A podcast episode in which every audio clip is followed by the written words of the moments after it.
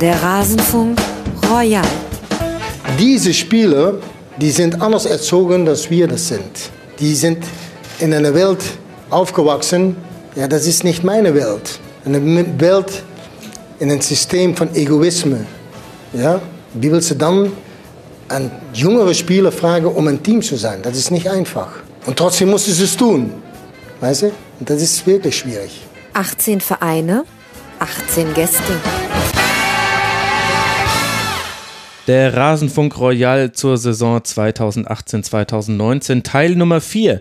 Das ist das, was ihr hier gerade hört und damit hallo und herzlich willkommen. Mein Name ist Max Sackber-Ost, ich bin der G-Netzer bei Twitter und führe euch ein bisschen durch diese Sendung, in der wir sprechen wollen über die Vereine SC Freiburg, Schalke 04, den FC Augsburg und den VfB aus Stuttgart. Der Rasenfunk Royal ist ein Mammutprojekt. Es gibt pro Verein einen Gast. Außerdem sprechen wir über die Saison der Schiedsrichter. Wir ordnen die Saison nochmal aus taktischer Sicht Sicht ein und wir beantworten am Schluss auch eure Fragen zum Rasenfunk selbst, denn das hier ist ein werbefreies, sponsorenfreies und paywallfreies Produkt. Wie ist das möglich, fragt ihr euch.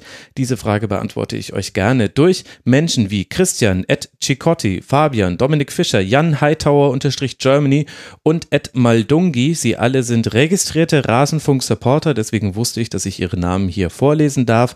Vielen herzlichen Dank. Ihr macht es möglich, dass so etwas wie der Rasenfunk Royal produziert werden kann und auch all die anderen Formate, die wir haben. Die Tribünengespräche, die Kurzpässe. Ich denke, im Jahr 2019 hat man gesehen, was alles möglich ist, wenn wir die Möglichkeit haben, uns auf den Rasenfunk zu konzentrieren. Ich in Vollzeit, Frank, so viel wie es benötigt wird. Dann kommt ein Pensum heraus, wie ihr es in diesem Jahr bisher hören durftet. Das soll es aber genug der Vorrede gewesen sein. Beginnen wir jetzt mit Rasenfunk Royal Teil Nummer 4. Ich wünsche euch viel Spaß. Jetzt wollen wir sprechen über den SC Freiburg, der in der Abschlusstabelle den 13. Platz belegt hat mit 8 Siegen, 12 Unentschieden, 14 Niederlagen und 36 Punkten. Damit hatte man dann 8 Punkte Vorsprung auf den Relegationsplatz mit dem VfB Stuttgart.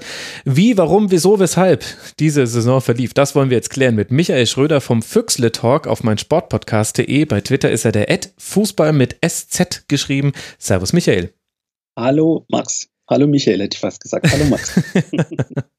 Bei uns läuft schon, wir sind schon gut aufeinander eingegroovt. Du sitzt auch tatsächlich in einem Funkhaus. Heute stimmt's mal, dass wir in die angeschlossenen Funkhäuser abgeben. Wie toll. Ja, ganz verrückt. Da würde ich am ich liebsten gleich mein Outro ja. spielen, aber. ich musste wirklich lachen beim Reingehen heute Morgen. Hallo aus dem Funkhaus, Landesfunkhaus in Erfurt.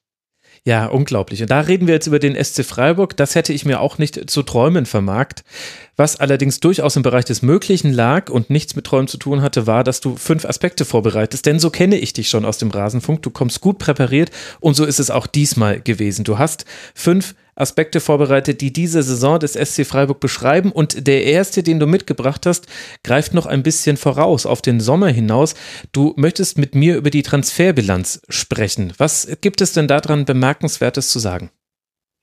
Ja, so bemerkenswert ist, dass wir ähm, also nicht wir beiden persönlich, aber man hat in der letzten Saison, also in der jetzt vorletzten, mehrmals gehört, dass die Transfers beim SC alle so ein bisschen, ja, das klappt fast und dann ist er doch nicht gekommen waren. Mhm. Und ähm, das war in der vorigen, also in der jetzt abgelaufenen Saison komplett anders. Also wir haben sehr früh sehr viele Spieler gehabt, von denen man vorher noch 0,0 Gerüchte gehört hat. Also Dominik Heinz zum Beispiel, das war ja, aus dem Nichts. Ja, war einfach da. Ne? da ja. Und der war auch wirklich sofort da, als wenn er nie weg gewesen wäre. Hat alle Spiele gemacht, ähm, ohne Ein- und Auswechslung. Ähm, am Anfang noch so ein bisschen die äh, Suyunshu, das Suyunshu-Erbe fortgeführt, äh, in der Phase, wie äh, wir haben es bei uns im Saisonblick genannt. Er hatte die Phase jedes Foul ein Elfer mal kurz, aber hat sich dann zum Glück gefangen. Und das ist beim äh, Sportclub sehr wichtig, dass diese Transfergeschichten früh geklärt werden. Was dann wiederum Rückschlüsse äh, zulässt auf die nächste Saison, um jetzt den Riesenbogen zu, dann haben wir es auch schon, auf Wiedersehen. Ähm, es war sehr früh klar, dass wir die Klasse gehalten haben. Das ist immer ein gutes Zeichen, weil dann kann man vorarbeiten. Und so, so schätze ich den SC auch ein. Also ich glaube, dass da schon die nächsten Tage was passiert. So wie eben in dieser Saison auch. Mhm. Und bei den Transfers war es auch so, da war jetzt niemand dabei, wo man sagt, naja, das, der ist halt auch im Kader. Also wir haben durch die Bank eigentlich super Transfers gehabt, ähm, die dann leider irgendwann alle verletzt waren. Aber erstmal denkst du dir, okay, Luca Waldschmidt, mhm. hätte ich jetzt nicht unbedingt damit gerechnet, dass der nach Freiburg wechselt, bin ich ganz ehrlich. Ähm, War ja auch für Freiburger Verhältnisse ein hohes Investment mit kolportierten 5 Millionen Euro. Genau, das ist der, tatsächlich der Rekordtransfer. Ähm, was auch ein bisschen witzig ist, vorher war das Pascal Stenzel mit 4 Millionen, was auch schon, wo man sagt, hui, 4 Millionen. Aber ähm, ja, in der heutigen Zeit, wenn wir ehrlich sind, ist es sehr lächerlich. Ja, putzig ist es, dass das der Rekordtransfer ja, also man ist. denkt sich, jawohl, der Rekordtransfer mit 5 Millionen. Und ähm, es ist aber nicht so gewesen, dass man auch nur eine Minute äh, gezweifelt hat daran, dass auch nur ein Cent davon zu viel war. Also man, man denkt dann eher, ja, also Frankfurt, Hamburg, was habt ihr da gemacht? Warum, warum hat er bei euch nie gespielt? Und äh, wir warten jetzt eben drauf, dass er mal die komplette Sommervorbereitung mitmacht und konditionell dann eben so drauf ist, dass er auch mal wirklich alle Spiele, Verletzungen, wie gesagt, ausgeklammert, mitspielen kann. Weil das ist so ein Spieler, der sehr gut getan hat. Ähm, neun Tore gemacht. Mhm sich so ein kleines internes Rennen geliefert mit Nils Petersen. Also der hat sehr gut eingeschlagen. Und ähm, ja, Dominik Heinz, wie gesagt, ähm, das war sehr sicher in weiten Teilen der Saison, was er da hinten gespielt hat. Und auch im Spielaufbau fand ich ähm, zu Soyunchi tatsächlich ein Upgrade. Der spielt auch ab und zu mal einen langen Ball und man hat aber das Gefühl, dass der dann eher ankommt als bei Soyunchi vorher. Ja, und zu Jünchi war ja so ein bisschen der Transfer, der das Ganze querfinanziert hat, ist zu Leicester gewechselt in der vorherigen Sommerpause für 21 Millionen Euro. Damit hat man dann viele der Einkäufe dann finanzieren können. Du hast jetzt schon Waldschmidt genannt, du hast Dominik Heinz genannt. Jerome Gondorf fand ich war noch so ein bisschen so ein unsung Hero. Ist jetzt nicht so, dass er die Spiele hatte, in denen man sagen kann, das war allein sein Verdienst, dass man da nochmal ein Unentschieden halten konnte oder nochmal im Spiel zurückgekommen ist. Aber ich fand, das war einer, der so ein Rollenspieler, der immer mal wieder wichtig war, immer wenn es um Physis ging, wenn es darum ging, den, den Aufbau vom Aufbaudrittel ins Angriffsdrittel vielleicht auch mal mit einem Dribbling zu machen, also den Ball auch mal zu tragen. Ich finde, Gondorf ist so ein Ballträger. Dann hat er auch seine ganz guten Momente gehabt in der Saison. Und das ist ja dann auch ein ganz wichtiger Transfer in der Summe mit allen anderen. Also das tut mir jetzt ein bisschen leid, dass ich jetzt hier sitze und nicht der Sven, der würde jetzt eine Stunde Jerome Gondorf loben, weil er ihn auch in Darmstadt schon sehr, ja, sehr schätzen, geschätzt hat. Aber ähm, wir hatten es bei uns äh, im Saisonrückblick, da hat der Philipp was ganz Cooles gesagt. Das ist ähm, gar nicht negativ gemeint, das ist ein absoluter Kaderspieler. Also das ist genau, jemand, der mega mhm. wichtig ist, wenn der kommt und einfach noch, ja, Allein wenn es ist, dass der Defensivspieler ein neues Gesicht zieht und nicht zum zehnten Mal den Trick, der neunmal nicht funktioniert hat, sondern der macht vielleicht was anderes. Also das ist, kann so den Unterschied machen. Und was Gondorf und auch Waldschmidt natürlich in erster Linie auszeichnet sind, ist es, dass zwei Spieler sind, die auch mal aus der Distanz schießen, was es bei Freiburg jetzt traditionell eher seltener gab, aber, also wenn ich jetzt an Kulibali denke, ja, aber sonst fällt mir da keiner ein. Mhm.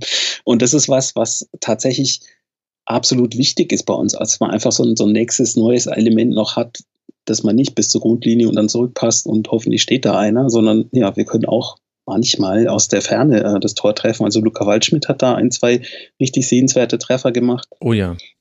Und ähm, ja, Jerome Gondorf hat im Endeffekt ja auch zweimal getroffen. Also das ist schon, ähm, schon was, was auch so ein Punkt ist, wo ich sage, die Transfers waren sinnvoll, weil diese Wer muss die Tore machen Last so ein bisschen besser verteilt ist als in der vorigen Saison. Mhm. Wo ja dann mit dem Ausfall von Niederlechner eine Lücke klaffte und über das Fehlen von Petersen, glaube ich, werden wir heute auch noch reden müssen, auch mit Bezug jetzt auf diese Saison. Glaube, ja.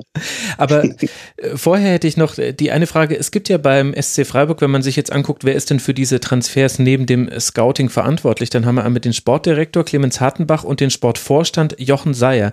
Weißt du, wie die Rollenverteilung zwischen den beiden ist? Wer ist dann eigentlich derjenige, der über Transfers da entscheidet? Das ist tatsächlich was, was ich mich auch mal gefragt habe. Also es wäre interessant, das zu wissen. Es kommt in der Öffentlichkeit natürlich so rüber, ähm, als wenn Seyer sich da auskennt mhm. und der totale Checker ist, aber das liegt wahrscheinlich nur daran, dass er die O-Töne gibt. Ähm, genau, das habe ich mich also, auch schon mal gefragt. Er ist eben dann derjenige, der, den man sieht, wenn er redet und man sieht das Gesicht und dann, aha, ist das so abgelegt. Ähm, weiß ich aber gar nicht, ob das so ist. Ähm, was man auf jeden Fall sagen kann, ist, ähm, dass die einen super Job machen. Also ist ja einer unserer kleinen gemeinsamen Fetische ist ja die Transferbilanz. Ähm, rein finanziell gesehen war das jetzt das fünfte Jahr in Folge ähm, mit einem Plus bei Freiburg. Und mhm. ähm, trotz Rekordtransfer äh, mit ähm, eben Luca Waldschmidt, trotz eben drei Millionen für Philipp Lina, trotz circa drei für Dominik Heinz. Ähm, Jerome Gondorf war auch nicht umsonst. Marc Flecken hat ein bisschen Geld gekostet. Also trotzdem ist von den Soyuncu Milliarden doch ein bisschen übrig geblieben. Die Soyuncu Milliarden, sehr schön. Und einen Spieler haben wir jetzt aber dann noch nicht genannt bei den Zugängen, vielleicht auch, weil der so die wechselhafteste Saison von allen Neuzugängen hatte, nämlich Roland äh, Soloy von Apoel Nicosia kam er auch für viereinhalb, also durchaus mhm. auch mit einigem Preis, der zu bezahlen war. Wie würdest du denn jetzt in der Rückschau seine Saison bewerten? Ja, das ist wirklich bitter, weil ich war bei seinem ersten Spiel in Wolfsburg im Stadion. Das war auch, also da könnte ich auch einen Roman drüber schreiben über das Spiel. Da war ich alleine umsonst mit Freikarte im Kinderblock von Wolfsburg. Die waren nicht, das waren keine Wolfsburg-Fans, so viel kann ich verraten vielleicht. Ähm, und ich habe ihn da gesehen, das war ein total verrücktes Spiel. Er hat. Äh, Aber will ich wissen, wie man an eine Freikarte für den Kinderblock kommt? Es ist ganz einfach. Du hast ähm, spontan das Wochenende nach deiner Hochzeit, äh, stellst du fest, dass du nichts zu tun hast und fährst nach Wolfsburg. Das ist nicht so weit von Leipzig. Ähm, kommst sehr spät an und fragst einfach jemanden auf dem Weg zum Stadion, wo die Gästekasse ist. Äh, Gästekasse ist. Und der sagt dann, ja, wenn du noch eine Karte brauchst, ähm, hier, wir haben noch eine, wir sind vom SV sowieso und dann gehst du halt mit Ach, rein. Ähm, das habe ich auf Twitter damals auch geschrieben und da kam natürlich sofort aus der Wolfsburg-Ecke so, nein, nein, das ist alles ausgedacht, weil bei uns gibt es gar keine Freikarten. Äh, in Leipzig übrigens auch nicht. So viel, so viel sage ich noch kurz. Da gibt es auch keine Freikarten. Also, ähm, wenn du nicht schon die äh, Frau geheiratet hättest, hätte ich gesagt, also, wenn man in einer Woche nach der Hochzeit äh, direkt einfach so mal spontan zu Wolfsburg gegen Freiburg fährt, marry that woman. Also, alles richtig gemacht. ja, viele Grüße von dieser Stelle, ja. Nee, ähm, Roland Scholloy ist tatsächlich jemand, ähm, ich habe den gesehen und habe gedacht, krass, das ist genau der, der gefehlt hat, weil ähm, Juri Gravi verletzt ist. Und das ist der, ja, Dominik Heinz noch, aber es ist ein, ein Neuzugang, wo ich sage, ja krass, der braucht überhaupt keine Neu, äh, gar keine Eingewöhnung für einen Offensivspieler in Freiburg. Der war sofort da, hat sofort getroffen, hat sofort Alarm gemacht und mhm. hat sich im ersten Spiel auch gleich verletzt und wurde ausgewechselt. und das war im Endeffekt seine gesamte Saison, wie bei so vielen von unseren Jungs dieses Jahr. Ähm, immer wenn du dachtest, jawohl, da ist er wieder, war er schon wieder weg. Ähm, Christian Streich hat gesagt, das ist eigentlich der erste, also sagt man ja öfter mal, aber da stimmt es wirklich, das ist der erste Neuzugang für die neue Saison. Er hat diese Vorbereitungszeit, die man beim SC braucht, ja quasi in der Uniklinik verbracht. Ja. Aber ähm, er weiß ungefähr, was von ihm verlangt wird. Er ist auch, wenn man auf Instagram schaut, ähm, schon, ja, dankbar ist jetzt das falsche Wort, aber er freut sich, dass er wieder da ist, hat sich bedankt für den Support und ist jetzt nicht derjenige, wo ich denke, äh, ja, der macht da jetzt so ein Jahr sein Ding und dann geht er woanders hin. Ähm, ich glaube, der ist einfach froh, dass er wieder spielen kann. Also das ist auch so ein Transfer, da hat man gesehen, wie das laufen kann. Ähm, da wurde, glaube ich, noch extra gewartet, dass äh, Nicosia die äh, Europapokal-Qualifikation spielt. Und danach ist er eben gewechselt. Und da war es auch so, es gab ein, zwei Gerüchte, aber es war jetzt nicht so mega konkret. Und das ist vielleicht auch so ein, so ein kleiner Trick als ja, aufnehmender Verein, sage ich mal, dass man vielleicht auch auf den abgebenden Verein sich so ein bisschen ähm, ja, einstellt oder vielleicht auf, auf Sachen Rücksicht nimmt. Also nicht so mit der, mit der Axt da reingeht an so einen Transfer. Hm.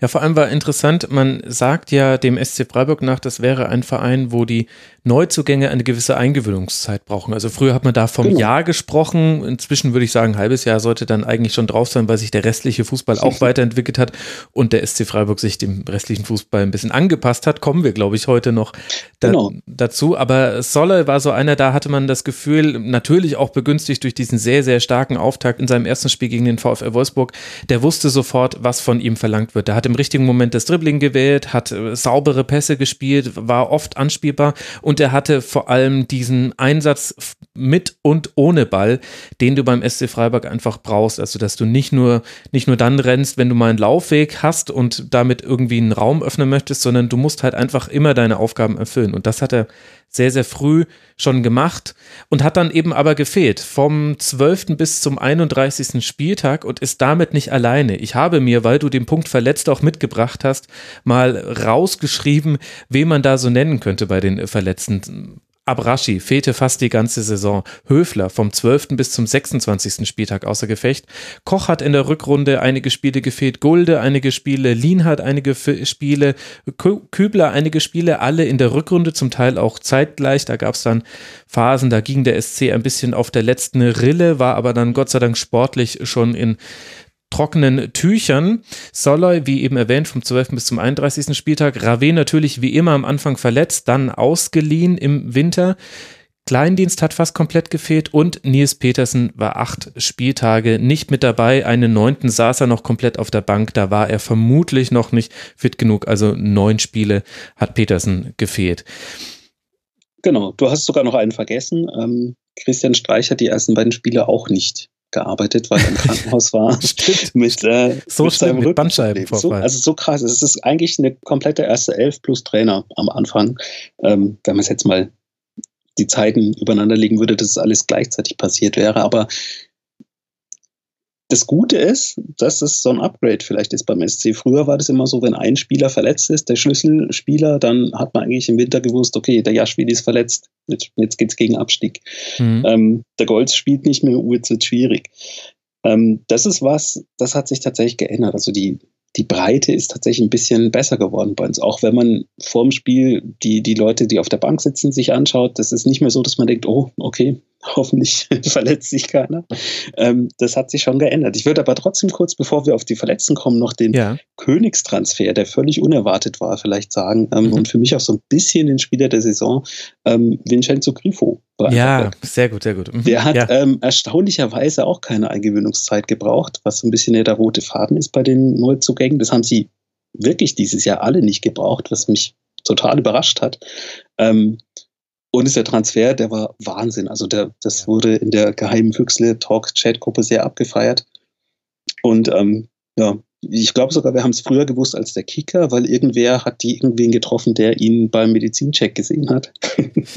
ja, ja, die und, Wege des ja, Internets. Ich habe Wahnsinn. auch gelesen, dass Luca Waldschmidt seine Gemüsekiste abbestellt hat und ja, deswegen gab es Sorge, dass er wegwechselt, wo ich dann erstmal die Frage stellen möchte, wenn ich mitbekomme, jemand bestellt seine Gemüsekiste ab, muss ich das wirklich sofort auf transfermarkt.de schreiben? Ich würde, ich würde nicht gerne lesen wollen, dass der Rasenfunkmoderator XY jetzt keine Ahnung seine sonst was Abo gekündigt hat. Das ist, das ist, ja genau, es ist einfach was Privates. Aber gut, Entschuldigung. Ja, ich habe da knallhart übrigens nachrecherchiert. Ähm, man kann die auch einfach für zwei Wochen abbestellen, wenn man in Urlaub fährt.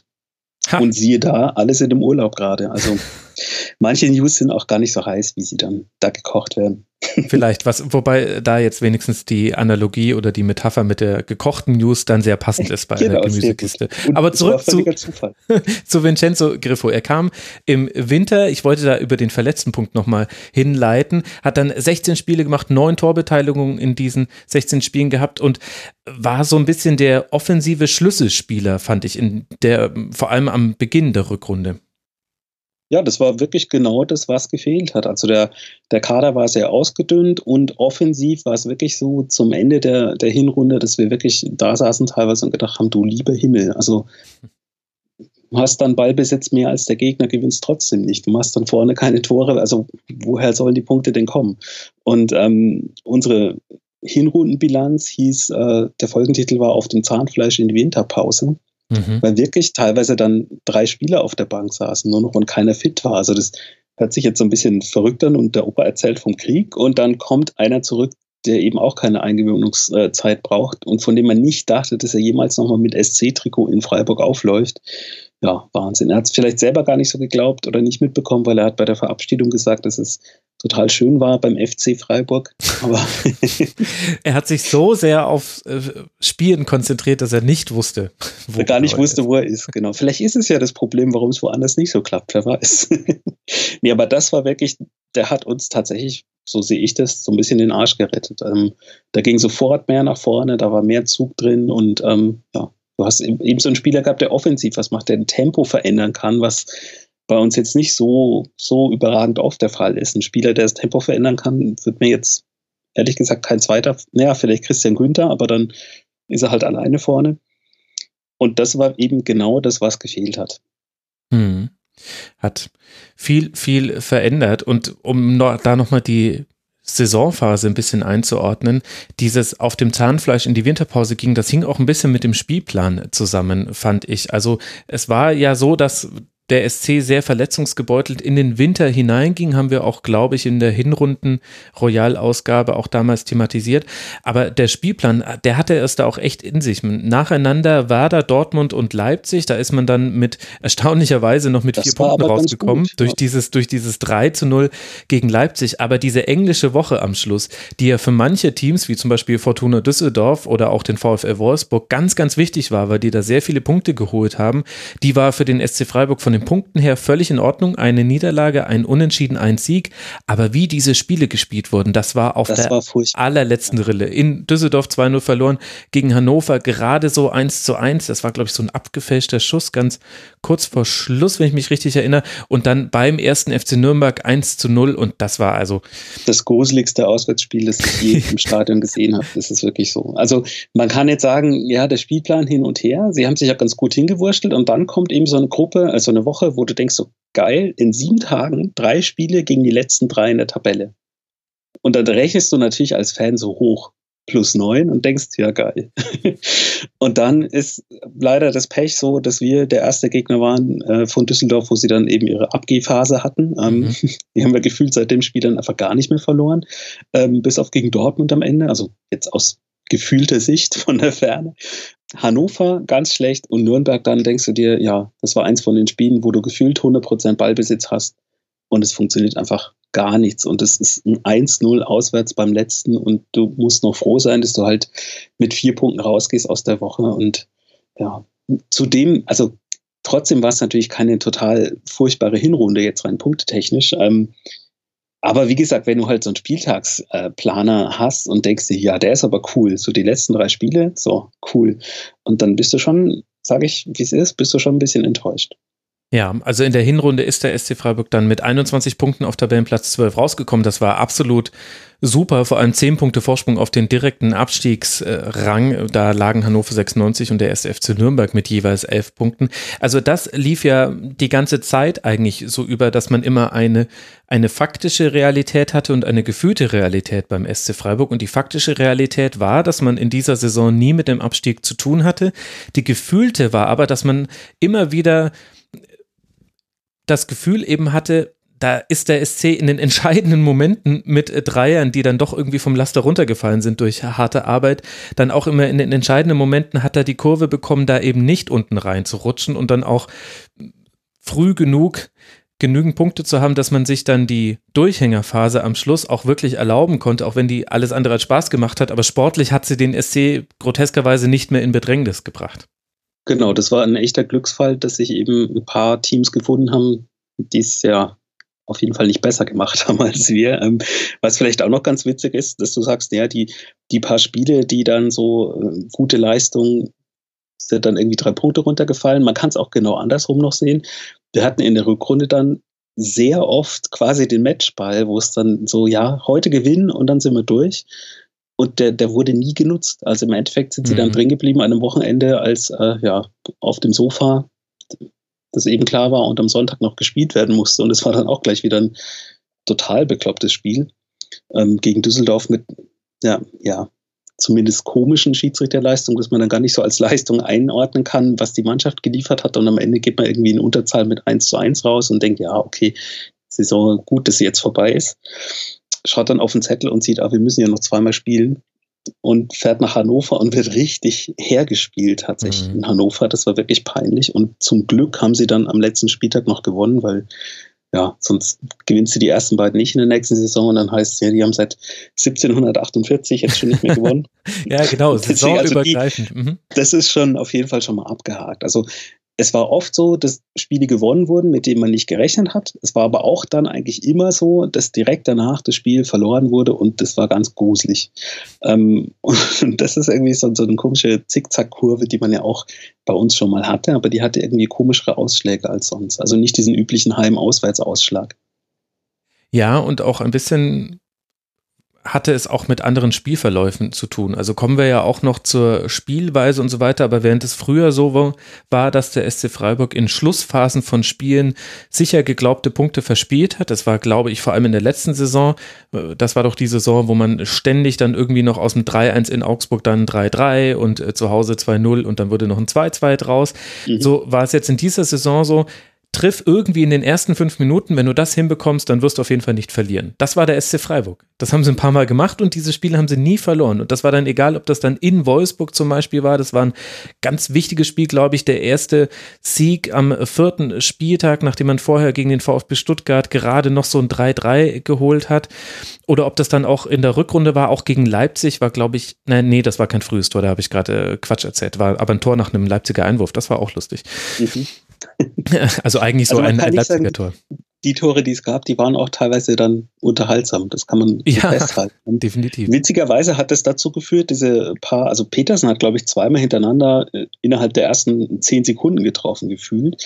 Und das hat dann im, in der Rückschau bei uns jetzt am letzten Wochenende so ein bisschen dazu geführt, dass du sagst, ja, es waren aber auch viele Spiele dabei, die hätten sie auf jeden Fall gewonnen, wenn sie das erste Tor gemacht hätten. Zum Beispiel in Bremen oder gegen mhm. Dortmund mhm. 0-4 verloren. Auf dem Papier sieht es übel aus, aber eigentlich war das jetzt kein schlechtes Spiel. Und davon gab es einige in der Rückrunde. Ähm, Mainz, das totale, äh, ja, eins deiner Lieblingswörter, das war tatsächlich mal ein Freak-Spiel. Ähm, da hat Mainz, glaube ich, sechsmal aufs Tor geschossen und 5-0 gewonnen. Und äh, du stehst dann da und denkst dir, was ist denn los? Das war eigentlich mal ja, gefühlt das erste richtig gute Spiel in Mainz tatsächlich von Freiburg, die da noch nie gewonnen haben und du stehst dann wieder da und denkst, ja, 0-5. Woher? Mhm. Man weiß es nicht.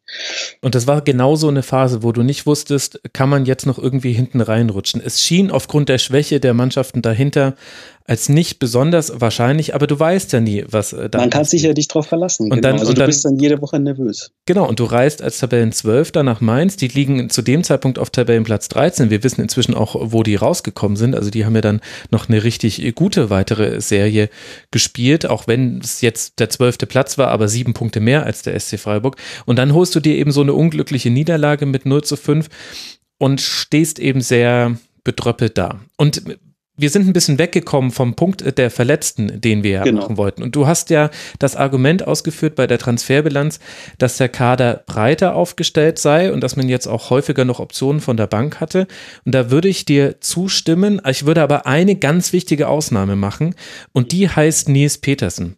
Ich habe es ja. mal rausgeschrieben. Es gab ja diese acht Spiele, in denen er verletzt war und ein Spiel, in dem er komplett 90 Minuten auf der Bank saß.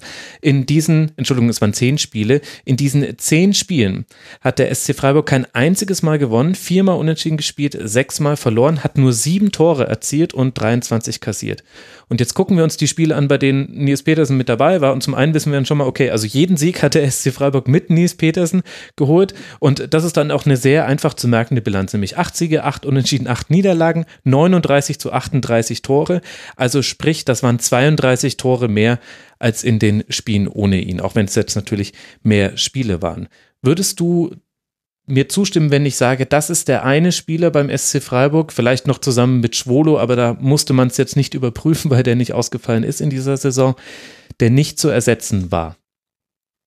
Ja, also es gibt, ähm, also bei ihm so 100 Prozent und es gibt noch so zwei, drei andere, wo ich sage, es wird sehr schwierig, wenn die nicht spielen können und die haben dann teilweise gleichzeitig nicht äh, spielen können. Also Nikolas Höfler, von dem halte ich persönlich sehr viel. Ja. Der ist wesentlich wichtiger, als viele Leute denken. Mhm. Ähm, Christian Günther ähnlich. Und gut, dass wir einen guten Tormann haben, da hat man sich so ein bisschen dran gewöhnt. Das war aber ja auch nicht immer so beim SC. Ähm, aber mittlerweile ist es so, da kann man sich drauf verlassen. Das ist eine Bank da hinten drin. Der Alex Schwulo ist, glaube ich, ja in den Top 3 der deutschen Torhüter gelandet am Ende der Saison. Mhm. Und guck dir an, äh, wie Gikiewicz jetzt spielt, der vom SC zur Union Berlin gewechselt ist, der zweite Torhüter hinter Spolo. Auch nicht ja, der, der macht sogar, ja, macht sogar Tore mittlerweile. Ja. Genau. das ist die Freiburger Fußballschule, das sage ich. Absolut, absolut. Nee, also Nils Petersen, das ist, glaube ich, ähm, kein Geheimnis für, für niemanden, der irgendwie auch nur ansatzweise irgendwann mal was von Freiburg gehört hat die letzten Jahre. Der ist tatsächlich unersetzbar und zwar nicht nur als Spieler, sondern auch als Kapitän oder heimlicher, ja, mitreißender Spieler mittlerweile. Mhm. Also der hat sich schon ein bisschen geändert. Also er ist natürlich immer noch der brave Nils irgendwo, aber der kann auch ausflippen. Also ich kann mich an ein Spiel erinnern äh, gegen Schalke, wo er mal ein bisschen rumgeschrien hat, die Leute aufgeweckt hat. Ähm, und ich meine nicht, dass in der letzten Saison, wo er seinen Platzverweis nicht mitbekommen hat. ähm, also das, da hat er sich ein bisschen so äh, geändert, obwohl er selber von sich sagt, so, naja, ich bin kein Lautsprecher und ich könnte auch später kein Trainer werden, weil ich mag ja alle, ich würde ja alle immer aufstellen. Ähm, da hat er sich aber trotzdem macht er ein bisschen auf Understatement schon geändert, dass er die Jungs auch mitreißt. Also da ist schon ein anderer Zug drauf, auch was das Pressing angeht, wenn er auf dem Platz ist. Also das ist kein dummer Spruch, wenn, wenn unser Trainer sagt, es ist der erste Spieler, der defensiv spielt und trotzdem ist er halt, hat er halt die Klasse, wenn er seine 50 Kilometer pro Spiel runterläuft, dass er noch so, so, konzentriert ist und dann trotzdem noch ein Tor macht im Idealfall. Ähm, ja. Das haben eben leider andere Spieler bei uns nicht, wobei man dann auch wieder sagen muss, ja, deswegen spielen sie halt bei uns. Deswegen können die noch bei uns spielen. Wenn die das alles können würden, äh, wir elf Lewandowskis hätten, gut, da hätten wir keine Abwehrspieler, aber dann wären die eben nicht mehr da. Und er ist dieser eine Spieler, wo man einfach froh sein muss, dass er genauso alt ist, wie er alt ist weil er selber gesagt hat, naja, wo soll ich denn hin in meinem Alter? Also hier ist es super, ich habe für die Rente ausgesorgt, ich war ein Jahr bei Bayern, ähm, ich muss jetzt nicht nach Augsburg wechseln. Ähm, ich habe so ein bisschen Bedenken immer, wenn, wenn irgendwer aus der Premier League vielleicht mal anklopft, aber das ist auch so, dass ich denke, ja, mein, dann sei es ihm gegönnt. Also das ist ein überragender Spieler und ein überragender Mensch, der passt halt hundertprozentig so. Und man fragt sich, ja, warum hat er denn so lange vorher woanders gespielt. die Wege des Fußballgottes sind Ja, aber es ist ja wirklich so. Also ja. du hast ja manchmal Spieler äh, bei Petersen in Bremen, sagen alle immer, ja, das hat so super gepasst, aber da hat er auch nicht jedes Spiel gespielt. Und dann war der, klar, die Torquote ist ganz witzig, die war immer gleich, so im Schnitt, sogar bei mhm. Bayern. Ähm, da hat er halt das Pech gehabt, da war halt der Gomez vor ihm und er ist halt, wie gesagt, kein Lautsprecher. Also ist auch nicht der Spieler, der Ellbogen verwendet, ähm, um irgendwie sich selber äh, eine bessere Ausgangsposition im Kader zu, ähm, zu verschaffen. Sonst wäre er vielleicht auch mit nach Russland gefahren, wer weiß. Ähm, und in Freiburg hat das eigentlich von Anfang an gepasst. Ja, das stimmt, aber ist so ein bisschen schwierig zu sagen, warum ist er nicht, ist er nicht gleich nach Freiburg gekommen? Das, es hätte alles so unterschiedlich kommen können. Also ganz kurzer Einblick in mein äh, fußballerisches Seelenleben beim Finale Dahom gegen Chelsea. Hat Gomez gegen David Lewis, der ja vorher ein paar Wochen lang verletzt war und sich mhm. jedes Spiel von Gomez angeguckt hat und danach gesagt hat, ich wusste immer genau, was er tun wird. Der hat den abgekocht in jeder Szene und dann wurde Nies Petersen eingewechselt und ich habe noch zu allen Umstehenden um mich herum gesagt, der wird das jetzt entscheiden. Das wird sein goldener Moment. Der hat ein ganzes Jahr wirklich sich reingehängt bei den Bayern. Der hatte es nicht leicht. Der wird jetzt seinen Moment machen. Ich war da so felsenfest von überzeugt. Ist ja auch eigentlich seine typische Rolle gewesen. ja, so, der bei Joker. uns ja auch am Anfang. Ja, eben. ich hatte es schon antizipiert. Aber was ich damit sagen will, ist, selbst wenn schon alles da ist, muss es auch nicht immer gleich funktionieren. Das stimmt, ja. Aber, Aber ist ja gut, dass es so gelaufen ist, weil sonst ja, müssten wir jetzt über jemand anders reden. Ja, wer weiß, vielleicht hätte er jetzt einfach dann, dann den Mario Götze-Effekt gehabt und wegen dieses einen Tores. Naja, aber wir wollen ja jetzt nicht über Bayern 2012 sprechen, sondern über Freiburg 2018, 2019. Ich finde, wir sind damit aber schon so fast ein bisschen im Punkt taktisch, taktik-spielerisches äh, gelandet. Den würde ich jetzt dann ganz gerne mal mit dir angehen. Den hast du nämlich auch mitgebracht. Denn wenn wir feststellen, Nils Petersen ist für den SC Freiburg schwierig zu ersetzen, zusammen mit noch ein paar anderen Spielern, dann hat das meiner Meinung nach auch damit zu tun, dass Petersen immer der Signalgeber war. Und zwar das Signal dafür, laufen wir jetzt den Gegner aggressiv an oder ziehen wir uns in die eigene Hälfte zurück. Das habe ich bei vielen Mannschaften in der Saison gesehen, dass es eben Phasen im Spiel gibt, in denen man den Gegner unter einen hohen Druck setzt und ihn hoch zustellt und dass es Phasen gibt, in denen man sich tiefer zurückzieht. Und ich hatte das Gefühl beim SC Freiburg, wenn Petersen nicht auf dem Platz stand, dann wussten manchmal, dann wurde das Memo nicht so gut zugestellt, wie wenn er auf dem Platz stand. Das ist Wahnsinn. Also, das habe ich so noch nie gesehen. Das klingt aber mega logisch. Klar, das ist wie, wie so ein Marker im Prinzip, ja. Kann ich mir sehr gut vorstellen. Ja. Also, also taktisch vor allem auch, weil das als gute Überleitung vielleicht er hat sich ta taktisch tatsächlich noch verbessert. Im hohen Alter von 30 Jahren ähm, ist die Defensivarbeit wesentlich besser geworden, was so ein bisschen dann das Pech war von Florian Niederlechner. Mhm. Ähm, weil der hat der letzte Saison immer die, die Startelf-Einsätze bekommen. Ähm, und jetzt kann der Nils halt auch alle ablaufen, aber trifft halt dann noch dazu. Dann ist dann klar, wer spielt im Endeffekt. Ähm, aber dass die anderen sich an ihm, also habe ich so noch nie gesehen. Es klingt aber total logisch.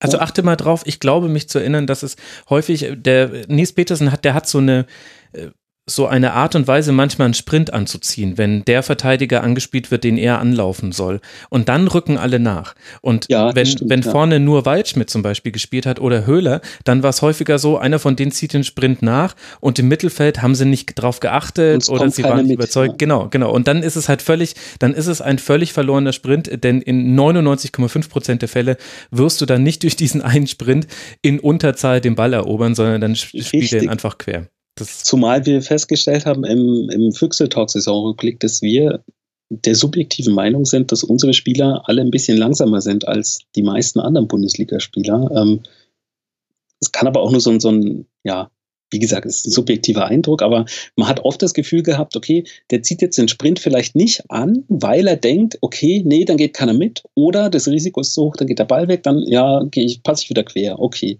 Ähm, oder du hast Christian Günther, der nach vorne rennt und mhm. dann ist da keiner. Also ihm hat es tatsächlich auch unheimlich gut äh, getan, dass Vincenzo Grifo wieder da war. Also ja. er war dann, ist dann eben nicht nach vorne, alleine nach vorne gerannt, sondern es war halt eben noch jemand dabei, ähm, der wusste, wo er steht, wo er hingeht, wo er hinspielen muss. Das stimmt. Also die Günther, Geschwindigkeit. Den Günther würde ich auch bei der Geschwindigkeit so ein bisschen rausnehmen. Ich glaube, Günther ist einer der schnellsten Spieler im äh, Freiburger Kader. genau, er ist sehr schnell, aber er ist er dann, halt dann oft alleine, alleine auf weiter Flur. Genau. Vielleicht zu schnell. Ja. Da musste dann schon das Adrenalin äh, bei einem Auswärtsspiel in äh, München mit dazukommen, dass dann in der Mitte noch Höhler mithalten kann und dann auch das 1 zu 1 macht, dann nach so einem Sprint von Christian Günther. Genau. Was uns ja aber auch schon so zur Spielanlage des SC Freiburg bringt. Wie hat die sich denn in dieser Saison dargestellt und gibt es da eine Veränderung, eine Entwicklung im Vergleich zu den letzten Jahren? Also ich finde, es gibt eine Entwicklung, die ist jetzt nicht überragend total unterschiedlich, aber es ist so, dass man in der letzten Saison schon oder jetzt vorletzten schon ein, zweimal probiert hat, mit der Dreier- oder Fünferkette zu spielen, je nachdem. Und man eigentlich jedes Mal gedacht hat, oh, bitte nicht und oft mhm. den Eindruck hatte, ähm, sobald das Gegentor gefallen ist, dann wurde umgestellt zurück ins 4-4-2 und alle sind wieder glücklich und es läuft wieder bombig. Ähm, das ist jetzt nicht mehr so gewesen in der Spielzeit. Ich fand, dass das sehr gut funktioniert hat teilweise. Ähm, und man hat auch gesehen, dass sie mittlerweile das können, im Spiel umzustellen. Also die ja. für, für Taktikfreaks super anzuschauen, ähm, war immer Streich gegen Nagelsmann, Freiburg-Hoffenheim. Die haben sich teilweise dann ja, so aus dem Augenwinkel geguckt, was gibt er für Zeichen und dann hast du in der Totalen gesehen, okay, da zieht einer zurück und sofort darauf reagiert. Also das war also André Kramaric hat es gehasst, gegen Freiburg ja, zu spielen. natürlich. Ganz viele Umstellungen. Ganz viel. Und immer, ja gut, wenn er lang genug wartet, ist schon wieder zurückgestellt. ähm, ja, aber das war wirklich sehr gut zu sehen, dass da was getan wurde. Da hat man auch wirklich gemerkt, dass in der Sommerpause gearbeitet wurde. Und das war dann wieder so ein Punkt, wo man sagen muss, sorry, dass wir immer darauf zurückkommen müssen, aber es war halt einfach so, ja Mensch, wenn die jetzt alle fit wären, dann wären die noch eingespielter. Was, was wäre denn dann passiert? Ähm, das ist tatsächlich was, bei dem ich sage, das hat sich positiv verändert, wenn auch jetzt nicht äh, ja, 100% besser als letztes Jahr, aber es war wirklich ein Faktor, dass du verschiedene Systeme spielen kannst. Mhm. Ähm, und was auch tatsächlich ein bisschen besser funktioniert hat, ist, dass man eben sieht, ähm, ja, obwohl wir es gerade gesagt haben, man ist nicht mehr 100% abhängig von äh, Nils Petersen. Also wir haben mehr Spieler gehabt, die schon so drei, vier Tore gemacht haben. Wir haben Luca Waldschmidt, der neun gemacht hat. Also das hat sich so ein bisschen verteilt. Ähm, ich glaube, wenn er letzte Saison so eine Ausfallphase gehabt hätte, verletzt wie diese, ähm, dann ja, wären, glaube ich, weniger als sieben Tore rausgekommen, weil das war teilweise schon sehr alles auf ihn zugeschnitten. Ähm, und er hat dann noch so ein bisschen damit gekämpft, dass er das Defensive lernen musste noch. Das hat er diese Saison eben gekonnt und hat trotzdem äh, vorne getroffen. Das waren eben so Punkte, wo du wirklich gemerkt hast, okay, da wurde im Sommer gearbeitet und es hat wunderbar funktioniert. Und der dritte Punkt, der auch wunderbar funktioniert hat, sind äh, Standards. Also ich glaube, nur Dortmund hat mehr Tore nach Standards als Freiburg. Ähm, also so viele Elfmeter haben wir nicht bekommen. Es waren auch einige Ecken und Freistöße dabei tatsächlich. Ähm, und das ist, finde ich, was sehr Wichtiges, so als kleine Mannschaft, die wir ja immer noch sind und auch immer bleiben werden, wenn wir ehrlich sind. Ähm, wenn du nicht so übermäßig viele Chancen kriegst, mhm. dann musst du vielleicht auch mal durch, durch einen Standard was treffen. Und Chancen ist dann gleich das nächste Wort. Ähm, es gab mehr Torchancen. Also letzte Saison kann ich mich erinnern, da hatten wir teilweise ähm, ja, Podcast-Aufnahmen, wo wir die, die an einer Hand abzählen konnten, die Torschussen der letzten drei, vier Spiele. Da gab es wesentlich mehr Chancen, was auch damit zusammenhängt. Natürlich, es wurde ein bisschen mehr aus der Distanz geschossen mit Waldschmidt und äh, Höhler auch ab und zu mal und Gondorf, aber es gab definitiv mehr Chancen. Was dieses Jahr halt dann das Problem war, war halt die Chancenauswertung. Die war halt dann nicht so überragend. Also diese paar Spiele, die wir hatten, Mainz, äh, Dortmund 05, 04 in ja. Leverkusen verloren, da hattest du, wenn du geguckt hast, das waren so drei, vier Spiele hintereinander, das Chancenverhältnis war eigentlich ja ausgeglichen und du hast die alle hoch verloren. Ja, wobei Leverkusen war, glaube ich, 0-2, das ist jetzt nicht hoch, aber trotzdem waren das alles Spiele, wo du sagst, ja, hm, woran liegt denn das? Und ähm, der Philipp hat bei uns die Theorie aufgestellt, die ich sehr nachvollziehen kann auch weil er Trainer ist und ich ihm das glaube. Ähm, das liegt vielleicht einfach daran, wenn du so viel läufst wie wir oder wie unsere Spieler, dass du dann vielleicht dann kurz mhm. unkonzentriert bist, weil du halt schon zehn Kilometer gelaufen bist. Und dass das dann so dieser kleine Punkt ist, individuelle Klasse, die dann eben den Nils Petersen von, ja, von Höhler zum Beispiel unterscheidet, dass der halt dann vorbeigerätscht oder halt den halben Meter woanders steht und dann geht der Ball halt drüber. Ähm, das kann ein Ansatz sein, ist aber, glaube ich, auch nicht viel, was man trainieren kann, weil was willst du machen? Du kannst ja nur sagen, wir haben zu wenig Chancen gehabt äh, in dieser Saison, nächste Saison brauchen wir mehr, das haben sie geschafft, es gab mehr Chancen, ähm, aber es gab nicht viel mehr Tore. Ähm, das ist so ein bisschen, naja, Hop oder Top äh, Glücksspiel. Ich glaube, das Schalke-Segment kommt ja noch. Die haben, glaube ich, auch nicht, nicht viel weniger Chancen gehabt als letztes Jahr, aber haben halt nicht immer 1-0 gewonnen. Da ist halt dann viel reingefallen äh, in einer Saison, was die, in dieser Saison nicht reingefallen ist. Oder Köln vor zwei Jahren genau das Gleiche. Mhm. Das ist dann vielleicht einfach diese kleine Lotterie. Und ich finde es aber gut, dass man eben sagt, okay, das Problem war, wir hatten zu wenig Chancen. Problem gelöst, wir haben jetzt Chancen. Jetzt müssen wir halt noch warten, dass irgendwie äh, die dann vielleicht mal reingehen.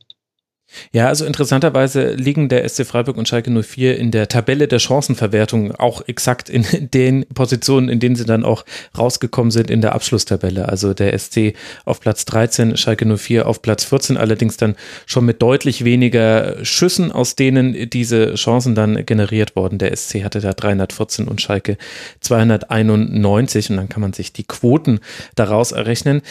Interessanterweise nach Expected Goals Modells, Modellen hat der SC sogar noch ein Türchen mehr gemacht, als er eigentlich aus seinen Chancen hätte machen müssen. Also ich bin mir da nicht so ganz sicher.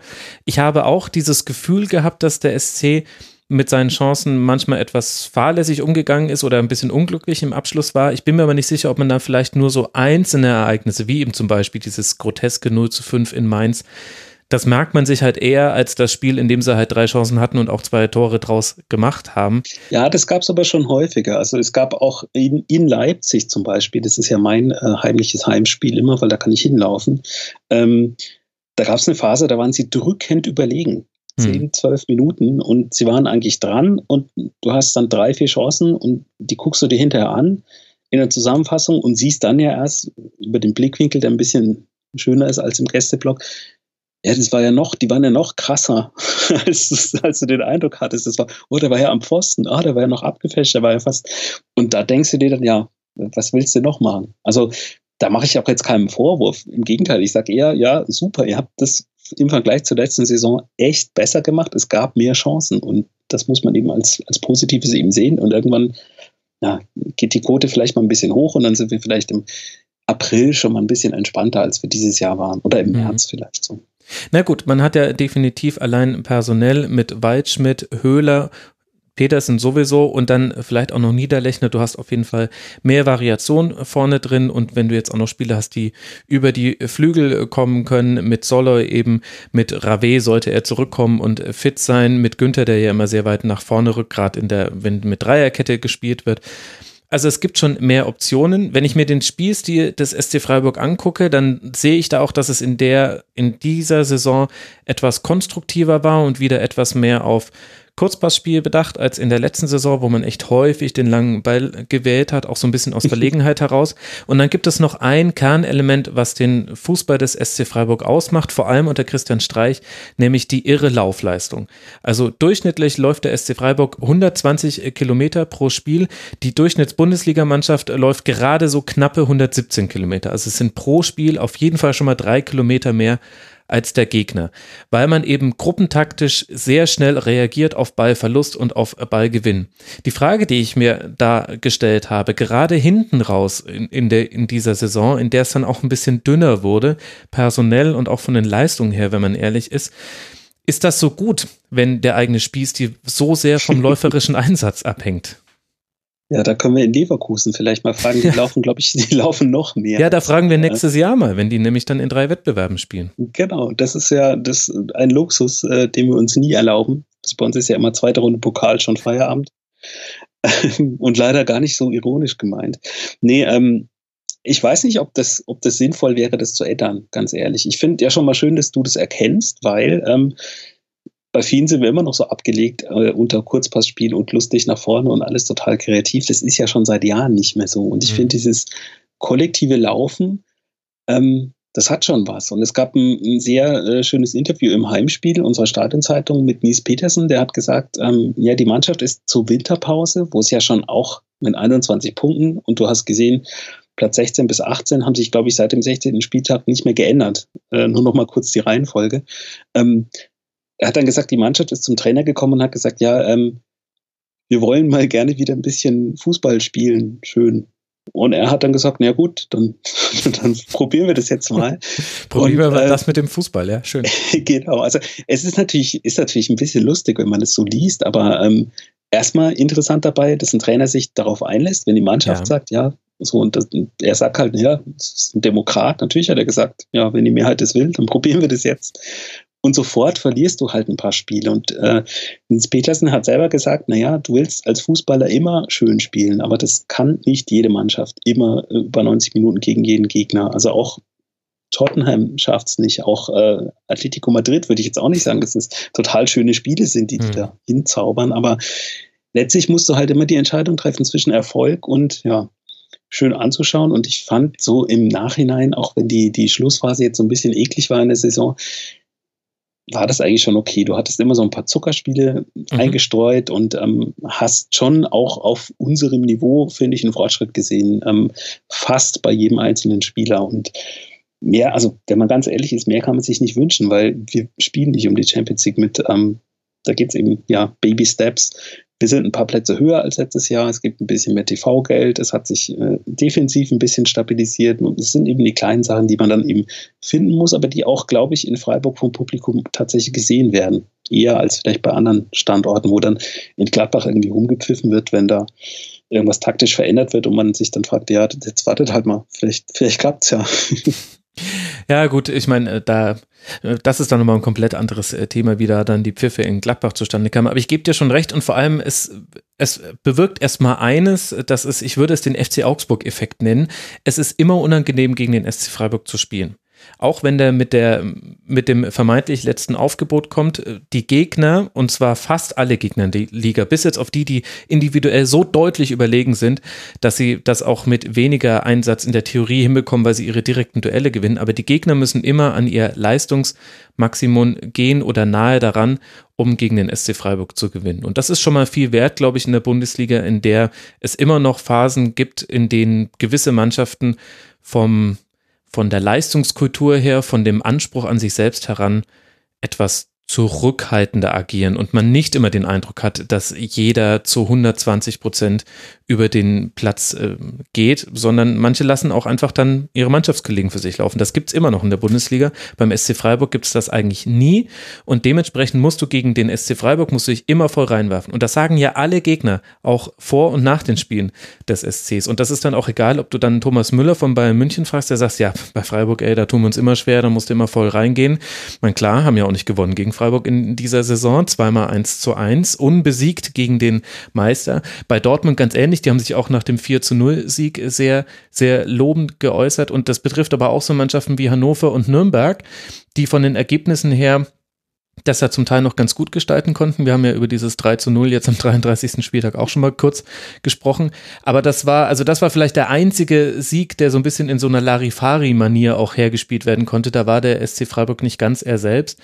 Aber das ist schon, glaube ich, einiges wert. Was aber noch nicht erklärt, Michael, warum man so auswärts schwach ist beim SC. Das hast du nämlich auch noch als weiteren Aspekt Richtig. beigebracht, mitgebracht. Die Auswärtsschwäche drückt sich aus in zwei Siegen, fünf Unentschieden und zehn Niederlagen, was dazu führt, dass man in der Auswärtstabelle mit elf Punkten zwar immer noch fünf Punkte vor dem Relegationsplatz liegt, aber das liegt nur daran, weil der VfB Hannover 96 und der erste FC Nürnberg in dieser Saison grotesk auswärts schwach waren mit sechs, fünf und drei Punkten. ja, drei Mannschaften, ein Auswärtssieg. Und das war unser Glück im Endeffekt, weil ähm, traditionell ist es tatsächlich so, wenn man sich die, die Spielzeiten anschaut in der ersten Liga von Freiburg, das war jetzt die 19. Bundesliga-Saison, wenn sie es mal geschafft haben, ein Jahr halbwegs normal auswärts aufzutreten im Vergleich zur Heimstärke, die tatsächlich ja immer da war, außer in den ganz üblen Abstiegsjahren, dann waren das immer so 50, 54 Punkte Spielzeiten und dann konntest du immer gucken, ja, reicht es irgendwie für Platz 5 oder nicht? Ähm, und das ist tatsächlich was, was wirklich eklatant ist. Und da meine ich jetzt nicht mal die, die Ergebnisse, sondern es ist wirklich so, du hast teilweise Auftritte gesehen, wo du gedacht hast, so, ja, Hannover hast du schon angesprochen, in der Hinrunde war es wirklich in Nürnberg beim mhm. Tabellenletzten äh, kurz vor Weihnachten, ich glaube sogar am Tag vor Weihnachten, ich genau. weiß gar nicht, stehst ja, du, du stehst halt im Gästeblock und denkst dir, das ist Nürnberg, wieso hat Nürnberg jetzt die 27. Ecke? Also übertrieben, aber gar nicht so viel übertrieben. Und das kann doch nicht sein. Und wieso haben wir da so viel Platz und wieso läuft da kein? Also das war wirklich ein, die haben in Nürnberg gespielt, zwei Wochen nachdem sie in Düsseldorf gespielt haben und 70 Prozent Ballbesitz haben und von Düsseldorf kaputt gespielt wurden. Und also Ergebnis kennen wir alle. Düsseldorf hat gewonnen, hat seinen Lauf da angefangen. Und da hatten wir aber mehr Ballbesitz auswärts. Das war schon so, oh, mehr Ballbesitz auswärts und trotzdem nicht gewonnen. Yay. Und dann stellen die sich in Nürnberg hin und warten einfach, was passiert. Und du hast, du kaust dir die Nägel ab und denkst, es darf nicht wahr sein. Also dieses Auswärts- und Heimgesicht, das war wirklich, wirklich sehr unterschiedlich. Ähm, es gab ein paar Auswärtsspiele, die gut waren. Also in Gladbach mhm ähm, traditionell aber eigentlich eher immer so, dass man denkt, ja, okay, Gladbach, da verlieren wir jetzt nicht unbedingt. Das ist ja schon sehr optimistisch als Freiburg-Fan. Mhm.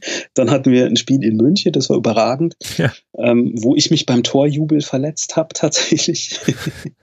Und ähm, so weit geht die Verletztenmisere beim SC, dass sich sogar die Fans schlimm. verletzen. Geht, Meine Güte. Es geht bis runter zum Füchseltalk. Der Sven konnte auch nicht unseren Saisonrückblick mitmachen. Er ist nämlich auch verletzt. Grüße von dieser Stelle. Ist, ähm, gute Besserung alle, dieser Stelle. Auf der letzten Rille auf dem Podcast. Ja. genau. Wir gehen alle auf dem Zahnfleisch. Nee, also du hattest wenige Auswärtsspiele, wo du das Gefühl hattest, die spielen jetzt heute um zu gewinnen. Du hattest aber sehr viele Auswärtsspiele, wo du von der ersten Minute an gedacht hast oder eigentlich vom du siehst das Bild im Spielertunnel und denkst so, äh, okay, das sind jetzt elf Gesichter, die sagen, ja, wir verlieren heute mal nicht. Aber du hast nie gedacht, so, ja, so, wir gehen jetzt raus, wir spielen beim letzten. Freiburg hat in dieser Saison sechsmal gegen den Tabellenletzten gespielt. Ähm, und die haben nicht sechs Spiele davon gewonnen. das, das, ist einfach was, wo ich dann als Fan denke, naja, da musst du doch, ähm, wenn du den, so die nächste Stufe erklimmen willst, einfach sagen, so, wir gehen jetzt nach Nürnberg, wir spielen jetzt in Nürnberg und wir gewinnen jetzt in Nürnberg und nicht, ja, wir warten mal, was Nürnberg macht und wenn wir den Ball kriegen und irgendwie, ja, das 1-0, was das Endergebnis dann auch war, war, glaube ich, nach 20 Minuten ein ganz komischer Freistoß. Also da gab es, glaube ich, auch nicht viele andere Torchancen, ehrlich gesagt. Das war wirklich da, ja, teilweise wirklich grausam anzuschauen. Trotzdem hat es gereicht. Mhm. Ähm, und zwar nicht nur, weil eben drei Mannschaften schlechter waren, ähm, sind ja noch zwei andere auch noch hinter uns es war ja insgesamt schon besser als in der vorigen Saison, das muss man schon sagen. Aber ich finde, wenn man den Anspruch hat, ähm, dauerhaft in der ersten Liga zu bleiben, dann gibt es eben, wenn man sich die Tabelle anschaut, vor der Saison, vom ersten Spieltag, dann musst du eben drei, vier Mannschaften finden, die schlechter sein sollen als du und gegen die musst du einfach gewinnen. Da führt kein Weg dann vorbei. Und das sollte sich dann eben auch äh, ja, zeigen, in dem, wie man sich eben auswärts verhält und eben ja, man kann es natürlich auch umdrehen und sagen, die, die Heimkulisse ist so stark, dass es eben ein paar Punkte mehr bringt, aber da kann man sich auch nicht drauf verlassen, wenn man das Stadion wechselt nach der nächsten Saison, dass es dann nahtlos vielleicht so weitergeht. Schauen wir mal nach Mainz, das ist nicht so einfach. Ähm, hm. Und man hat jetzt auch in der Heimtabelle jetzt nicht die Liga dominiert. Also Platz 12 ja. ist da okay, aber das. Äh ja, auch nicht dreimal so viele Punkte wie auswärts geholt, das ist auch klar. Aber das ist eben so ein bisschen, ja, diese, diese zwei Gesichter, die gibt es seit ein paar Jahren. Also das mhm. gab es sogar in der, in der Aufstiegssaison teilweise, dass du nach Duisburg gefahren bist, 1-1 gespielt hast. Ähm, das gibt es immer mal wieder und naja, immer mal wieder eigentlich über längere Phasen. Und man fragt sich dann eben, wo das herkommt, ob das wirklich so eine Kopfsache ist oder nicht, weil es ist ja das gleiche Spiel, es sind die gleichen Spieler, ähm, die wissen alle, was sie tun eigentlich. Und dann denkst du dir dann teilweise der Anpfiff und alle rennen nach hinten. Also ich warte, wo, das ist ja auch so, so ein Ding der Liga insgesamt, dass keiner mehr den Ball haben will. Ich warte immer noch auf den Moment, dass der Anpfiff ist und der Ball wird angetippt und alle laufen weg, so mhm. wie beim Sechstagerennen und dann in der 89. Minute, da geht es dann ab, so ungefähr. Aber gut, das war jetzt übertrieben, aber in Leipzig hattest du wirklich so Phasen bei dem Auswärtsspiel, wo du gedacht hast, so, ja, hä? Wieso, wieso geben die uns jetzt den Ball? Ähm, und das ist eben so ein Punkt, da muss man dann eben vielleicht was draus machen. Wenn man, wenn man diese Chance hat, diese Umschaltmomente kriegt, weil man eben den Ball hat, ähm, dann, ja, finde ich, mhm. muss man auch auswärts sich hinstellen und sagen, okay, wir wollen jetzt mit dem Ball was machen auch. Und zwar möglichst nach vorne und nicht zur Seite oder nach hinten. Das wirft ja den Blick auch so ein bisschen dann in die Zukunft und da hast du mit dem Punkt Weichenstellung ja, glaube ich, auch noch einige Unteraspekte mitbringen wollen in dieses Segment. Ich vermute mal, es geht ja bei der Weichenstellung nicht nur darum, was muss der SC Freiburg tun, um auf, auch auswärts dann mal zu gewinnen. Was meinst du denn damit? ja, das wäre natürlich gut, wenn ich das wüsste, dann ja, würde ich jetzt eine E-Mail schreiben und die würde niemand lesen, weil alles. Genau, lieber ein Brief, lieber ein Brief glaube ich auch. nee, stimmt.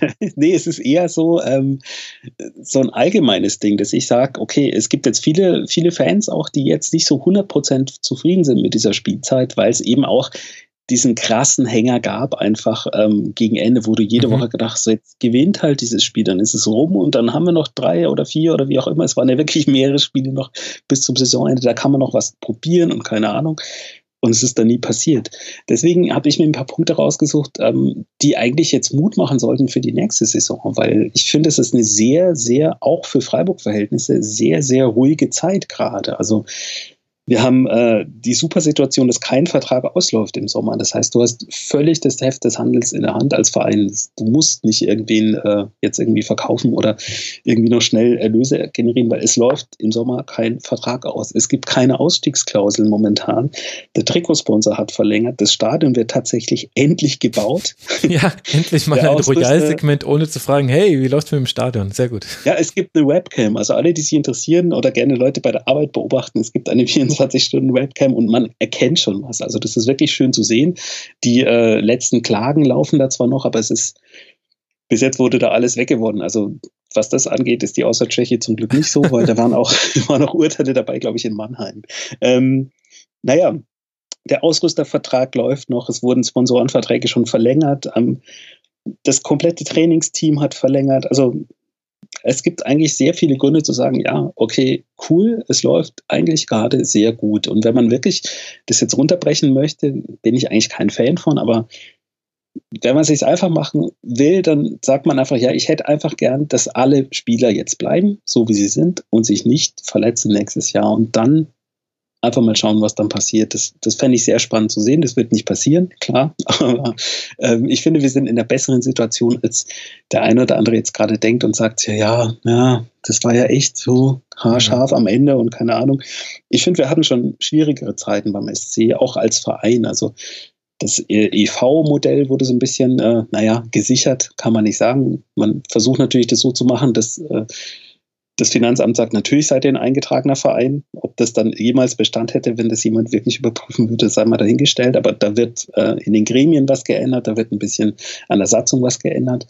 Das hat alles schon, hat alles schon Hand und Fuß und es zieht sich so ein bisschen durch den ganzen Verein und wird so ein bisschen nicht bemerkt, habe ich das Gefühl, auch bei uns selber. Also es kommen wieder Spieler aus der Jugend hoch, es kommen wieder Spieler aus der zweiten Mannschaft hoch. Die Frauen haben eine überragende Spielzeit geliefert zum zweiten Mal in Folge und äh, wie es immer so ist, werden dann alle vom FC Bayern weggekauft. Ähm, das ist ja auch was, was man sich verdienen ja. muss irgendwo. ähm, der Ritterschlag wäre im Frauenfußball allerdings, wenn der VfL Wolfsburg oder Olympique Lyon anklopfen würden. Das stimmt. Das ist dann die, die nächste Stufe wahrscheinlich. Aber das ist schon, ich glaube, das sind insgesamt sieben Spielerinnen plus Trainer in den letzten zwei ja. Jahren. Mhm. Das ist schon, ja, schon faszinierend. Melanie Behringer war damals so ein bisschen, wenn ich es jetzt richtig im Kopf habe, so ein bisschen die Türöffnerin. Das war der erste richtig große Transfer, auch schon gestandene Nationalspielerin und dann vom SC Freiburg zu den Bayern-Frauen. Aber gut, jetzt, jetzt äh, driften wir hier noch in andere Segmente ab. Dabei sind wir schon ein bisschen über unserer Zeit, was mich zu der abschließenden Frage bringt. Was ist denn dann das Gericht, was diese Saison beschreibt, deiner Meinung nach? Also ich muss sagen, ich habe das im Forum gelesen mit dem Jufka und fand es mega, weil äh, das ist tatsächlich was, was ich mit äh, dem Schwarzwald, wenn auch dem anderen Ende verbinde. Meine Frau hat in Kalf studiert und da gab es hervorragendes Jufka bei Davuds Kebab-Eck. Ähm, ich habe aber trotzdem was anderes, weil wir haben uns in der äh, Füchse-Talk-Gruppe, äh, also es passt sehr gut, deswegen Gruß an dieser Stelle. So, und ganz nicht, kurz noch für alle, die nicht aus der Region kommen, in den meisten anderen Städten kennt man das als Dürum. Aber es ist nirgendwo Dürum, so lecker genau. wie in Freiburg und dort heißt es Jufka und da wird der Teig auch noch alles selber gemacht und ach, Genau, und der Teig ist einfach viel dünn, es ist schon ein bisschen anderer Teig, also es ist schon so ein bisschen, ha, naja. Nee, dann hatte ich kurz überlegt, wir hatten eine Folge mit Jonas Friedrich bei uns, mhm. wo wir gefühlt die Hälfte der Zeit uns über die Merguez-Wurst unterhalten haben. die finde ich aber zu eklig, das würde die, äh, also zu fettig, das würde die Saison nicht gut beschreiben. Und der Sven hat die perfekte Antwort gebracht aus zwei Gründen, die ich dann ausführe. Die Saison vom SC Freiburg war wie ein äh, Kantinenessen einfach. Okay. Und die, die zwei Gründe sind, das eine ist, äh, naja, du hast halt hast halt was und es macht dich satt. Und irgendwie ist es auch manchmal schön, weil zum Beispiel die eine Beilage magst du halt gern, das ist dein Lieblingsgemüse, das ist dann gut. Und der Rest ist halt so, naja, es macht halt satt und gut. Und der zweite Aspekt ist, ähm, du liest es auf der Karte und denkst, boah, das ist aber gut, das hole ich mir jetzt. Und dann ist es aber eigentlich, ist es dann aber gar nicht so geil. Ja. Und aber trotzdem, wenn es das nächste Mal wieder dran steht, nimmst du es wieder, weil du magst genau. es ja. Das soll ein Tagliatelle sein? Ja. Okay. ja. Genau. Oder wie es in Nürnberg heißt, äh, Schnoggi mit Soße. ist halt nur die Frage, was für eine Kantine. Also ich muss jetzt gleich an die Mensa in Freiburg denken. Das wünsche ich den SC-Fans jetzt nicht, dass diese Saison war wie die Mensa in Freiburg. Also die Hauptmensa. Das war eher düster, möchte ich an der Stelle anmerken. Zumindest damals, zu meiner Zeit. Wir hatten ja damals noch nichts.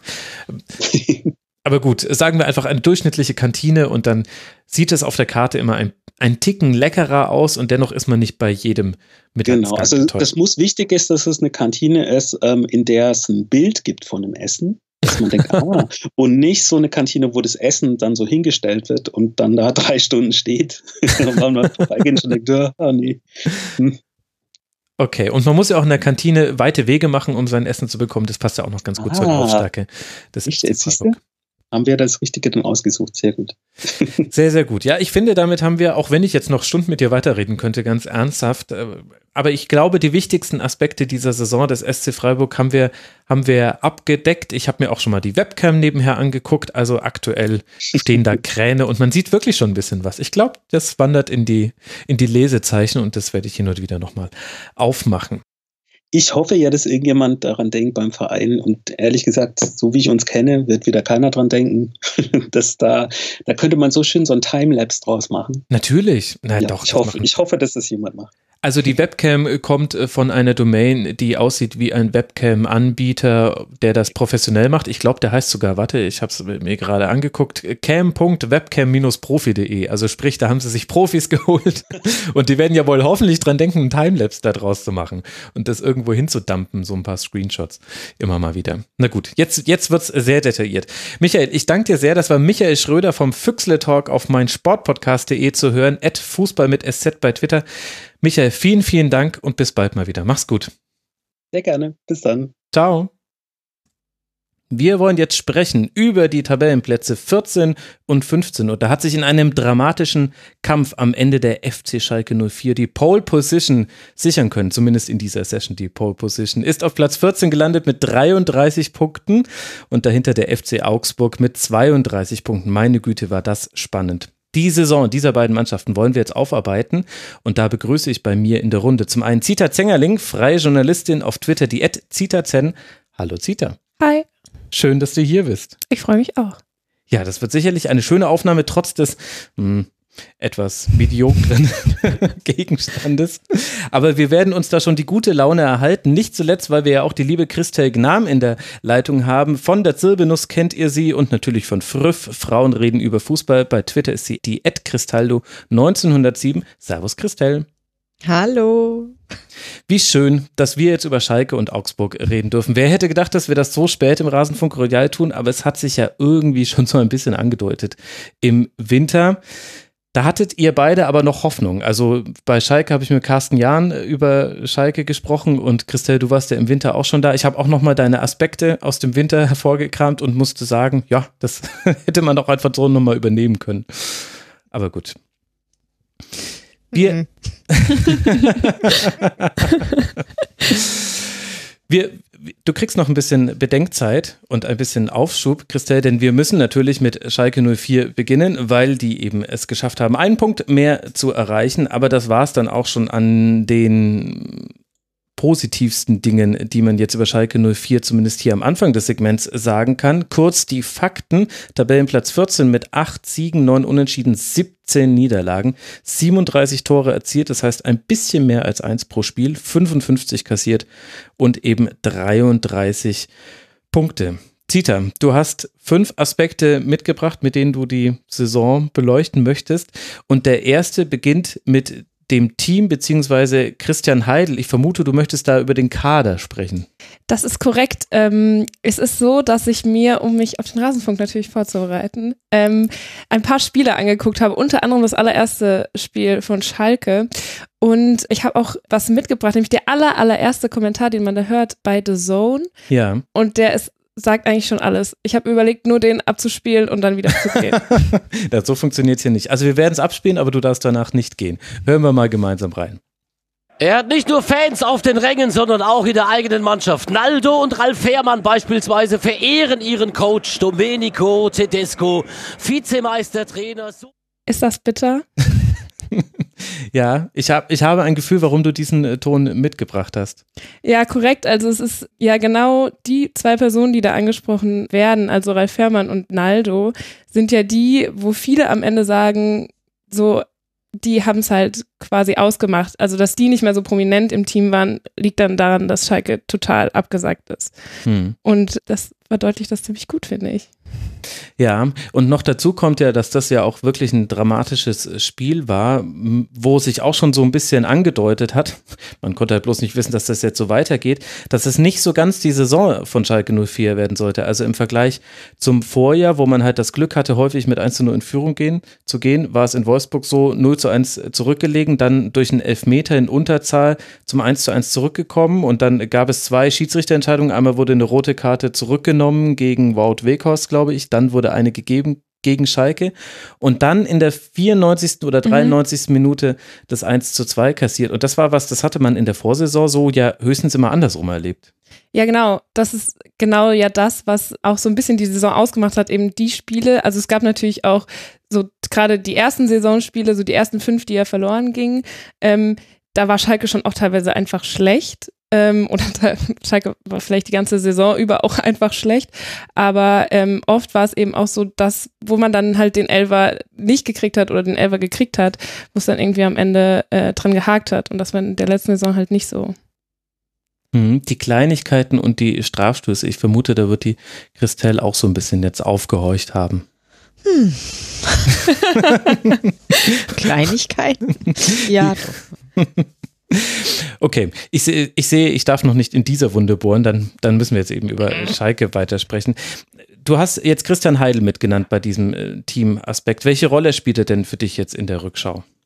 Ja, also Christian Heidel hat ja eigentlich immer noch auch einen guten Ruf auf Schalke. Trotzdem haben, also es ist ein bisschen kontrovers, ähm, haben die Transfers, die Christian Heidel gemacht hat, eigentlich mittlerweile einen total schlechten Ruf. Also ich glaube, ich war noch nie auf Schalke, wo in letzter Zeit, wo nicht der Name Rudi gefallen ist, für ungefähr als Täter von allem. Also es ungefähr, Rudi ist für viele Schalke-Fans an allem schuld. Ähm, aber es geht halt auch ja darum, dass er ähm, die großen Schalker Jugendspieler abgegeben hat äh, und teilweise ja äh, ablösefrei, also ähm, Goretzka, irgendwie Tilo Kehrer, Max Meyer, das sind ja alles Leute, die da denkt man eben schon äh, dran, dass da Heidel dran schuld ist, dass man da jetzt teilweise auch gar kein Geld für bekommen hat. Hm. Ähm, und auf der anderen Seite das Geld eben dann auch nicht äh, irgendwie in passende Spieler investiert hat. Aber dann lass doch mal da die Personalien durchgehen, weil das finde ich durchaus interessant. Also Leon Goretzka, der hatte ein Vertragsangebot vorliegen, hat dann sehr guten Confed Cup gespielt und hat dann das Vertragsangebot abgelehnt. Was hätte da Christian Heidel machen sollen? Ja, also sie waren sich ja offensichtlich, also man sagt sich ja so, dass sie sich einig waren. Genau. Also dass sie den, den Vertrag irgendwie schon vorliegen hatten und dann heißt so, die Bayern haben beim Confed Cup den, den Leon Goretzka umgedreht. das, das, hört sich gut ich an. Ich gebe ja. das nur wieder. Mhm. Ähm, und ich glaube, dass das Problem gar nicht ist, dass er gegangen ist vielleicht, sondern äh, auf welche Art und Weise in dem Fall. Und das war nämlich für Heidel ja, also das war ja sehr oft so, ähm, dass äh, man dachte bis zum letzten Augenblick, also es war ja zum Beispiel im Fall Leroy Sané dann auch so, dass man bis zum letzten Moment irgendwie noch die Hoffnung hatte, er bleibt. Und doch dann irgendwie so zwei Tage oder was vor, vor Transferschuss sind sie dann doch irgendwie weg. Ähm, beziehungsweise man schafft es halt eben nicht von den äh, Leuten, wo der äh, Vertrag ausläuft, den nochmal zu verlängern, damit man dann wenigstens noch das Geld bekommt. Mhm. Ähm, genau, das war so ein bisschen, glaube ich, das Problem. Und am Ende war es dann so, dass die Transfers, die Heide gemacht hat, ähm, die, wo dann, dann quasi die billigen im Vergleich die besten waren und die teuren, wie zum Beispiel jetzt ähm, Sebastian Rudi, überhaupt nicht so eingeschlagen haben, wie sie hätten sein sollen für das Geld. Mhm. Also du hast dann noch Max Meyer genannt, da haben wir natürlich dieses Verhältnis zwischen dem Berater und Christian Heidel, das wurde ja damals auch thematisiert. Und dann Thilo Kehrer, einer der, der Transfers, der gar nicht mehr so häufig noch erwähnt wird, der ja aber auch sehr kurzfristig und ungeplant kam. Aber wenn Paris Saint-Germain bereit ist, da einen Betrag irgendwie zwischen 30 und 40 Millionen hinzulegen. Genau, also ich verstehe, warum die gegangen sind. Ich sage nur, dass äh, quasi Heidel, das Ansehen von Heidel oder diese, mhm. auch in der Rückschau, wenn man sich anguckt, so warum musste Heidel gehen oder warum, was war schlecht, ist eben auch noch dieses Spontane gewesen. Also man dachte bis zum Ende, Kera bleibt irgendwie oder Kera, also es ist ja so auf Schalke gerne so die romantische Vorstellung, dass doch alle Schalker sind und so gerne auch auf Schalke für immer spielen würden.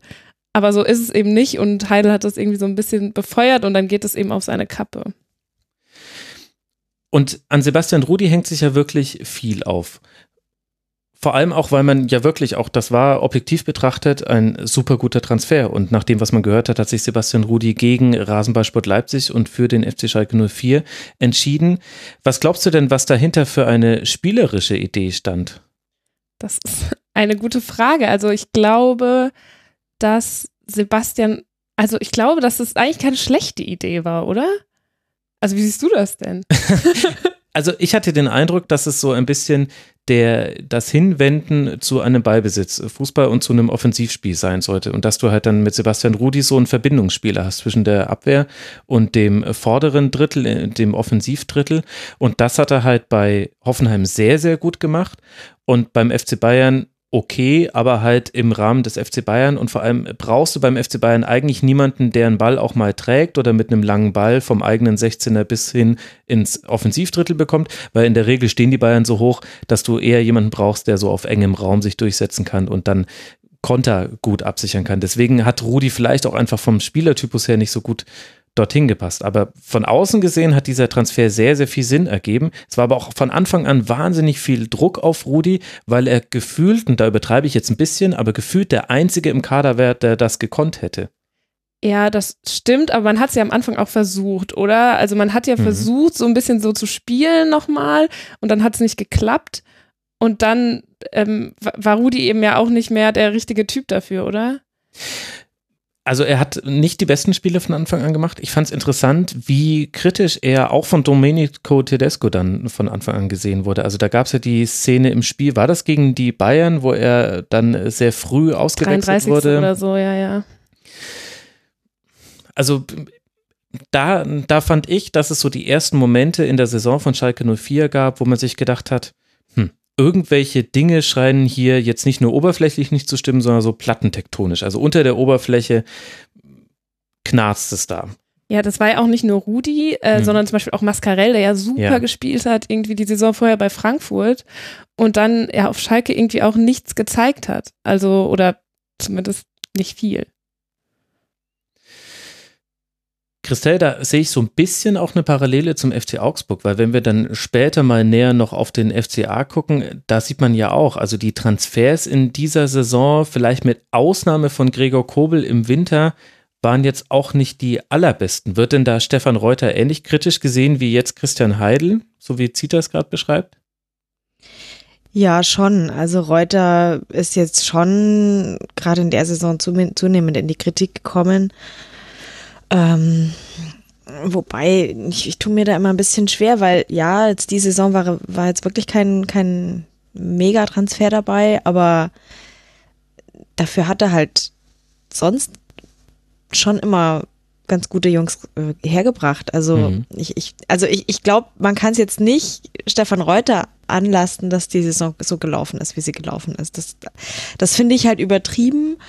Ähm, und ich glaube, da sind, da haben wir aber auch äh, andere Ansprüche als, als Schalke, die ja doch, ähm, ja, ja, ich, ich halte es ein bisschen für schwierig, das auf, auf der Ebene zu vergleichen, weil wir, wir ja gar nicht uns, uns anmaßen, ähm, solche Spieler über oder anmaßen können, solche Spieler zu uns zu locken. Ja, also bei uns, wir, wir sind ja Klar. froh, wenn die mit irgendwelchen äh, holprigen äh, äh, Karriereverläufen ähm, bei uns nochmal äh, angreifen wollen oder eben irgendwelche Jungen ähm, Ihr braucht die sich, sich da Gebrochenen loseisen lassen. oder die Ja, sehr genau. Jungen. Und Schalke macht die gebrochen. An Genau. Zulieferer. ja, Wir, könnten, wir könnten da mal eine Kooperation starten vielleicht. Ja gut, aber das sind ja häufig die Hidden Champions in der Wirtschaft, die Zulieferer. Also ja, Ja, das, ja, aber nochmal dazu. Also ich glaube auch Heidel hat ja jetzt nicht äh, nur schlechte Transfers gemacht. Also der Mhm. hat ja auch in der letzten Saison oder also davor ähm, auch total gute Einkäufe gemacht. Und das ist ja gerade so ein bisschen das Dilemma. Also zum Beispiel Naldo war ja ein super Spieler und den Mhm. hat ja auch Christian Heidel. Ich glaube, das war der erste Transfer überhaupt Genau. von, von Ja. äh, Christian Heidel und alle haben sich total gefreut und der ist ja auch super eingeschlagen. Und dann, das ist ja so ein bisschen so ein Sinnbild vielleicht für die Saison auch wieder, dass der dann halt so abgeschossen wird und dann auch irgendwie geht. Und ähm, es gab da ja auch total die Debatte, dass er irgendwie noch Spieler oder Verteidiger der Saison war und dann, ähm, dann wird er irgendwie da, irgend, also wird dann so behandelt und geht dann irgendwie. Das ist ja trotzdem immer noch ein Heideltransfer auch hingewiesen mhm. und nicht nur weg. Ja, das stimmt. Und ähm, das ist ja dann auch so ein bisschen, also Naldo ist dann im Winter gewechselt zum AS Monaco, nachdem er eben nicht mehr wirklich gefragt war. Und äh, da- stelle ich mir jetzt die Frage, wenn wir jetzt, jetzt noch beim Punkt Heidel sind und gleich dann auch über Domenico Tedesco reden wollen, wie wir da so ein bisschen die Verantwortlichkeiten jetzt in der Rückschau aufteilen wollen. Also Christian Heidel hat definitiv auch Fehler gemacht und hat eine Mitverantwortung an der jetzigen Situation. Ich habe mich allerdings sehr gewundert über die Art und Weise, wie dann im Nachhinein jetzt gegen Ende der Saison über seinen Rücktritt gesprochen wurde. Also dass sich dann Clemens Tönnies hinsetzt, der Heidel jetzt nicht wirklich den Rücken gestärkt hat. In der Phase, in der es hieß, vielleicht sollte es einen Kaderplaner geben, der ihm zur Seite gestellt wird. Das war ja schon, also deutlicher kannst du ja jemand nicht kritisieren. Das ist, als würdest du sagen, ja, vielleicht soll es hier noch einen zweiten Moderator einfach geben, der vielleicht in den Pausen, in denen du gerade nicht willst, äh, moderierst. Da würde ich auch sagen, äh, okay.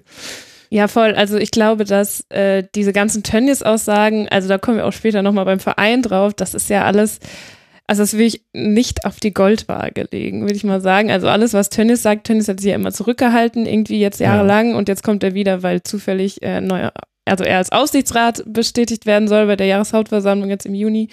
Ähm, was aber die Verantwortlichkeit angeht, glaube ich schon, dass Heidel viel beigetragen hat und vielleicht auch, also es ist immer schwer zu beurteilen, wenn man da nicht drin ist, aber schon überfordert vielleicht ist mit dem, was Tedesco vielleicht auch brauchte Mhm. oder wollte oder versucht hat zu verändern und dann eben nicht, eben nicht die richtigen Leute geholt hat. Also es ist ja auch, man ist sich bei manchen Spielern nicht so ganz sicher, ob das jetzt Spieler für Schalke sind. Also Konoplyanka zum Beispiel, da denkt man dann immer, ja, der wird jetzt verkauft oder der ist dann doch, ah, dann ist er doch der richtige Mann wieder und spielt dann doch wieder ein paar Mal und dann spielt er wieder gar nicht. Also man ist sich da, also von außen gesehen gar nicht so sicher, wer da reinpasst.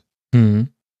Ja, das kann man vielleicht dann so ein bisschen festhalten, dass die Aufgabe, die war eine sehr große für Christian Heidel und er hat es aber nicht geschafft, diese Aufgabe nachhaltig zu bewältigen. Und ob das dann jetzt nur allein seine Schuld war, wahrscheinlich nicht. Da kommen dann verschiedene nicht, nee. Faktoren zusammen. Aber er war halt auch einer derjenigen, der dafür Verantwortung getragen hat und hat das ja auch insofern antizipiert, indem er ja selbstständig seinen Rücktritt eingereicht hat und es nicht irgendwie bis zuletzt ausgesessen hat, was ihm jetzt groteskerweise dann vorgeworfen wird. Total. Normalerweise, also er hat ja sogar seinen Vertrag aufgelöst. Er kriegt ja überhaupt keine Abfindung oder so. Ähm, was ja eigentlich so normalerweise als positiv gesehen wird, wenn er selbst sagt, er schafft es nicht mehr. Ähm, warum sollte er, also warum sollte er nicht gehen dürfen? Und jetzt wird ihm wieder das vorgeworfen. Das ist alles sehr Schalke. Ein bisschen schon und auch sehr, es stehen irgendwelche Wahlen an. Ja. Technisch. Es, Ja, da hat sehr. auch die Politik einen gewissen ein gewisses Spiel mit dabei, also jetzt die Vereinspolitik. Aber dann lass uns doch mal über Domenico Tedesco sprechen, denn der scheint ja so ein bisschen das Gegenteil von äh, Christian Heidel zu sein in der Art und Weise, wie man jetzt noch auf ihn blickt. Ich habe das Gefühl, Domenico Tedesco ist wie eine, eine frühe Liebschaft, die man dann unter irgendwelchen dubiosen Umständen in die Ferne geschickt hat und schon, schon einen Spieltag später schmachten alle wieder, obwohl Ja. der Jahrhunderttrainer auf der Bank sitzt. Ja, total. Also genau so ist es. Ähm, es ist ja auch, es wurde ja dann wieder diskutiert, wenn man jetzt den neuen Trainer holt, ob das wieder äh, Domenico Tedesco sein soll, ähm, was ja dann nicht der Fall war oder nicht so geworden ist. Aber das zeigt ja, dass man eigentlich, ich glaube, dass die, die im Großen und Ganzen wurde die Schuld der Mannschaft zugeschrieben und Christian Heidel. Also äh, man hat dann gesagt, es wurde falsch eingekauft Mhm. und äh, eigentlich ist Tedesco ein, ein toller Trainer, was er auch ist, aber die Mannschaft konnte nicht umsetzen, was er wollte. Aber woher, also jetzt bin ich einfach mal jetzt äh, der Antagonist. Woher wissen wir denn, dass Domenico Tedesco so ein toller Trainer ist? Also das ist eine gute Frage.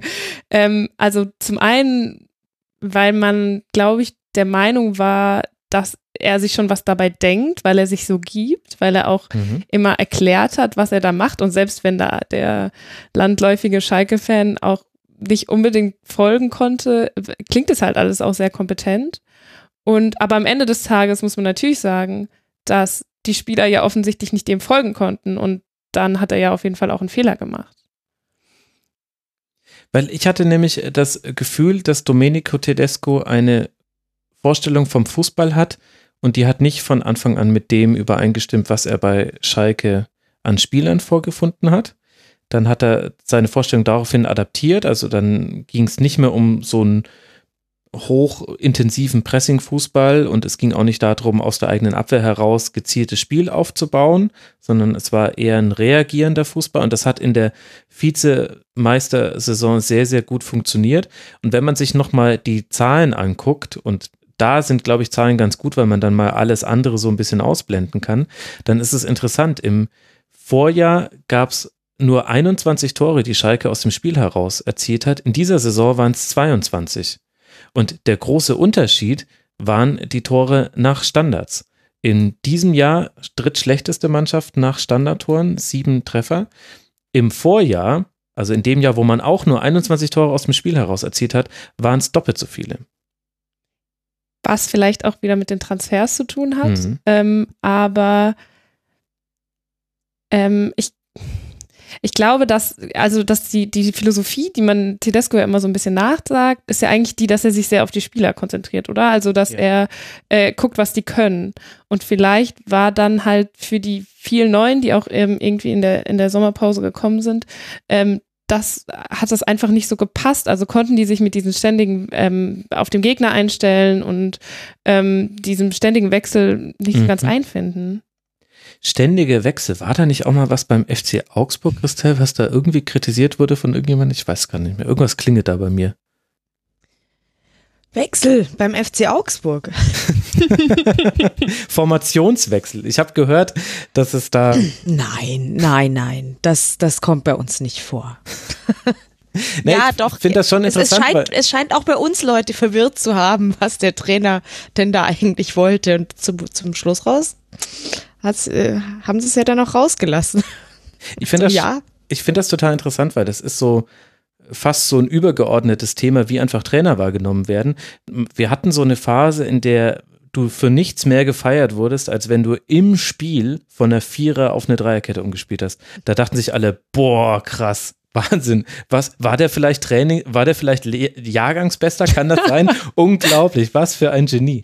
Und jetzt, jetzt gibt es so ein bisschen die gegenläufige Bewegung, dass im Grunde eigentlich, eigentlich agieren die Trainer schon sehr ähnlich, wie sie die ganzen letzten zehn Jahre trainiert haben. Es haben sich nur die Gesichter ein bisschen verändert. Und je, jetzt ist eher die Sache dann, also ab der, ab der dritten Umstellung dann sagen die Leute, puh, also wer soll denn das noch verstehen und ob das bei allen auf dem Spielfeld ankommt? Und dann stellen sich auch die ersten Spieler hin und sagen, ich wusste überhaupt nicht mehr, was ich tun soll. wo sich auch so denkt, ey, du, du bist Fußballspieler, so grob solltest du schon immer einen Plan haben, was du machen sollst und ist jetzt vielleicht auch nicht der richtige Zeitpunkt, das in der Öffentlichkeit zu äußern. Aber das finde ich halt interessant, weil man das bei so zwei unterschiedlichen Trainertypen wie Manuel Baum und Domenico Tedesco letztlich ähnliche Kritikpunkte hört, nämlich zum Beispiel, dass es am Schluss viel zu kompliziert war und dass sie es zu wenig einfach gemacht haben. Ja, gut, bei Tedesco kommt halt noch dazu, also dass er gehen musste, hängt halt auch total mit dieser ähm, Krisenphase da zusammen, an dem, also die ersten Spiele, die Schalke ja überhaupt gewonnen hat in der Hinrunde, waren ja irgendwie geht dann gegen Düsseldorf und gegen Mainz. Mhm. Und gerade die Spiele waren ja dann die, wo es angefangen hat, überhaupt nicht mehr akzept akzeptabel zu sein. Mhm. Also dann irgendwie diese In der Rückrunde dann genau, an der- 0-3 und 0-4. sorry, ja, genau, in der Rückrunde. Ähm, wo dann ja erst Heidel ging nach der Niederlage gegen Mainz und dann eben dieses 4-0 gegen äh, Düsseldorf. Ähm, und dann dieses, äh, diese 7-0 Niederlage gegen Manchester und da, also da musste ja Tedesco eigentlich einfach gehen, ob die Spieler verstanden haben, was er macht oder nicht. Vermutlich nicht, wenn er 7 zu 0 verlierst und 4-0 gegen Düsseldorf. Und trotzdem kriege ich das noch nicht so ganz zusammen. Also, weil das, es, die Entlassung damals war sehr schlüssig und es schien auch wirklich so zu sein, okay, da, da kann man jetzt einfach auch nach, gerade nach diesem 0 zu 7, das war so in einer Art und Weise schlimm, äh, dass man das Gefühl hatte, okay, gut, Domenico Tedesco wird hier nicht mehr positiv vorankommen. Gleichzeitig hat er sich angreifbar gemacht mit Dingen wie, dass er in der Winterpause Ralf Fährmann aus dem Tor nimmt und Nübel ins Tor stellt. Das, deswegen, das ist ja quasi der zweite Teil dieses der Zone-O-Tons. Was aber ja auch, also meiner Meinung nach eine super Entscheidung war. Also natürlich, es hat in gewisser Weise ähm, die Mannschaft vielleicht destabilisiert, aber also Nübel ist, ist ein super Torhüter. Also Ralf Fährmann hat sich, hat zwar zum Beispiel gegen Augsburg in der Hinrunde super gehalten, Mhm. aber ähm, es, Nübel ist einfach mittlerweile, glaube ich, der bessere Mann. Aber ist das nicht vielleicht der, der perfekte, die perfekte Personalie, um den Trainer Domenico Tedesco und vielleicht das, was man ihm dann irgendwie so im Subtext immer vorwirft, mal klar zu machen? Weil ich würde dir recht geben. Ähm, Ralf Fährmann hat Unsicherheiten gezeigt, hat die offenbar auch nach allem, was man hört, ich habe das Spiel nicht gesehen, auch in einem letzten Testspiel in der Winterpause gezeigt, hat da nochmal zwei Situationen gehabt, die sehr unsicher waren und dann soll wohl die Entscheidung getroffen worden sein, okay, wir setzen auf Alexander Nübel, weil wir können uns diese Unsicherheiten beim aktuellen Tabellenstand nicht leisten. Es war ja nicht so, dass man in der Hinserie irgendwie auf Platz 7 rausgekommen wäre, sondern da stand man ja auch schon da unten drin, wo man jetzt letztlich auch geendet ist. Also war das von den, von den objektiven, sachlichen Faktoren ein völlig richtiger Wechsel und von der sportlichen Perspektive. Aber die zweite Komponente, nämlich die der Hierarchie innerhalb der Mannschaft, der Führungsfiguren, der Identifikationsfiguren, die Domenico Tedesco meiner Meinung nach nie so wirklich angewandt hat. Deswegen war ein Hövedes dann weg, deswegen war irgendwann Naldo weg und deswegen war dann auch ein Ralf Fährmann weg, der sich immer schützend vor Tedesco gestellt hat in jeder Phase der Saison. Und auch noch, als er nicht gespielt hat. Also das muss man ja nochmal Ja, dazu sagen. ja. Also bei diesem Derby-Sieg, wie wieder der Ralf Fährmann den auch den Nübel gefeiert hat, das ist ja, und wie er halt für die, also ist jetzt nicht mehr Tedesco, aber wie der, obwohl er nicht spielt, auch immer noch die, die Führungsfigur ist, ist ja trotzdem auch beachtlich. Trotzdem glaube ich auch, also ich habe das auch noch nicht so ganz durchdrungen, was da überhaupt passiert ist, auch mit dem Hövedes schon und mit, mit Naldo. Aber irgendwie scheint es da ein Problem gegeben zu haben, was eben dann auch dazu geführt hat, dass es halt noch weiter destabilisiert wurde, das Ganze. Also wenn ich jetzt Stefan Effenberg wäre, dann würde ich sagen, da kommt halt jemand und stellt einfach nur wie in einem FIFA-Spiel auf, nach besten, nach besten Werten. Aber so funktioniert halt Fußball auch nur zum Teil.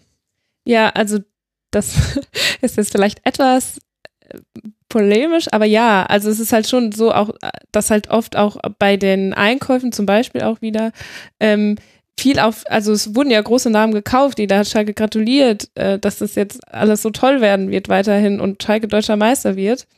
Ähm, aber am Ende hat es halt nicht gut zusammengepasst. Und die, die nicht die großen Namen hatten, waren dann die Leute, die ähm, am Ende besser gespielt haben. Also zum Beispiel auch Serda von Mainz.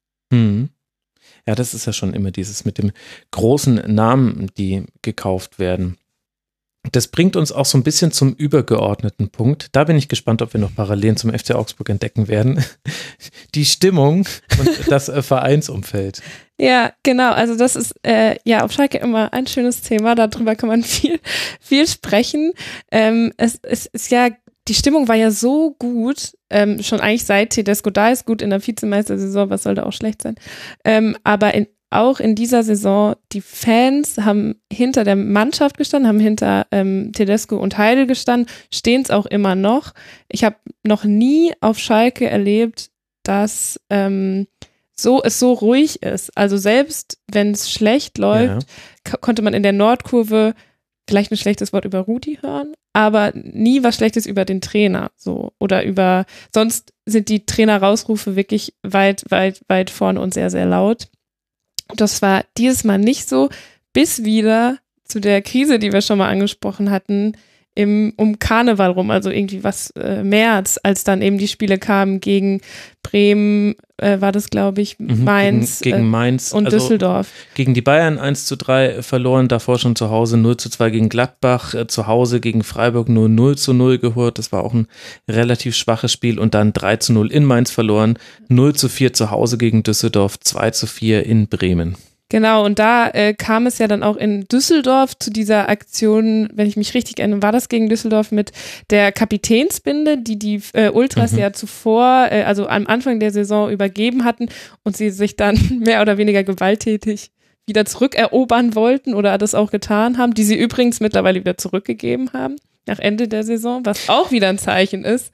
Aber auch ein bisschen albern. Also, Natürlich, das ist alles total albern. Aber es ist, ähm, es zeigt so, dass die Stimmung ja bis zu diesem Spiel eigentlich noch sehr ruhig und gesetzt mhm. war, aber dass es dann halt irgendwie ähm, zu viel wurde und ähm, dann ging ja, war ja Heidel weg und quasi mit dem Weggang von Heidel war es dann auch sozusagen gegessen, würde ich mal sagen, aus, aus Fansicht. Also dann war dann auch die Resignation sehr extrem. Also das das wird nichts mehr. War klar, es war die ganze Zeit klar, dass Schalke nicht absteigt.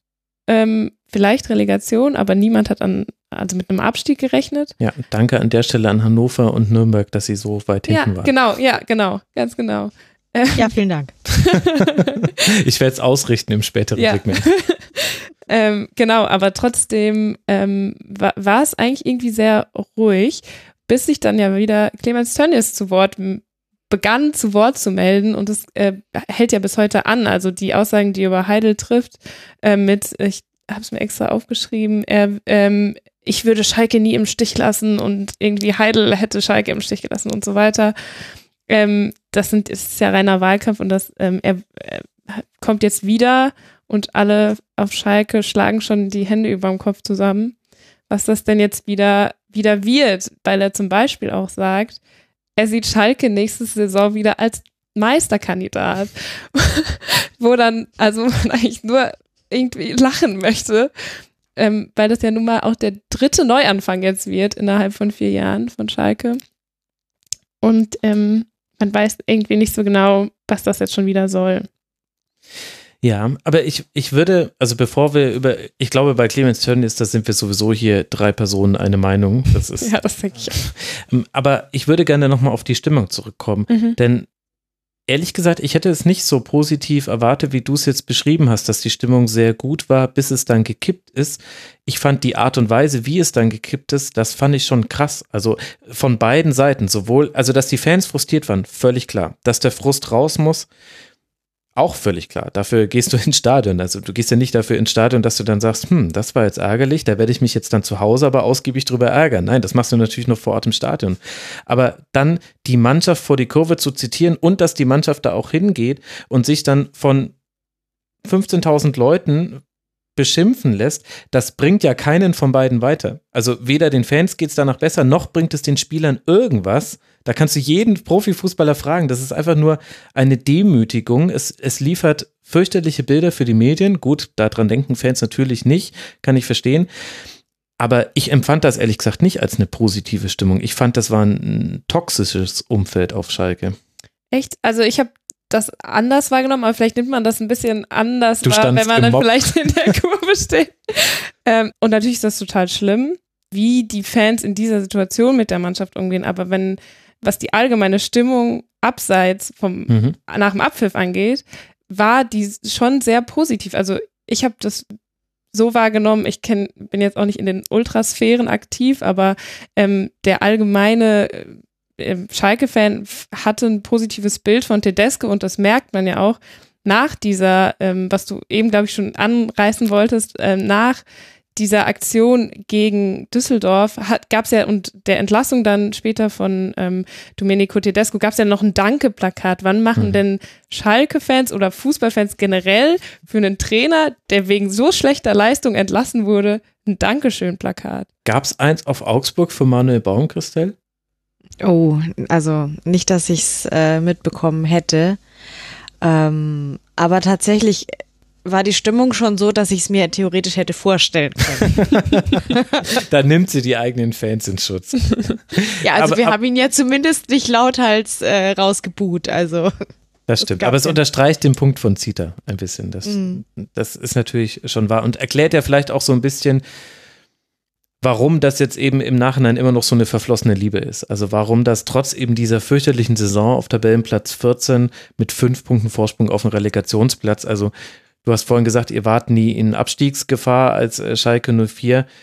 Ja, aber das hat sich anders angefühlt. Also neutrale Beobachter konnten immer sagen, ja, guckt euch einfach an, was da noch hinter euch steht. Sorry, Christelle, aber es war jetzt eher auf hm. Hannover und Nürnberg bezogen tatsächlich. Schon klar.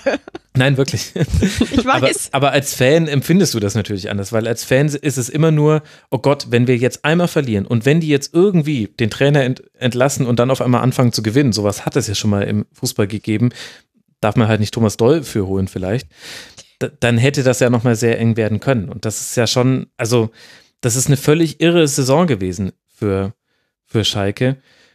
Ja, die wären ja auch tatsächlich mit den, ich glaube, ich habe mal nachgeschaut, mit den Punkten von dieser Saison letzte und vorletzte in der Relegation gelandet. Mhm. Ähm, wobei sie mit den Punkten von letzter Saison, das waren 63, wären sie, glaube ich, diese Saison auch nur, wie viele Tage, wie viele Tage waren Vierter oder was? Genau, ähm, Vierter ja. geworden. Ähm, das heißt, das muss man alles immer ein bisschen relativ sehen. Danke, Hannover, danke Nürnberg. Ja, also die letzten beiden Spielzeiten wäre man Relegationsteilnehmer gewesen in der Saison davor und davor sogar direkt abgestiegen. Da oh. ist der VfB abgestiegen mit 33 Punkten und in der Saison davor der SC Freiburg mit 34 Punkten. Du wirst gerade ein bisschen blasser. naja, aber nächste Saison werden wir ja Meister, deswegen ist es ja, geht mich gar nichts mehr an. Jetzt wurde die Saison irgendwie zu Ende gebracht. Und äh, das mit Hüb Stevens. Hüb Stevens hat das hinbekommen, aber ohne dass sich eigentlich was verändert hätte. Wenn man ehrlich ist, mhm. war es ein Derby-Sieg. Der ist natürlich sehr, sehr wichtig, das ist völlig klar. Aber ansonsten war es einfach nur Unfähigkeit der Mannschaften dahinter. Er hatte keinen besseren Punkteschnitt als Tedesco. Die Spiele waren genauso schlimm, bis vielleicht sogar noch ein bisschen schlimmer, weil bei also bei beiden Trainern konnte man einen Plan erkennen, aber bei Tedesco hatte der Plan schon noch irgendwie damit dazu, damit zu tun, ins gegnerische, aufs gegnerische Tor zu kommen. Bei Hüb Stevens war es schon sehr deutlich, okay, also jetzt erstmal hinten alles ruhig dicht machen, gegen Augsburg jetzt erstmal das 0-0 halten und dementsprechend. Ist doch gelungen. Es ist gelungen, ja. Ja, ähm, ja. und wie? ähm, ja, es ist äh, tatsächlich so, dass äh, ich auch glaube, dass Stevens nicht so viel, das sagt er auch selbst. Also er hat ja jetzt ähm, auch sowohl nach seinem ersten Spiel oder sogar vor, vor dem ersten Spiel gesagt, ähm, also nochmal sehr lobend auch seinen Vorgänger erwähnt und gesagt, ähm, dass es total schlimm sei, dass, dass da jetzt wieder jemand vom Hof gejagt wird, der dafür eigentlich nichts kann. Und auch jetzt nochmal nach der Saison hat er gesagt, dass er ja, also er hat, glaube ich, die Spieler als letztens erst als egoistisch bezeichnet und er könnte mit denen auch nicht mehr gut arbeiten. Ähm, und man sieht da ja, dass, dass das irgendwie nicht richtig funktioniert hat, wobei man am Ende der Saison, also glaube ich, gerade gegen Augsburg, gerade gegen Stuttgart sehen kann, da war dann auch nicht, also dann war auch nichts mehr zu holen, war auch keine Motivation mehr da, irgendwie was nochmal zu reißen. Ja, zumindest nicht auf dem Feld.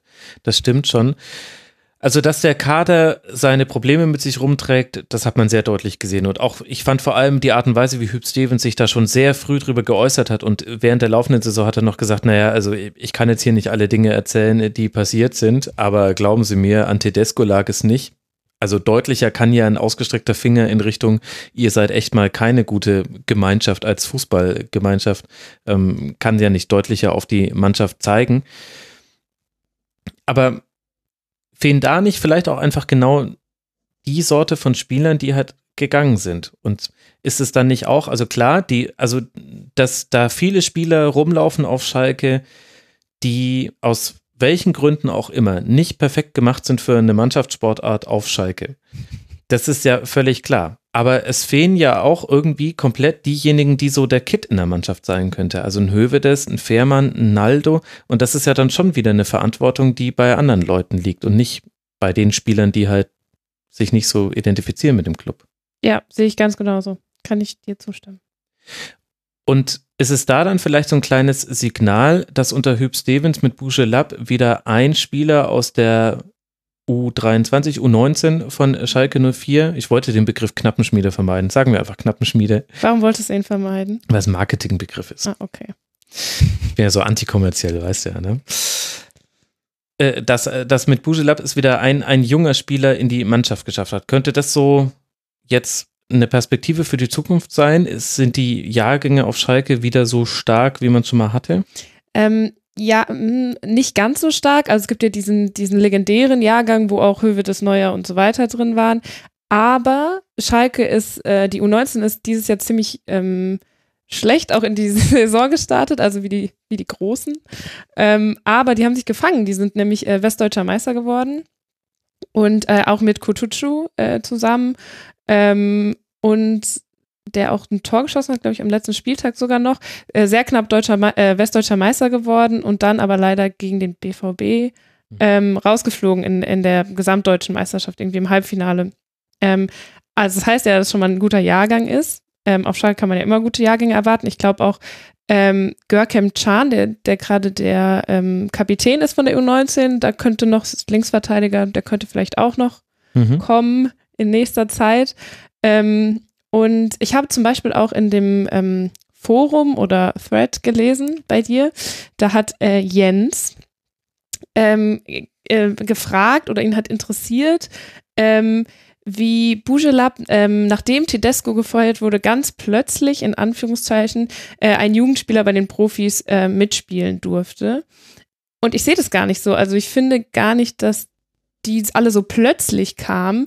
Es ist nämlich so, dass Norbert Elger eigentlich immer dafür sorgen will, ganz dringend, dass mhm. die die Ausbildung fertig machen, also dass die die U19 fertig durchlaufen und dann können sie ja äh, weiterziehen sozusagen und ähm, nur in den Notfällen ähm, oder wenn eben so eine dominante äh, Trainerpersönlichkeit da ist, wie jetzt zum Beispiel Felix Magath das damals mal war, wo dann auch Max Meyer mit 17 mal mitspielen durfte.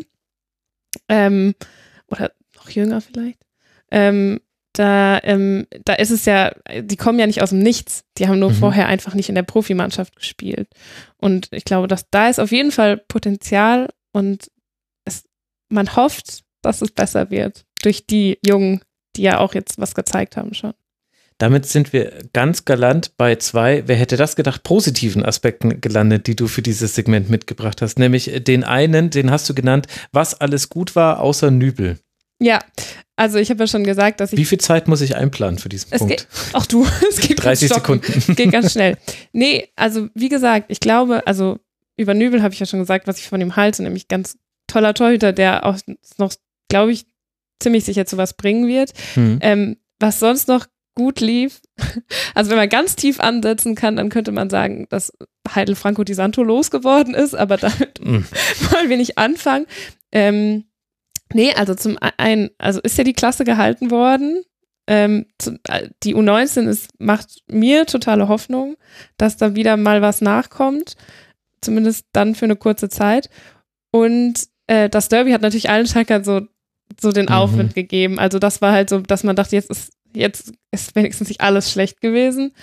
Ähm, und es ist ja so, dass ich, ich habe das Gefühl, du kannst mir da gerne widersprechen, dass Schalke schon nicht besser gespielt hat, aber einige so Charaktere, die vorher sehr stark in der Kritik standen, wieder ein bisschen sich gefestigt haben. Zum Beispiel Rudi. Also ich mhm. habe das Gefühl, Rudi war in den letzten Spielen, man hat dann doch gedacht, das, vielleicht wird das noch was.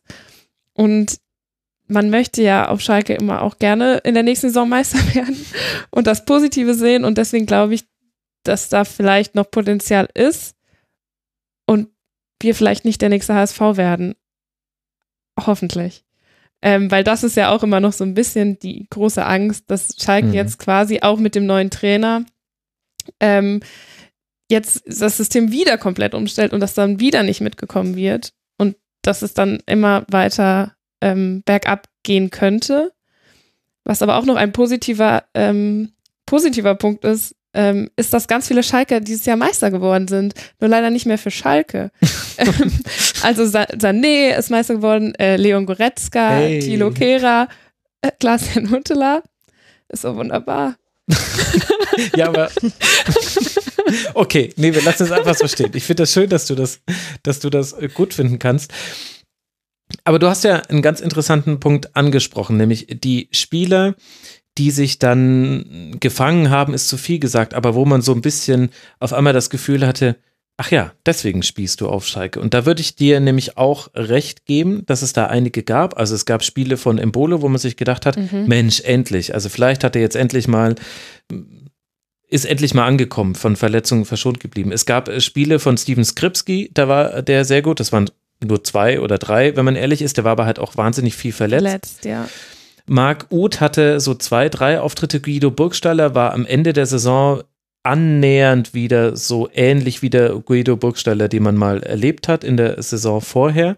Und Sebastian Rudi hast du genannt. Weston McKenney hatte dann, also der war ja ein bisschen Aushilfsmädchen für alles. Also der hat, glaube ich, in jedem Mannschaftsteil bis auf Tor hat er mal gespielt, sowohl in der letzten Kette als auch auf der 6, auf der 8 und auch vorne im Sturm. Unglaublich.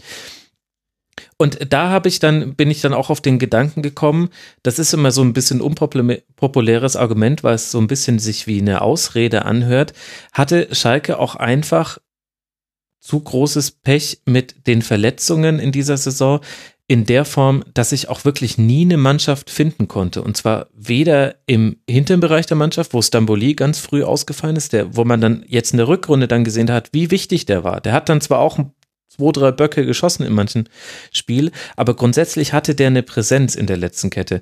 Und das geht halt dann weiter bis nach vorne im Sturm, wo ja zwischendurch die wildesten Kombinationen auflaufen mussten. Also deswegen hat ja auch Weston McKenney mal Sturmspitze gespielt, weil einfach alle anderen verletzt waren. Äh, das interessant, ich habe heute nämlich noch gelesen, dass gar nicht, also dass eigentlich gar nicht so viele Schalker äh, verletzt waren. Also sind irgendwie auf dieser Verletzungstabelle irgendwie auf der 10. Genau. Ähm, aber ich, ich habe dann auch überlegt, weil man ja immer so viel davon gesprochen hat, ähm, dass also dass die äh, Schalker so großes Pech haben, dass eben genau die Schlüsselspieler ähm, dann und auch die, die aus der letzten Saison noch dabei waren, die vielleicht ein bisschen Stabilität reinbringen können, dass die dann halt in den in den ungünstigsten Momenten gerade verletzt waren. Das würde ich auch sagen. Hast du noch was, was positiv war außer Nübel oder sollen wir jetzt über die Zukunft sprechen? Und machen wir mal die Zukunft. Machen wir mal die Zukunft, denn das ist ja höchst spannend, wenn man sich anguckt, was sich da jetzt auf Schalke mal wieder getan hat. Schalke ist einfach nie langweilig. Wir haben mit Jochen Schneider und Michael Reschke eine neue sportliche Führung, der eine Sportvorstand, der andere Sportdirektor und wir haben mit David Wagner einen neuen Trainer, der von Huddersfield kommt, da zumindest seine letzte Trainerstation hatte und dort so einen Gegenpressing-Fußball hat spielen lassen. Was glaubst du denn, sagen jetzt diese Personalien über die Ausrichtung von Schalke 04, jetzt jenseits von so Dingen wie, dass man Meister werden will? Wir nehmen auf an dem Tag, an dem der BVB Hazard und Brandt äh, veröffentlicht hat. Also ich wünsche euch viel Erfolg mit der Meisterschaft in dieser Saison. Was glaubst du, in welche Richtung wird sich Schalke 04 jetzt entwickeln unter diesen dreien, plus dann Clemens Tönnies natürlich? Ich finde das sehr, sehr schwierig zu sagen. Und egal, was ich sage, es wird auf jeden Fall nicht so sein. Aber es ist halt mal wieder so, dass Schalke sich, eigentlich hatte man ja mal gesagt, vor zwei Jahren, als äh, Domenico Tedesco damals noch kam ähm, und einen Vertrag bekam, ich glaube auch bis 22, Mhm.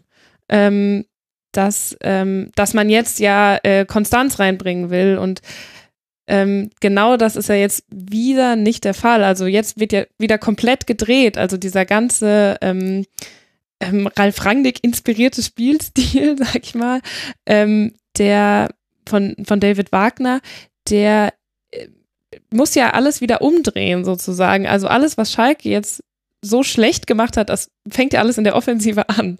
Also das Schlechteste war ja eigentlich die Offensive und die soll jetzt ähm, plötzlich wieder wieder florieren. Ähm, ich bin gespannt, wenn das gelingt, ähm, dann freuen sich alle, weil sie wieder schön Fußball sehen können.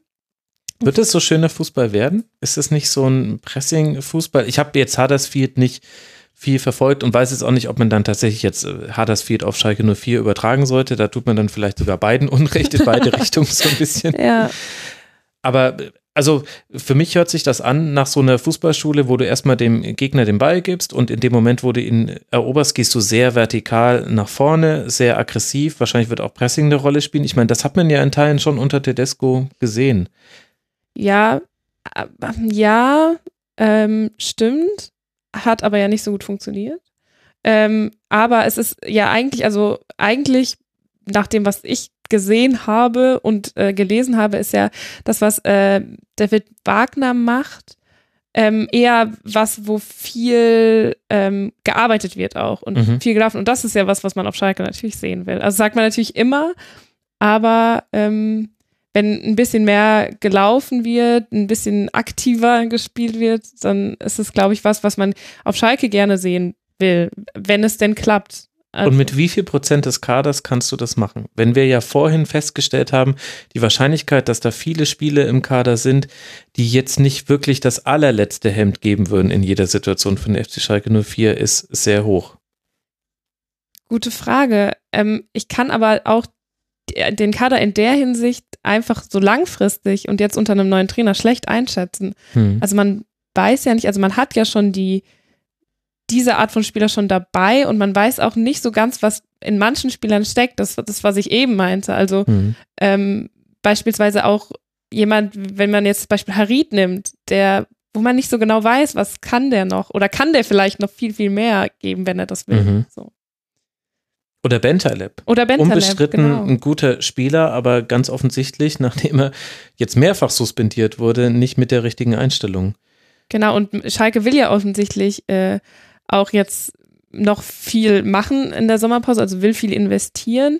Ähm, der ähm, äh, Michael Rechke wurde ja hau- hauptsächlich für Scouting geholt, weil das war ja unter Heidel, das kann man vielleicht auch noch sagen, so ein bisschen fallen gelassen. Also ich habe gelesen, dass ähm, dass Heidel äh, das outgesourced hat, das Scouting, und äh, teilweise von Sportstudenten hat machen lassen, die sich dann ähm, einfach internationale Spiele angeschaut haben. Ich weiß nicht, wie verbreitet das ist, aber das schien mir jetzt relativ unprofessionell für, ein, für einen Bundesliga-Verein. Ich weiß nicht, ob das normal ist, aber das soll ja jetzt äh, Michael Resch Reschke in die Hand nehmen und dann, dann vielleicht entdecken wir ja jemand, der ähm, unbekannter, aber besser als Julian Brandt ist. Und dann werdet ihr Meister, alles klar. Ja, vielleicht nicht nächste Saison, aber in 20 bis 30 Jahre. Wenn die Bayern mal schwächen, dann muss Schalke da sein. Das war doch das, was Tönnies damals äh, gesagt hat. Aber es ist jetzt auch Ja. schon vier oder fünf Jahre. Der, der sagt so viel. Also, wenn wir da jetzt so einen Strich drunter machen, würde ich jetzt mal die These aufstellen, mehr im Umbruch sein als Schalke 04 kann man eigentlich nicht, wenn du auf allen entscheidenden Positionen Personal tauscht, Trainer, Sportvorstand, Sportdirektor, nur der Präsident bleibt natürlich gleich, Gott sei Dank. Und, und du aber gleichzeitig schon weißt, du hast, du hast große Probleme in der Mannschaft an Spielern. Und wie sollen jetzt diejenigen, die jetzt dann auch kurzfristig kommen, da dann auch schon die richtigen Schlüsse draus ziehen? Das kann jetzt funktionieren, aber ehrlich gesagt ist das, als würde man bei einem Festmenü alle Zutaten gleichzeitig in den Topf schmeißen oder meinetwegen in einen Thermomix. Und dann kann das, kann das funktionieren. Das könnte aber auch eine ganz schön pumpige Saison nächstes Jahr werden. Total. Also Schalke ist ja für Neustarts bekannt und die meisten Neustarts auf Schalke funktionieren, ent haben entweder gar nicht funktioniert oder, Oder man ist. Vizemeister geworden. Genau, oder kurzfristig und dann wieder gar nicht. Also sowas, also man redet immer von der Stabilität, aber genau das wäre es vielleicht halt einfach mal, was man auf Schalke brauchen würde, aber dafür ist Schalke vielleicht einfach nicht gemacht. Vielleicht nicht, aber hast du schon gemerkt, wie ich schon in meinen Metaphern versucht habe, jetzt aufs Gericht Das war hinzuleiten? fantastisch. Ja, danke. Ich musste mich selber loben, weil sonst macht es hier ja keiner. Das hast du wirklich toll gemacht. Dankeschön. Ein vergiftetes Kompliment irgendwie. Was ist denn das Gericht, das die Saison von Schalke 04 beschreibt? Ähm, also ich habe lange darüber nachgedacht, viele Leute gefragt. Ich fand es schön, im, im Forum ähm, wurde viel über vegane Gerichte geredet, Mhm. so ein ve veganes Schnitzel, aber ich habe mich entschieden, Schalke, die Saison von Schalke 04 ist wie so ein Berliner, sagt man, oder Pfannkuchen oder Kreppel, Mhm. aber gefüllt mit Senf. Ach so, du meinst, du meinst einen Krapfen. Ah, Entschuldigung, ein Krapfen. ja. Okay. Ja, okay. Also es sieht von außen ganz gut aus, aber schon mit dem ersten Bissen denkt man sich, okay. Man hofft, es wird super lecker und dann ist Senf drin. Und am Ende muss man sich einfach nur durchbeißen. Passt ja auch insofern, weil der gelbe Senf ja dann auch in der Farbkombination etwas ist, was dem Schalke überhaupt nicht gefällt. Das stimmt.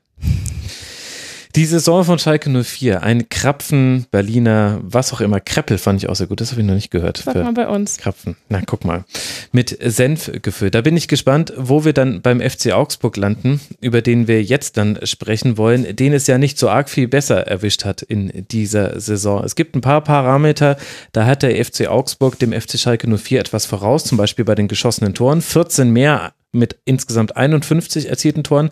Allerdings hat man leider auch bei den Gegentoren einiges voraus. 71 Gegentreffer, damit zusammen mit Hannover 96 die schlechteste Abwehr der abgelaufenen Saison. Und man hat ja vor allem am letzten Spieltag nochmal alles getan, Christelle, um da nochmal aufzuschließen, indem man sich acht von Wolfsburg hat einschenken lassen. 32 Punkte waren es, vier Punkte Vorsprung auf den VfB Stuttgart auf dem Relegationsplatz. Und dein erster Aspekt, Christelle, mit dem du ins Segment starten wolltest, heißt zu hohe Ziele. Hat der FCA die Meisterschaft angepeilt oder habe ich da was verpasst? Das wäre ja noch das Beste gewesen. Nee, das hat er nicht. nein, um Gottes Willen. Ähm, nein, ähm, aber ich, ich, ich denke, da werde ich vieles wiederholen, was ich, was ich auch nach der Hinrunde schon gesagt habe, dass der FCA, ähm, aber da, aber da muss ich auch, naja, also, ich erinnere mich, zu Saisonbeginn war natürlich der FCA, wie der FCA immer ist, offiziell ganz brav und hat gesagt, ja, wir freuen uns, dass wir jetzt die neunte Saison Bundesliga spielen dürfen und ähm, natürlich ist unser Ziel, die Klasse zu halten und äh, ja, und dann kam aber immer der Nachsatz und Nachsatz, ja, erstmal den Klassenhalt und dann gucken wir, was noch geht. Also es war gar nicht, also in, es war immer so ein, so ein, so ein leichtes, wir trauen uns diese Saison ein bisschen mehr zu. Und ähm, witzigerweise war ja der FCA zur Abwechslung mal zu Saisonbeginn nicht bei den sicheren Absteigern dabei bei vielen Tipps. Mhm. Auch bei dir nicht, Max. Ich erinnere mich, wie Nein, wir drüber ja. gesprochen haben und du mich angeschaut hast und mit dem Brustton über Überzeugung gesagt hast, ihr steigt nicht ab. Ja, und hatte ich recht oder hatte ich Unrecht? Ja, hattest du, aber es ist jetzt echt ziemlich knapp gewesen. Also ich habe jetzt echt in den letzten Wochen sehr, sehr oft an dich gedacht. Das tut mir leid. Und äh, ja, das ist schon okay. Du, hast, du hattest ja recht. Es ist, äh, es ist ja alles nochmal gut gegangen. Aber ähm, diese Fallhöhe haben wir uns schon selber gemacht. Ähm, und auch dadurch erzeugt einfach, dass, dass es ja eigentlich so, so, so sich so anfühlte wie, ja, vielleicht sind wir jetzt tatsächlich angekommen in der Bundesliga und vielleicht ist jetzt auch der Zeitpunkt mal nach oben sich zu orientieren und nicht immer nur mit, den, mit dem Abstiegskampf äh, zu, zu rechnen, sondern einfach tatsächlich mal das, das, das graue Mittelfeld anzupeilen, grob gesagt. Oder manche Leute haben ja tatsächlich schon wieder das Europawort fallen lassen zu Saisonbeginn. Und ich glaube, dass das die ganze Saison überschattet hat, weil wenn du dir anschaust, wie dann, äh, wie die Saison, Saison gelaufen ist, die Hinrunde ähm, ging wirklich furios los und dann ist der FCA komplett abgestürzt und die, die Rückrunde war eine, ein, ein, ein, eine einzige Katastrophe oder ein einziges Dahingeschleppe und, und überhaupt nicht rausgekommen aus, aus diesem Jammertal von, man ist überhaupt nicht, nicht richtig vorangekommen, hat kaum, kaum mal ähm, irgendwas zustande gebracht. Aber bis immerhin, man haben dann- zwei Punkte mehr in der Rückrunde als in der Hinrunde. Hinrunde Platz Ja, ja. 15 mit 15 Punkten, Rückrunde Platz 13 mit 17 Punkten. Hey, Ja, trotzdem hat die Hinrunde zumindest in, in einigen Spielen mehr Spaß gemacht. Und in der, in der Rückrunde gab es dann so ganz wenige Highlights, an denen man sich so ein bisschen langgehangelt hat. Und dann dachte mir, okay, jetzt ist es endlich geschafft. Aber dann war es halt immer nur so ein kleiner Hügel und danach ging es wieder ins Jammertal zurück. Und das, äh, das hat es halt sehr, sehr schwer gemacht. Ne? Und ähm, Ja, Ja, aber lass noch mal kurz bei den Erwartungen bleiben. Ich finde das interessant, weil das haben wir nämlich bei mehr Vereinen in dieser Saison schon erlebt. Also nicht nur, dass Julian Nagelsmann bei Hoffenheim gesagt hat, also wenn ich in der Bundesliga antrete, dann möchte ich Meister werden, sondern auch Werder Bremen hat äh, gesagt, wir wollen ins internationale Geschäft kommen. Clemens Tönnies möchte jetzt Meister werden. Das übertrage ich jetzt einfach schon mal auf die, auf die nächste Saison. Aber das, es gab ja durchaus einige Mannschaften, die gesagt haben, wir wollen aus dieser nicht Ambitionslosigkeit, aber aus diesem schnellen Zufriedensein mit kleinen Erfolgen ein bisschen rauskommen. Borussia Mönchengladbach hat auch viel, viel offensiver vertreten, dass man ins internationale Geschäft kommen möchte. Das kann ja auch eben genau zu dem führen, dass man eben eine Leistungskultur bekommt, bei der man nicht zufrieden ist, wenn man dreimal in Folge gewonnen hat, weil man damit dann vielleicht den 40 Punkten näher gekommen ist, sondern weil man den Horizont so ein bisschen aufmacht. Und der Kern der Mannschaft ist ja zusammengeblieben und hat ja in der letzten Saison keine schlechte Spielzeit gespielt. Ja, also es war zu dem Zeitpunkt, zu Beginn der Saison auch, es, es fühlte sich nicht so vermessen an, Hm. aber jetzt im Nachhinein betrachtet glaube ich, dass das, ähm, dass die Mannschaft nicht damit zurechtgekommen ist, dass sie diesen eigentlichen Ansprüchen nicht gerecht werden konnte. Ähm, weil, also wenn du dir diesen letzten Spieltag anschaust, der war für mich so sinnbildlich für, jetzt ist es auch schon egal. Hm. Und, na, und, und das, dieses, also ab dem Zeitpunkt, wo der Klassenerhalt sicher war, habe ich kaum noch, ähm, also kaum noch wirklich ein, eine Mannschaft gesehen, die Bock hatte, sich, sich anständig zu verabschieden. Es ist jetzt, das, das klingt sehr, sehr krass, weil natürlich gab es dieses Spiel gegen die Hertha, die, das, das nicht ganz so dramatisch war. Ähm, aber dann doch, wenn du dir anschaust, wie, wie Naja, es also- verloren wurde, schon schlimm war. Und e- ehrlich gesagt, aus neutraler Sicht, also da hat zwar Augsburg, ich glaube, sogar dreimal geführt und dann am Ende 3 zu 4 verloren, aber wenn Ja, ich ja. mich da richtig erinnere, und so lange ist es ja noch nicht her, hatte Augsburg da nicht so arg viel mehr Torschüsse als drei und Hertha hatte seinerseits irgendwie über 20 Abschlüsse Genau. und ich glaube über 10 aufs Tor. Also das war quasi vom Spielverlauf her kein schlechtes Spiel, aber auch nur, weil man wirklich aus allem, was man offensiv hatte, ein Tor gemacht hat und dann trotzdem noch hinten drin vier kassiert. Ja. Und das, das ist eben dieses, dieses gefühlte, ähm, eigentlich schon irgendwie Bock haben, aber wenn es dann schwierig wurde, so, äh, ja, es ist auch wurscht. Ja? Also wir haben uns so viel vorgenommen und jetzt hat es irgendwie doch nicht geklappt und dieses, das, die- dieses Gefühl von, von, von sich selbst nicht genügen und dann einfach sein lassen, das, das hat sich so oft hoch, hochgekämpft irgendwie auf, auf allen Seiten, dass ich, dass es, dass es für mich diese Saison so überschattet und, und ich glaube, es liegt einfach daran, dass es dem FCA nicht gut tut, ähm, zu glauben, dass er, dass er zu mehr bestimmt ist oder zu mehr, mehr schaffen könnte, sondern ich glaube, ein FCA sollte sich noch sehr, sehr lange darauf besinnen, ähm, dass es nicht selbstverständlich ist, in der Bundesliga mitzuspielen und deswegen ähm, nur den Klassenerhalt im Blick zu haben und falls es dann doch mal super, super gut läuft, dann kann man immer noch nachkorrigieren. Aber ich glaube, wir als Verein tun nicht gut daran, ein, ein, zu hoffen, dass man mit ambitionierten Zielen ähm, sich neue äh, ähm, Erfolgshorizonte aufmachen kann. Ich, das, Die Icarus. das glaube ich nicht. Nicht Bitte? zu nah. Der, die Icarus-Theorie. Nicht Genau. zu nah der Sonne kommen. Da hör genau hin, zieht er. Ich habe nichts gehört. Aber wo ist denn das dann? Where did it all go wrong?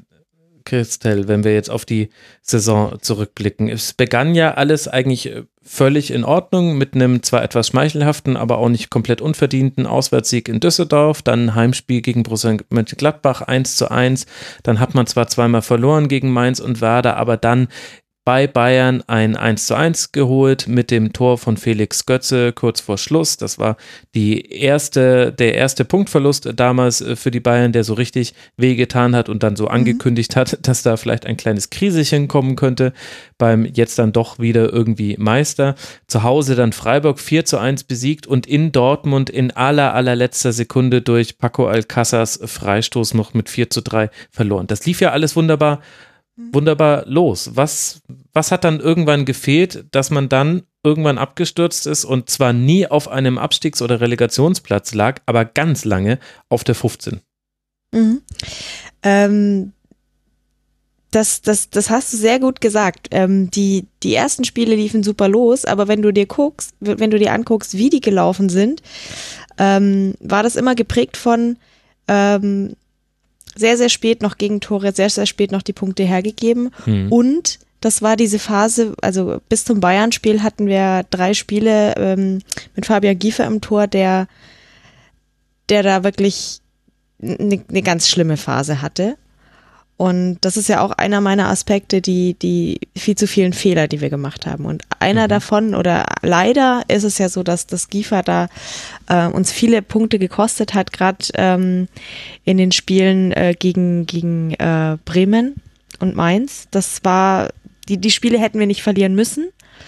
Ähm, und ich glaube, hätte, hätten wir da, oder was heißt verlieren? Gegen Bremen haben wir gar nicht verloren, aber nee, doch haben wir verloren. Hm, sorry, verguckt. Ähm, aber diese, diese Spiele haben uns, glaube ich, also da ging es so los, okay, jetzt lag es jetzt lag's an einem, Mhm. Dann wurde, äh, wir hatten eine, eine riesen Torwartdiskussion, weil, weil nicht klar war, ob wir, ähm, ob Lute überhaupt fit ist. Also wir, wir dachten alle, er sei nicht fit, aber plötzlich konnte er gegen Bayern spielen und Genau. Und hat ja dann die, den, den Rest der Hinrunde auch äh, ganz gut bestritten oder relativ gut bestritten. Ähm, aber das, das war so dieses, hätten wir, hätten wir diese Spiele gewonnen, dann wäre die Saison, glaube ich, anders gelaufen. Hatten wir aber nicht. Ähm, dann lief das Spiel gegen Bayern immer noch gut. Dann gab es dieses Spiel gegen Dortmund, wo du ja auch dich überhaupt nicht verstecken musst, ja. Also das war ein, also ich, ich denke heute noch gern zurück, was für ein wahnsinnig tolles Spiel. Ähm, es war ja auch ein Freitagabendspiel, wo dann wirklich viele zugeguckt haben. Ähm, das war super, ja. Aber haben wir halt dann doch verloren und nichts davon gehabt, außer ähm, die Bewunderung der ganzen Liga, weil wir so ein Wahnsinnsspiel abgeliefert hatten. Ähm, und dann kam ab dem zehnten Spieltag, äh, konnten wir nichts mehr reißen, konnten wir überhaupt nicht mehr gewinnen. Und ich glaube, ähm, Dann da hat sich irgendwann die, dann hat sich irgendwann die Leistung den Ergebnissen angepasst. Ich weiß nicht, Genau, das war die genau. Diagnose, die wir in der Schlusskonferenz hatten. Das hat auch noch Tobi Escher irgendwann gesagt, dass ähm, Augsburg eigentlich die einzige Mannschaft da unten drin ist, die viel, viel besser spielt, als sie eigentlich dasteht. Und dass sich das aber manchmal auch in die andere Richtung angleichen würde. Also nicht die Ergebnisse der Leistung, sondern die Leistung den Ergebnissen. Und Mhm. genau das ist dann passiert. Genau, und genau das ist halt, wenn, wenn ich mir die Rückrunde anschaue, ist das in der Rückrunde passiert. Ähm, und in der Rückrunde haben wir dann, oder zu Beginn der Rückrunde haben wir ja dann auch noch eine Chaoswoche von, vom Feinsten hingelegt, wo, wo wir alles getan haben, außer den Trainer zu entlassen, was vielleicht zu dem Zeitpunkt äh, der, der Zeitpunkt gewesen wäre, es zu tun. Aber nein, man hatte, hat ja gedacht, es wäre sinnvoller, einen Jens Lehmann zu verpflichten, einen Kajubi noch, noch länger ähm, abwesend sein zu lassen, ohne Klartext zu reden. Ähm, diese ganze Unruhe für einen FC Augsburg, ähm, das vielleicht war, also falls noch irgendwas ein Rückgrat da war, dass das noch äh, zusammenhing, da ist es dann wahrscheinlich endgültig gebrochen, weil wir haben uns dann weiter durch diese, durch die Hinrunde, äh, die Rückrunde geschleppt, aber da gab es dann immer mal wieder so kleine Lichtblicke, aber besonders äh, wertvoll waren die dann halt auch nicht. Ich meine, das hätte natürlich auch alles zusammenschweißen können, aber es ist schon auffällig beim FCA, wenn man sich das nochmal in der Rückschau anguckt, wie da reihenweise Führungsspieler aus unterschiedlichen Gründen nicht mehr zur Verfügung standen. Also für den Bogerson wie immer häufig verletzt. Gregoritsch hatte zwar, hat, er hat ganz, ganz viel versucht, aber ganz wenig ist ihm gelungen, weil er, glaube ich, einer der Spieler, der am häufigsten aufs gegnerische Tor geschossen hat, ohne ein Tor zu erzielen. Da hat er sich einen internen Zweikampf mit Marco Richter geliefert, der er dann irgendwann dann auch mal getroffen hat. Das war ja auch ganz wichtig im Saisonendspurt. Philipp Oh ja. Max in einem deutlicheren Leistungstief als in der Saison zuvor. Martin Hinteregger der sich beim FCA rausstänkert. Äh, Kajubi, der ganz andere Probleme hatte als Fußball und damit aber halt auch nicht zur Verfügung stand. Und auch Daniel Bayer, der ja immer so ein bisschen der Turm in der Schlacht war, da auf der Sechserposition, hatte jetzt auch keine katastrophale Saison, aber durchaus auch einige Spiele, wo man sich gedacht hat, huch, also vielleicht entweder ist er jetzt so über seinen Zenit langsam gekommen, alterstechnisch, oder er ist eben auch gerade in einem Formtief. Und Mhm. dann fehlen in diesem Kader komplett die Spieler mit vielleicht noch kleinem, kleiner Ausnahme Rani Kedira, die das so in die Hand nehmen können. Ganz genau. Ähm, es ging ja auch vor ein paar Tagen diese, diese Statistik rum mit den Verletzten. Da sah man ja eben auch einen, einen Grund, warum warum es beim FCA auch Ausfälle waren. Ich meine, auch ein, ein wenn ein Howelo viele, viele Spiele nicht Ja, zur Verfügung stimmt. steht, dann Mhm. hast du halt ein Riesenproblem Ja. in der Abwehr. Ähm, Die zweitmeisten dann- Verletzungstage der Liga hatte der FC Augsburg. Nur Hannover 96 hatte noch mehr Verletzte, die gefehlt haben. Mhm. Genau. Äh, das macht es dann natürlich auch nicht leichter und dann versuchst du halt irgendwie dich durch eine, durch eine Rückrunde zu wursteln mit ähm, nicht mehr der Innenverteidigung, die du vor, vor der Winterpause hattest, sondern äh, ja, einer komplett anderen, die ja auch nicht eingespielt ist, wenn du einen Oxford erst kurz vor knapp ähm, verpflichtest, ähm, weil ja, ein Herr Hinteregger auch nicht mehr tragbar war. Ähm, und das, das soll sich dann irgendwie einspielen, dann ist, dann ist Oxford auch äh, nach einem Spiel ähm, wieder raus wegen einer roten Karte. Und also das, wir, wir hatten in der, in der Abwehr viel Unruhe. Im Mittelfeld, ja, viel Pech. Also ich, ich würde nicht sagen, dass, dass Bayer eine, also ich hoffe nicht, dass Bayer über sein Zenit ist. Ich hoffe, es war einfach der Rest der Mannschaft, den einfach runtergezogen hat. Aber natürlich ist das auch auffällig gewesen, dass er ähm, es dann auch nicht retten konnte. Ja, und vorne, ja, gab es immer mal wieder einen Lichtblick. Plötzlich äh, sah es aus, als würde G plötzlich ähm, auf, aufwachen und äh, In einem Spiel retten. gegen Dortmund sah das so aus, oder? Genau, aber das war ja sehr wichtig. Wenn G gegen Dortmund trifft, ist das immer gut. Ja. Aber ähm, auch sonst, ja, diese, diese, ja, dieses Pech, also da, da, da war einfach so viel, da, da kam so viel zusammen. Auf der einen Seite Verletzungspech, dann, dann irgendwelche anderen blöden Ausfälle. Ähm, zum anderen eben auch dieses, dieses selbstgemachte Ungewissheit und, und, und Rumlaviere mit, mit dem ganzen, äh, mit der ganzen Geschichte um Kajubi. Ah, das, das, sowas, sowas kann der FC Augsburg halt nicht verknusen. Das, das geht halt dann nicht. Dafür ist, ist halt unser Kader zu, zu klein und, und auch die, die, die Mannschaftsmoral zu fragil. Mhm. Also du hattest eben neben dem Aspekt zu viele Fehler auch noch zu wenig äh, Spielglück mitgebracht. Mhm. Das bezieht sich dann vor allem wahrscheinlich auf diese Phase in der Hinrunde, in der man eigentlich gute Leistungen gezeigt hat, aber irgendwie die Ergebnisse nicht einfangen konnte, unter anderem wegen der durch Fehler verursachten Gegentreffer. Also es gibt nur eine Mannschaft, die in der Schlussviertelstunde noch mehr Treffer kassiert hat als der FCA, das ist Hannover 96 und nur der FC Augsburg hat es geschafft, in der Nachspielzeit noch fünf Gegentreffer zu kassieren. Tja. Ach nee, Schalke 04 auch. Ja, wollte gerade sagen. Das kommt mir doch so bekannt vor. Ich habe es nicht nach Nachspielzeit sortiert, ja. Äh, Sorry, zieht er da. Ich wollte dich natürlich hier nicht außen vor lassen. Eine zweifelhafte Ehre, die ich gerne annehme. Ja, danke. Also, aber das, ähm, also eine Zeit lang war es wirklich so, wenn du die FCA-Spiele angeschaut hast, ähm, also bevor da nicht abgepfiffen war, konntest du überhaupt nichts mit Sicherheit sagen, weil die haben immer gern nochmal einen hinten, äh, sich hinten einschenken lassen. Aber ist es dann Ähm, noch Pech? Also ist es dann noch zu nee, wenig nee, Spielglück war- oder ist es nicht fehlende Qualität? das, das ist ein Stück weit fehlende Qualität. Ähm, und wir haben ja, wir haben ja auch lange überlegt, wo, woran liegt denn das? Weil, weil es ist jetzt auch nicht so, dass man den Eindruck hatte, die sind irgendwie müde geworden zum Schluss, kann man ja auch sagen, wenn die immer zum Schluss da ähm, äh, sich noch ähm, äh, Tore einfangen, dann, dann sind sie wahrscheinlich einfach nicht fit, aber das, das daran, da gab es dann auch nicht wirklich Belege für. Dann gab es dann gab's die Theorie, naja, ähm, klar kann gewinnt Dortmund in der, in der Nachspielzeit, weil die haben ja eben einen Alcázar, den sie einwechseln können. Und den hat der FCA dann halt nicht. Ähm, aber das ist jetzt auch nicht immer die Erklärung. Ja? Also, also ich habe da auch immer noch keine gefunden, keine gute. Und das ist nicht immer nur Pech, manchmal auch Unvermögen und manchmal einfach Fluch vom Fußballgott wahrscheinlich.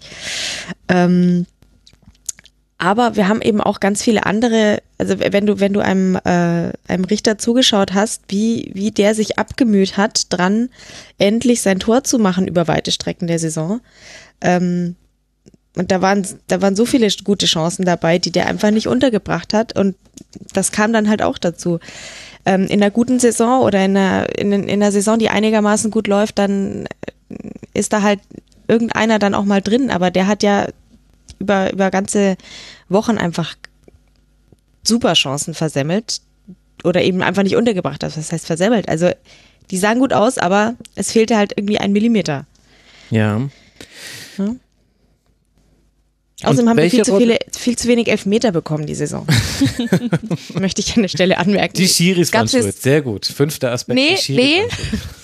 Also wahrscheinlich haben wir uns auch einfach selber blöd angestellt. Ne? Du musst ja auch, um einen Elfmeter zu bekommen, musst du ja erstmal in den Strafraum kommen. Das gehört schon auch dazu. Noch das ist uns nicht immer gelungen. Ähm, aber ich erinnere mich an Saisons, wo das äh, wo uns das über ganz viele Spiele äh, die Punkte gerettet hat, weil ein ähm, Paul Verhaag äh, sicher Elfmeter verwandelt hat am laufenden Band. Und die Saison waren nicht so viele bei. Das stimmt. Ja, wobei du da immer noch aus der Position der drittmeisten Elfmeter-Tore der Liga sprichst. Äh, weißt du, wer die Schalke? meisten hatte? Ja, Schalke. Sieben, sieben Elfmeter-Tore, zwei noch verschossen. Die meisten Elfmeter hatte auch Schalke neun. Ja, damit haben wir auch sehr viele von unseren Toren gemacht. So viel haben wir ja nicht geschossen. nee. Äh, äh, tatsächlich hat Schalke 04 genauso viele Tore aus Strafstößen erzielt wie aus Standardsituationen. Und das war ja der wesentliche Unterschied zur Vorsaison. Kann ich mir vorstellen, ja. Und bei Augsburg eben fünf Tore nach Strafstößen. Also da hätte ich jetzt gesagt, ja, im Vergleich zu, ich glaube, ihr hattet mal eine Saison mit zehn Strafstoßtoren, wenn ich mich ja. richtig erinnere. Da, dazu im Vergleich ist es natürlich weniger. Ich hätte jetzt aber eher das Problemfeld der Standardsituation aufgemacht. Und interessanterweise kann man das von, von vorne und von hinten sehen. Also auf der einen Seite ist der FC Augsburg offensiv die beste Mannschaft nach Standardsituation zusammen mit dem FC Bayern. Auf der anderen Seite des Feldes aber leider auch die schlechteste, weil man die meisten Gegentore nach Standards kassiert hat, aller. Ja, das, also die Statistik haben wir uns aber, also mindestens mit dem, mit dem Spiel gegen die Hertha auch nochmal richtig, richtig schlimm versaut, weil das war ja. Also ja, okay. Mhm. Guter, guter Aspekt das stimmt. Ich, ich aber weiß nicht, ob die sich äh, nach dem Spiel nochmal drastisch verschlechtert hat, aber das war das Spiel, das mir da sehr, sehr stark in Erinnerung geblieben ist, dass ich, also ich, ich kann mir vorstellen, dass die Notizen von Martin Schmidt nach dem Spiel einfach nur Ecken, Ausrufezeichen lautete, weil das war, das war unfassbar. Was, hm. was da, wie, wie man das, also ich glaube, Hertha hatte neun Ecken, wir hatten keine oder eine oder also über also ganz ganz spät haben wir auch mal irgendwie ähm, angefangen mit Ecken zu, zu, zu, zu treten, aber äh, und, und so gut wie alle waren drin. Also das, da war Ecke, halbes Tor, hat ist da ganz gut aufgegangen in dem Spiel und dann gab es ja dann auch noch diesen Elfmeter, aber gegen uns natürlich. Gut, ich meine, da war ja auch schon die Saison schon halbwegs. War es schon durch, ja klar. Halbwegs gelaufen. Aber auch, auch sonst, also da wurde es halt sehr, sehr offensichtlich, aber auch sonst über die Saison hast du vollkommen recht. Ähm, was, was, was wir mit, mit tollen Freistößen Stößen von Jonathan Schmid ähm, an Glanz was bei Standards äh, gezeigt haben, haben wir auch bei, bei der Verteidigung von, von diesen Dingern einfach ja, liegen lassen. Genau, und dann ist es ja quasi ein Aspekt der Spielanlage, wo man sagen kann, da hätte ein Trainer Einflussmöglichkeiten. Aber wie sieht es denn mit dem sonstigen Spiel des FC Augsburgs aus? Also wenn man sich jetzt nur die Zahlen anguckt, dann hat sich nicht so viel verändert zur vorherigen Saison. Also wieder hat der FCA Diesmal zwar nicht die schlechteste Passquote der Liga, das war im letzten Jahr so, da hat man sogar noch hinter den HSV geschafft. Äh, Eintracht Frankfurt hat die hat noch eine noch schlechtere Passquote, es liegt aber daran, weil die sehr viele vertikale Risikopässe spielen und auch mal oft auf mal einen zweiten Ball gehen. Das heißt, da ist die Passquote naturgemäß sehr niedrig. Aber wenn ich mir angucke, was sich in Spielen vom FC Augsburg jetzt jenseits von Zahlen verändert hat zur Vorsaison, dann hatte man in der Vorsaison einfach einen sehr, sehr guten linken Flügel, den man häufig überladen hat. Also da war Philipp Max, der hat Kajubi hinterlaufen, Gregoritsch hat sich meistens nach links rausziehen lassen, dann hatten sie oft da eine Überzahl und dann gab es mehrere Varianten. Die häufigste war allerdings dann, dass Philipp Max irgendwie an die Grundlinie durchgeschickt wird und von da gibt es dann Pass in Rückraum oder eine Flanke und innen macht dann irgendjemand das Tor. Gregoritsch war dann auch mal sehr gut da drin, dann aus dem, aus dem Halbraum, in den er sich hat fallen lassen, dann in den 16er reinzuziehen. So wurde ja unter anderem auch ein sehr schönes Tor gegen den FC Bayern erzielt. Und dann hatte man als Gegengewicht auf dem äh, rechten Flügel, also der linke Flügel wurde häufig überladen, aber der rechte Flügel war deswegen nicht teilnahmslos. Und der rechte Flügel mit Jonathan Schmid hatte auch in dieser Saison noch einige gute Aktionen. Also Jonathan Schmid noch einer von denjenigen beim FC Augsburg, der eine bessere Saison gespielt hat. Aber das andere Element, nämlich dieses Überladen von des Flüges, das auch manchmal, manchmal mit einem langen Ball, aber häufiger hat man das so ruhig von hinten rausgespielt, aus der, aus der eigenen Kette heraus. Das habe ich ab einem gewissen Punkt in der Saison, ich kann dir aber leider nicht genau sagen, wann, das war so ein schleichender Prozess, überhaupt nicht mehr gesehen. Und da stelle ich mir die Frage, war das jetzt dann ein fehlendes Reagieren von Manuel Baum. War das begründet darin, weil eben wesentliche Protagonisten, nämlich vor allem Kajubi, nicht auf dem Feld standen? Finn Bogerson hat halt auch sehr gefehlt, muss man sagen, und Philipp Max nicht mehr die Leistung, wie man es schon mal von ihm gesehen hat. Wo würdest du die Gründe dafür sehen, dass der FC Augsburg dann auch irgendwann spielerisch, wenn man ehrlich ist, eigentlich gar nichts mehr zustande gebracht hat, außer Standards? Ja, das war jetzt wieder so eine Max-Frage. Das hast du jetzt äh, zu, zu den größten Teilen schon wieder so beantwortet, wie ich es auch äh, gesehen habe. Dass Sorry. eben, ich meine, wenn, wenn, äh, ist nicht so schlimm, ich bin dir ja dankbar, weil so schön hätte ich es wahrscheinlich gar nicht ausgedrückt. Ähm, aber wenn ein Philipp Max ähm, hinter seinen, ja, hinter seinen Möglichkeiten zurückbleibt ähm, und einfach nicht mehr das zeigt, warum auch immer, vielleicht, ich meine, es hat sich jetzt auch rumgesprochen, was er wie gut macht. Also wahrscheinlich haben sich Gegner auch einfach besser darauf eingestellt, wie er die Dinge tut und dann wird es halt einfach auch anders verteidigt. Ähm, und natürlich fehlt uns ein Kajubi sportlich. Das, das stand nie außer Frage. Ähm, der hat ja nicht nur ähm, außerhalb des Platzes Chaos gestiftet, sondern auch auf dem Platz und das ist wahnsinnig wichtig gewesen mhm. für uns. Ja, und wahnsinnig ähm, kopfballstark war er auch immer. Also Augsburg ja. spielt immer viele lange Bälle pro Spiel. Ähm, in, in der Saison auch wieder Ligaspitze. Herzlichen Glückwunsch. Die meisten nicht angekommenen langen Bälle pro Bundesliga-Mannschaft. 37 Stück pro Spiel. Ja, also das ist dann schon ein Pfund, muss man sich überlegen. Da würde mich jetzt echt interessieren, ob das, äh, ob die Statistik nach dem, nach dem Kajubi nicht mehr bei uns war, ähm, eingebrochen ist, aber gut. Ich kann es mal für die letzte Saison raussuchen, das, äh, das äh, kriege ich äh, definitiv hin. Aber dann musst du mir währenddessen bitte die Frage beantworten, welche Rolle spielt dann Manuel Baum bei dieser irgendwann dann ja auch spielerischen Krise? Genau, also ich kann mir sehr gut vorstellen, ähm, das war jetzt auch eben zuletzt dann, dann mein Eindruck, was, was ja eben aus, aus der Spielerkritik dann herauskam, dass er, dass er dann vielleicht angefangen hat, sich zu stark zu verzetteln, taktisch. Dass er dann eben versucht hat, als er gesehen hat, okay, die Dinge, die bis jetzt immer gut funktioniert haben, funktionieren nicht mehr, jetzt versuchen wir andere Dinge. Ähm, und das hat dann wahrscheinlich nicht funktioniert. Ich kann dir jetzt auch nicht sagen, was er sich dann ausgedacht hat. Es wurde sehr, sehr auffällig, dass er dann äh, irgendwelche Umstellungen eben vorgenommen hat. Ähm Und dann sehr früh innerhalb der ersten Halbzeit schon wieder zurückgestellt hat. Also dann gab es zwei Großchancen für den Gegner und dann, ah, Mist, funktioniert auch nicht. Okay, nee, aber was anders, genau. Also und, und dann äh, weiß tatsächlich wahrscheinlich keiner mehr, was er, was er jetzt gerade tatsächlich tun soll. Ähm, wenn dann eben auch noch die, die, die Psychologie dazu kommt, dass du dann irgendwann doch wieder zurückliegst oder fast zurückgelegen wärst, ähm, ja, dann läuft's halt schief. Und diese, weil, weil was passiert, wenn wenn wenn es beim FCA gut läuft, hast du gesehen, als wir gegen Mainz plötzlich äh, in diesem furchtbaren Schneespiel ähm, grandios gewonnen haben. Hm da, in dem Spiel kam so viel zusammen. Wir kriegen plötzlich den Elfmeter, wir führen plötzlich, die anderen haben plötzlich überhaupt keinen Bock, weil das Wetter halt einfach anstrengend ist und der FCA plötzlich wieder tut, was der FCA eigentlich gut kann, nämlich furchtbar nerven. Ja.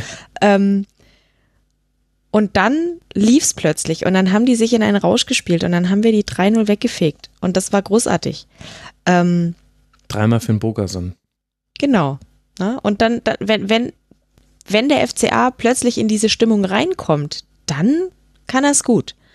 Oder auch, was passiert, wenn, äh, gut, äh, wenn, wenn Stuttgart nicht mitspielt, ähm, dann spielen wir halt auch mal ein 6 zu 0 runter und haben, spielen uns auch in einen Rausch. Ähm, der FCA kann schon auch gewinnen oder auch eine Eintracht hat sich wahrscheinlich sehr gewundert, was mhm. da plötzlich passiert ist, als der FCA kam. Gut, die waren geistig auch noch woanders.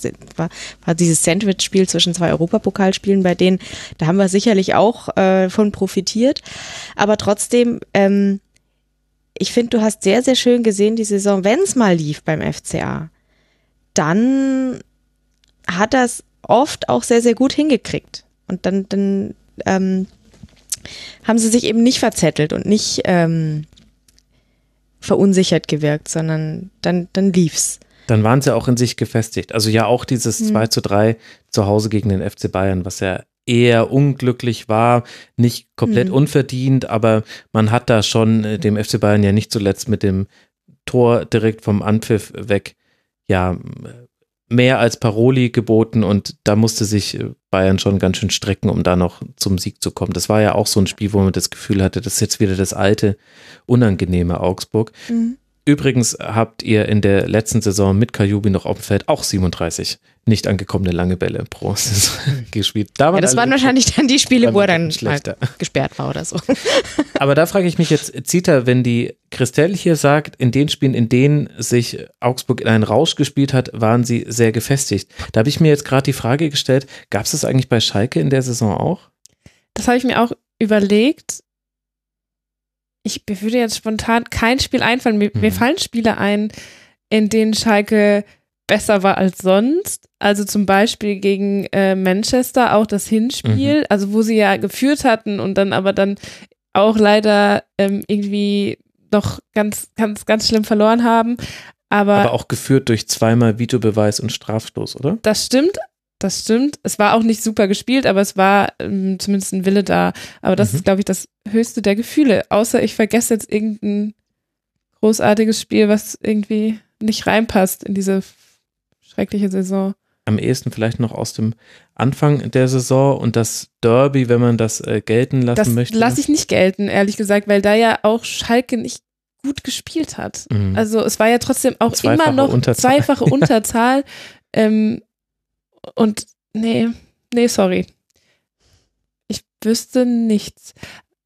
Ich weiß noch sogar, ich habe gerade nachgeguckt, dass ähm, der erfolgreichste Sieg war natürlich das 5 zu 2 zu Hause gegen den ersten FC Nürnberg, aber sogar da war es so, dass der FCN gar nicht so schlecht war und sich eher wieder ein bisschen deppert angestellt hat. Genau, also da war es ja auch, auch viel zu, viel zu hoch.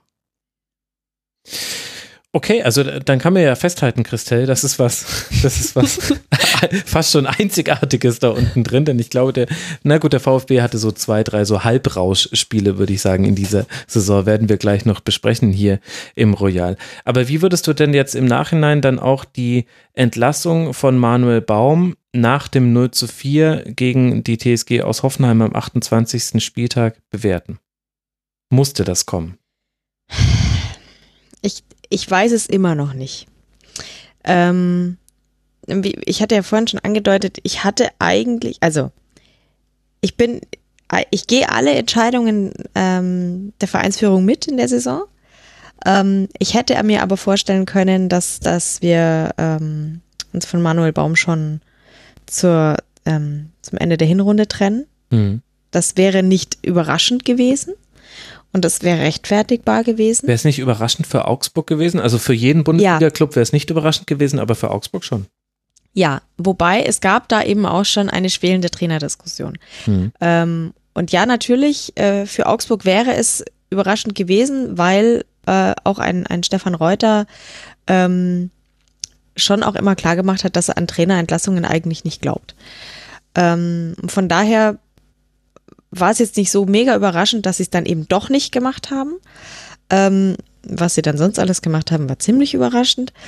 Ähm, also gerade Jens Lehmann zu verpflichten, ich glaube, da haben wir viel drüber gesprochen, dass das äh, Vielleicht wurde das Thema auch überbewertet. Also Vielleicht schon, ja, weil wenn wir das im Nachhinein uns auch angucken, es ist ja tatsächlich viel so gelaufen, wie, wie sie dann alles gesagt haben und äh, ich, ich nehme es ihnen tatsächlich auch ab, dass, dass es tatsächlich auf Wunsch von, von Manuel Baum passiert ist und er hat sich ja tatsächlich stark auch zurückgenommen, also es war eben nicht so, dass er, dass er genau. dann doch ständig im, im Fokus stand, sondern ähm, das, das wurde tatsächlich so äh, Er, auch. er hat noch ähm, beim Stand von 0 zu 3 Einwechselspielern ein freundliches Lächeln mit auf den Weg gegeben. Genau. ja. Ja, ja. Also, ja, das, das war dann tatsächlich äh, so, äh, wie sie es sich auch erhofft hatten wohl, aber als sie, dann die Entlassung stattgefunden hat, also ich habe nicht damit gerechnet. Wir waren zwar trotzdem äh, nicht zufrieden, aber ich hätte, also ich hätte es Reuter und, und äh, Hofmann genauso zugetraut, dass sie es einfach bis zum Saisonende durchziehen. Ich hätte dann zwar nicht damit gerechnet, dass man mit Manuel Baum noch in die nächste Saison geht, da gar so sehr ähm, am Trainer festhalten äh, wird selbst der FCA nicht, aber ich hätte gedacht, ja gut, das wird jetzt halt, wird jetzt halt noch durchgezogen und irgendwie retten wir uns dann schon. Ähm, weil, ja, natürlich lief es schlecht zu dem Zeitpunkt, aber es lief ja auch vorher schon schlecht. Also ich meine, wie immer bei jeder Trainerentlassung oder bei vielen, bei den meisten Trainerentlassungen, kannst du das immer ganz gut begründen und kannst auch immer sagen, Klar. das ist, das ist folgerichtig. Und da hatte ich aber das Gefühl, dass es bei der Trainerentlassung von Manuel Baum weniger die Ergebnisse waren, die waren nicht gut. Diese Phasen hatte Augsburg aber auch schon vorher. Gab ja auch mal eine ganz berühmte erste Hinrunde mit Markus Weinze, die ganz, ganz fürchterlich war und am Ende hat er, und dann hat er einfach von, von Defensivfußball auf Offensivfußball umgestellt und hat so noch den Klassenerhalt geschafft. Und ich hatte aber das Gefühl, dass es bei Manuel Baum weniger die Ergebnisse waren, sondern das, was sich innerhalb der Mannschaft getan hatte. Also, wo du ja auch mit dem Aspekt zu wenig Zusammenhalt und wo wir ja mit den entscheidenden Namen Hinteregger zum Beispiel, aber auch Daniel Bayer hat sich jetzt auch nicht wie ein heroischer Bruder vor seinen Trainer gestellt und und ich hatte das Gefühl, dass das, dass das eher so die Beweggründe waren, zu sagen, offenbar ist hier irgendwas aus dem Fugen geraten. Ja, und wenn und und das ist eigentlich ein sehr sehr gute, ähm, guter Punkt, an dem man es nebeneinander legen und vergleichen kann und woran man auch sieht, warum es an dem, der Stelle eben doch folgerichtig war, auch für Stefan Reuter ähm, den Trainer zu entlassen, denn er hat ja damals be begründet, warum er Weinziel nicht entlassen hat ähm, nach dieser Hinrunde mit neun Punkten, weil er ähm, mit ihm gesprochen hat und Weinzel ein, ein gutes Konzept ihm ähm, verkauft hat, wie er da rauskommen will. Und an dieses hm. Konzept hat er geglaubt und, und es hat ja dann auch offensichtlich sehr gut funktioniert. Ähm, und wenn wir uns anschauen, was, was im Umfeld dieser, dieser tatsächlichen Entlassung von Manuel Baum dann ähm, los war, da wurde eben viel Kritik laut. Man, und wenn, wenn du dir anschaust, wie die, wie die Mannschaft gespielt hatte, die zwei Spiele davor, ähm, du verlierst 3 zu 0 gegen Nürnberg und dann ähm, ein Heimspiel gegen Hoffenheim. Ähm, und die Art und Weise und alles drumherum, da wurde sehr offensichtlich, dass eben wahrscheinlich das Konzept von Manuel Baum mindestens für die Mannschaft und wahrscheinlich dann eben auch für Stefan Reuter nicht mehr überzeugend war. Und, und dass sie eben dann nicht mehr geglaubt haben, dass dieses Konzept ausreicht, um aus der Situation noch erfolgreich rauszukommen. Hm. Ähm, und so gesehen ähm, war das dann wahrscheinlich der Grund, warum er gesagt hat, okay, jetzt ist der, jetzt ist der Zeitpunkt, so kann es nicht weitergehen. Und wie beurteilst du, dass man in dem Moment in der gleichen Pressekonferenz, wenn ich es richtig im Kopf habe, in der Manuel Baums Entlassung verkündet wurde, man auch verkündet hat, dass der Vertrag von Stefan Reuter bis 2023 verlängert wurde. Hm.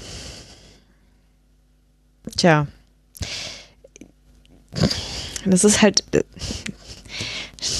Äh, du merkst schon, es ist schwierig. Ja.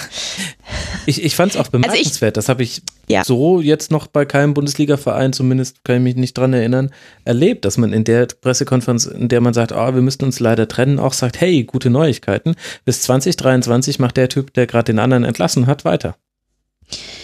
Ja. Ähm, der FCA ist halt dann aber doch der Verein, der der Stabilität und, und so weiter doch sehr vor sich herträgt, ja. Und, und ähm, wahrscheinlich glaubt äh, Klaus Hoffmann sehr, sehr stark daran, dass, dass die Tatsache, dass wir jetzt schon so lange uns doch immer wieder halten in der Bundesliga, auch an Stefan Reuter hängt. Und ähm, hm. ich kann jetzt wenige Gründe finden, warum das nicht der Fall ist. Also erst sind wir immer noch drin in der Bundesliga.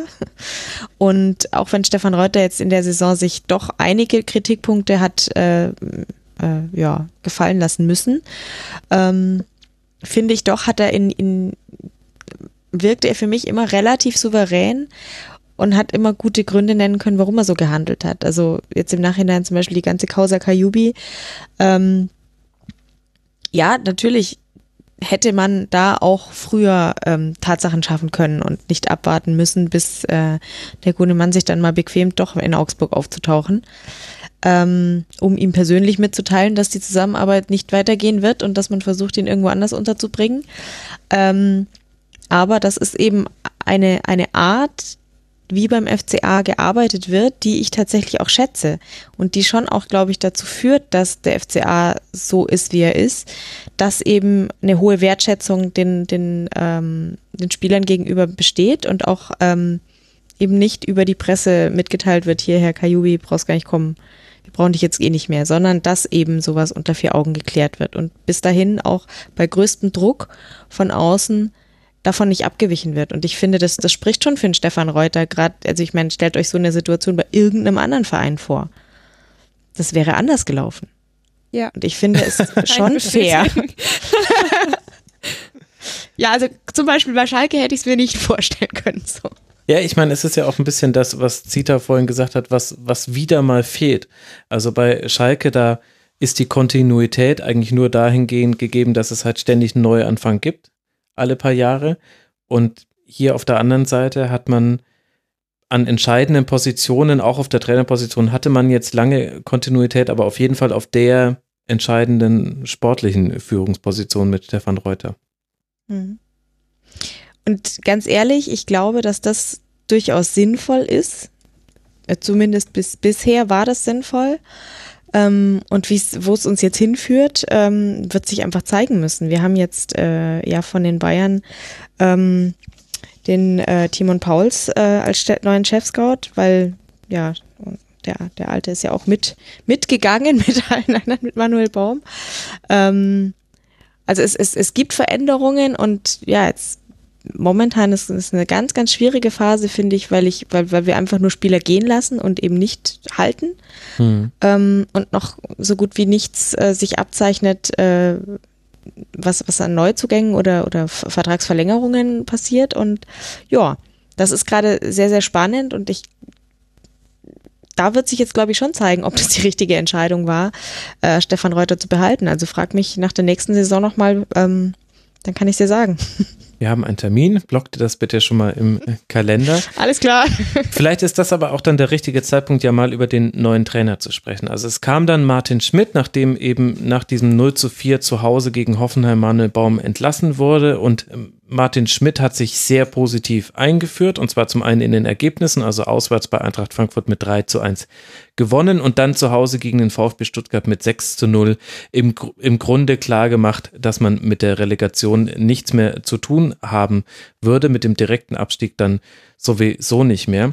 Und ich meine jetzt nicht nur positiv eingeführt wegen der Ergebnisse, sondern auch, weil das so ein bisschen das war, worauf Martin Schmidt am Anfang Wert gelegt hat. Also in allen Pressekonferenzen hat er gesagt, naja, ich werde jetzt hier nicht irgendwelche wilden Systemumstellungen machen, ich werde jetzt hier nicht ganz wild rotieren, sondern mir geht es jetzt darum, hier einen positiven Vibe reinzubringen, den Leuten, den Jungs wieder ein bisschen die Lust am Fußball zu vermitteln. Er ist auch selbst sehr locker aufgetreten, das kam auch sehr, sehr gut an, so wie ich das nachverfolgen konnte in der mhm. lokalen Presse.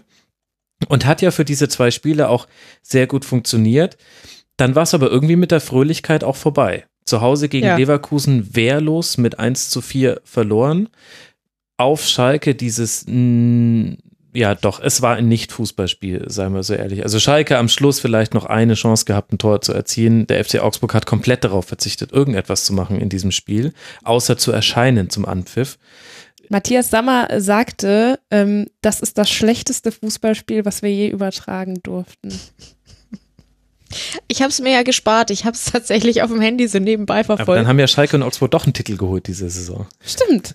Ja, Siehst du, das war doch auch noch gut, genau. ich, ich weiß nicht, ob ich mir den aufs Briefpapier drucken würde.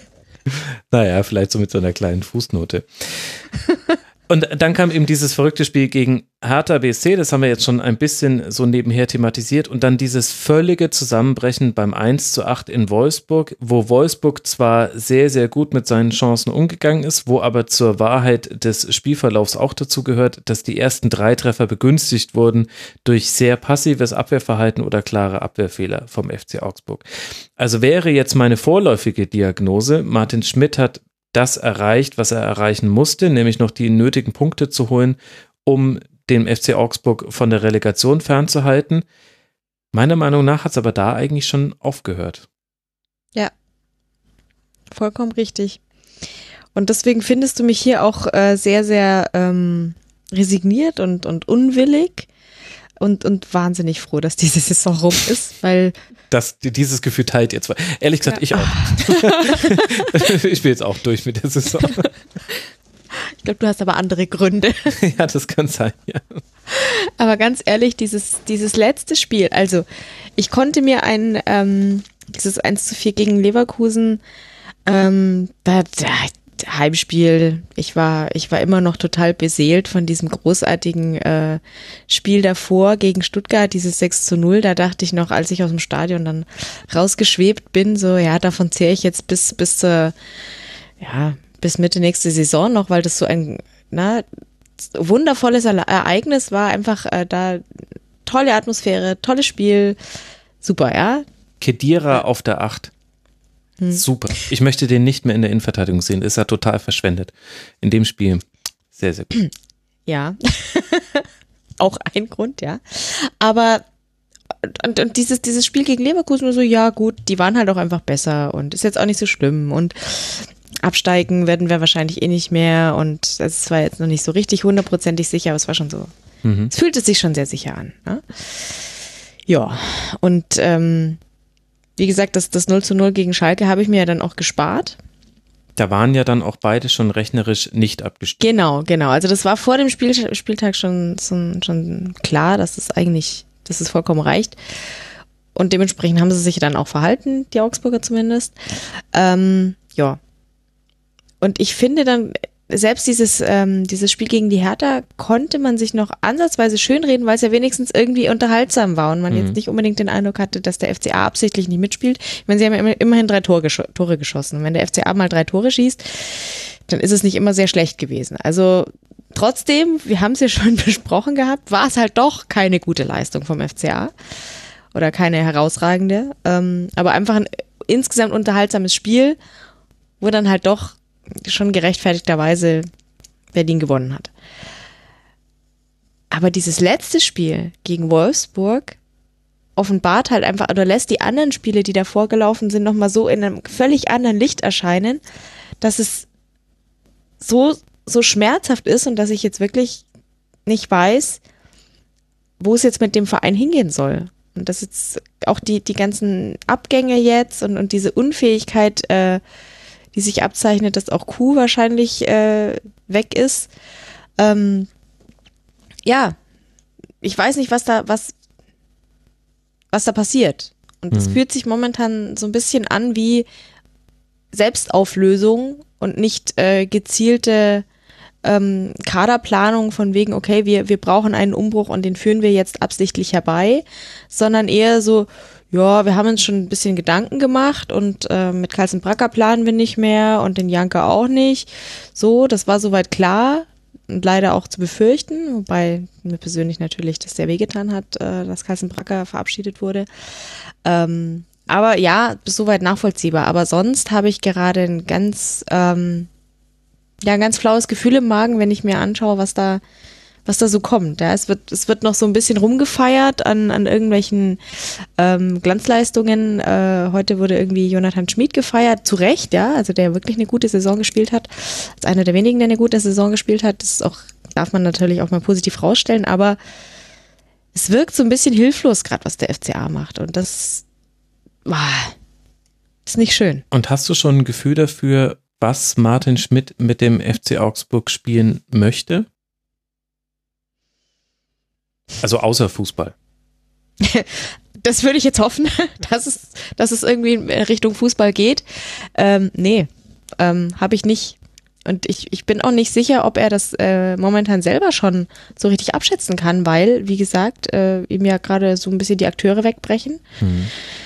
Ähm, also ich glaube, ich würde mich an seiner Situation gerade schon schwer tun. Ich hoffe, dass sie im Hintergrund, und das, das ist ja beim FCA auch immer eine, eine berechtigte Hoffnung, dass du ja gar nicht mitkriegst, was die gerade arbeiten und irgendwann, bam, kommen dann irgendwelche ähm, Namen, die äh, verpflichtet wurden oder die äh, äh, ja, wo dann eben plötzlich Klarheit da ist, weil du hörst sehr, sehr wenige Gerüchte von Seite des FCA und je nachdem, mit welchen Vereinen und welchen Spielern die gerade im Gespräch sind, ist es höchstens mal der andere Verein, ähm, der irgendwas durchsickern lässt, aber ganz, also vom FCA hörst du nichts und sickert auch nichts durch.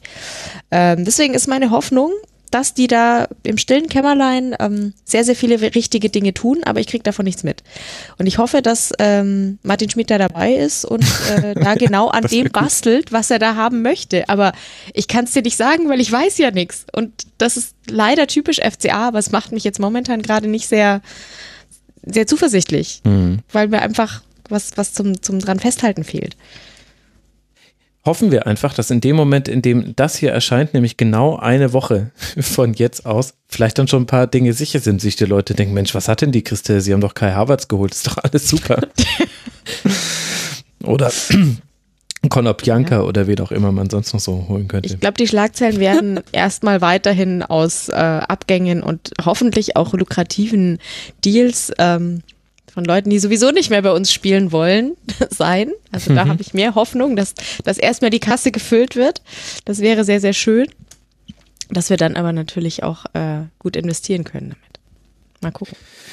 Okay, also das Prinzip Hoffnung, aber dafür ist eine Sommerpause auch da, dass man sich erstmal erholt davon, von dem wilden Ritt der Vorsaison und dann irgendwann die Hoffnung wird automatisch wiederkommen. Christelle, da mache ich mir gar keine Sorgen. Und wenn es ist, dass ihr vier Spieler aus der eigenen U19 hochzieht, selbst das gibt einem Hoffnung. Das ist ja das, das ist das, das ist der Zauber der Sommerpause. Ja, da verwechselst du uns jetzt aber mit Schalke.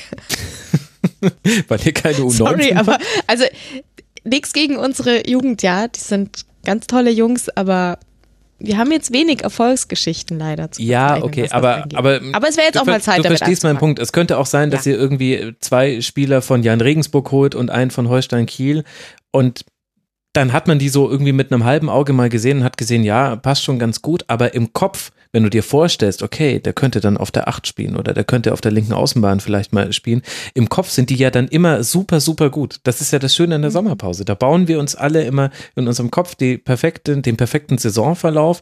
Man hofft, dass alle, alle Vereine, die so im Tabellenumfeld liegen, dass die alles falsch machen.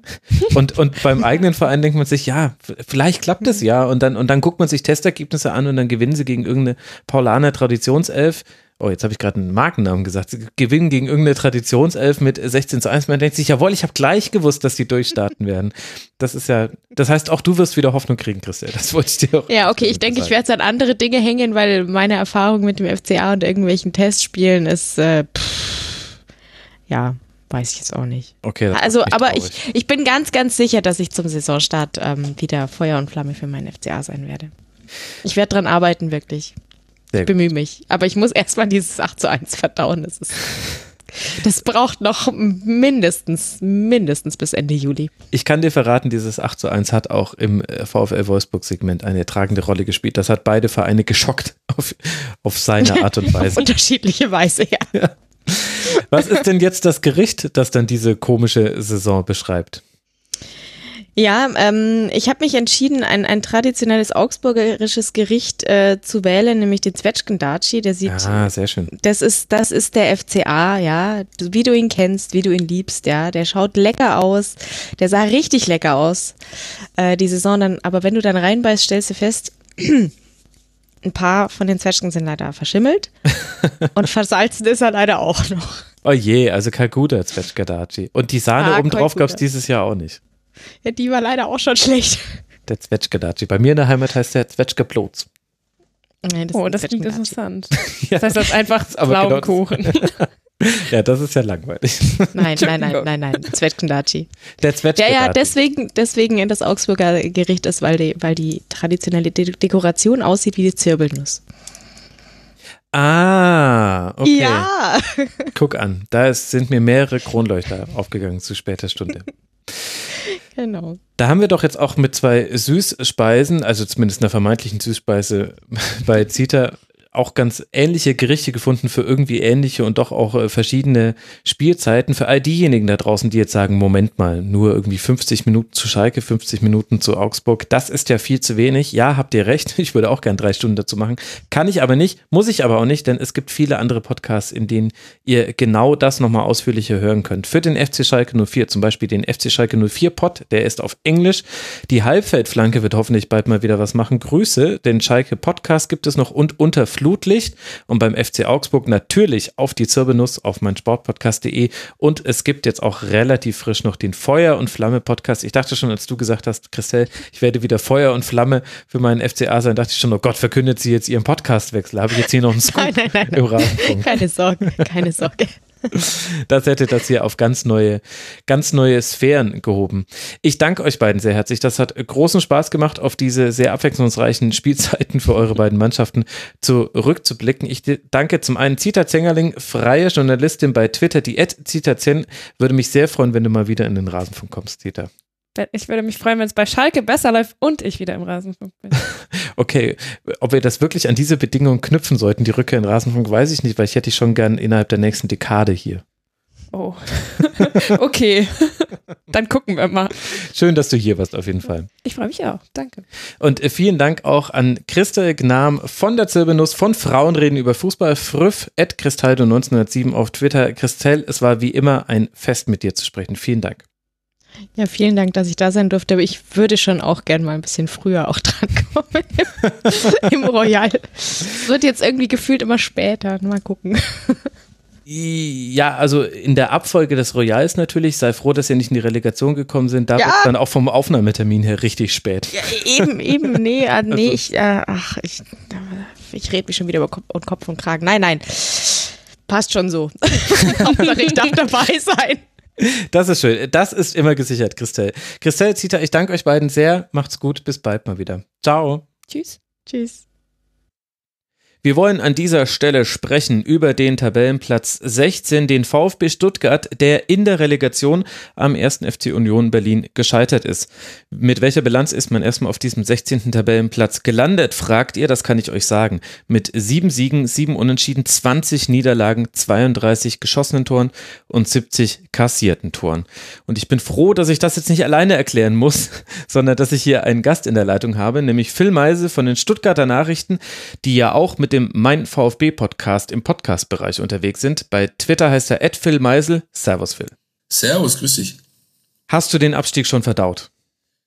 Ähm, ehrlich gesagt, das hört sich vielleicht doof an, aber ich habe es äh, nicht als so schlimm empfunden, eben weil es sich schon sehr, sehr lange angekündigt hat. Ja, man hat eine Runde gespielt, die ähm, ja sportlich unter aller sauber auf Deutsch gesagt und hat dann diesen Strohhalm Relegation gereicht bekommen, weil sich kein anderer getraut hat, mehr als 28 mickrige Punkte zu holen. Und dann hat man den eben auch noch durch die Hände gleiten lassen. Insofern war es ähm, irgendwie, ja, irgendwie, du hast, man hat so ein bisschen in die Zuschauerposition zugeschaut, wie das Schiff vollends kentert. Und ich war in der alten Försterei am Montagabend, habe ähm, unfassbar glückliche Menschen gesehen. Auch ähm, ich kann denen auch gar nicht böse sein, denn es war sportlich verdient und äh, dann ist es noch ein Verein, der unfassbar sympathisch ist mit ganz tollen Leuten und äh, ähm, ja, ich habe dann auch noch später nach dem Spiel habe ich mich in Köpenick irgendwo auf dem Plätzchen gehockt, habe mir im Späti ein Bier geholt und habe mir das ganze Treiben da so ein bisschen angeschaut. Das war schon allererste Sahne. Glückwunsch dazu. Nochmal an Union Berlin. Ja, gute Runde gespielt, Union Berlin. Der wievielte Abstieg ist es, den du als journalistischer Berichterstatter erlebst? Der zweite. Der zweite tatsächlich nach 2016, ähm, wenn man jetzt vom VfB Stuttgart ausgeht. Ich habe die Kickers äh, mehrfach runtergehen sehen, das auch mitbegleitet, die Stuttgarter Kickers. Beim VfB ist es jetzt der zweite. Beim ersten in den 70ern war ich noch nicht ganz auf der Welt und äh, mein Vater weigert sich bis heute zuzugeben, dass ich während der Aufstiegsrunde tatsächlich nach dem damals, glaube ich, 6 0 Sieg gegen Jan Regensburg gezeugt wurde. Es würde passen, äh, terminlich, aber er weigert sich bis heute, das zuzugeben. Ah gut, manche Dinge sollen auch einfach unausgesprochen bleiben, vielleicht Ja. an der Stelle. Ja. Du hast, wie alle Gäste, fünf Aspekte mitgebracht und äh, deinen ersten hast du gerade schon ein bisschen anklingen lassen. Der erste Aspekt ist Abstieg mit Ansage. Da habe ich mir jetzt spontan die Frage gestellt, unterscheidet sich denn der Abstieg jetzt im Jahr 2018, 2019 von dem letzten 2016? Er unterscheidet sich dahingehend schon, dass man einfach ähm, während der Saison immer wieder gemerkt hat, auch wenn man es nicht wahrhaben wollte, das da muss ich auch mich mit reinnehmen und mir den Schuh anziehen, aber man hat schon immer wieder gemerkt, dass es da an so vielen Ebenen nicht stimmt, dass es eigentlich fast utopisch ist, zu glauben, dass am Ende ein Klassenbehalt dabei rausspringt. Ja, man, man hat zum Beispiel nie in Folge zwei Siege geschafft oder ist mal über einen längeren Zeitraum ähm, irgendwie ungeschlagen geblieben mit ein paar Unentschieden oder so. Man hat ähm, immer schon gemerkt, dass es zwischen sportlicher Führung und Trainerteam nicht sauber funktioniert. Man hat zwischen Trainerteam und Mannschaft immer wieder gemerkt, das ist ähm, die finden nicht zueinander. Markus okay. Weinziel beispielsweise in seiner Zeit, die er hier wirken durfte, hat nie, der hatte die Mannschaft, man sagt ja immer, meine Mannschaft hat den, äh, der Trainer hat die Mannschaft verloren, aber Weinziel hatte sie nie gewonnen irgendwie. Also das hat, hat einfach nie funktioniert und so war schon von ähm, eigentlich ab der Winterpause spätestens schw schwang so die ganze Zeit mit, die werden das nicht packen. Und ist das dann auch die Länge der Ansage? Also, weil du geschrieben hast, Abstieg mit Ansage. Wann, wann wurde es denn angesagt und wir haben es bloß noch nicht gehört?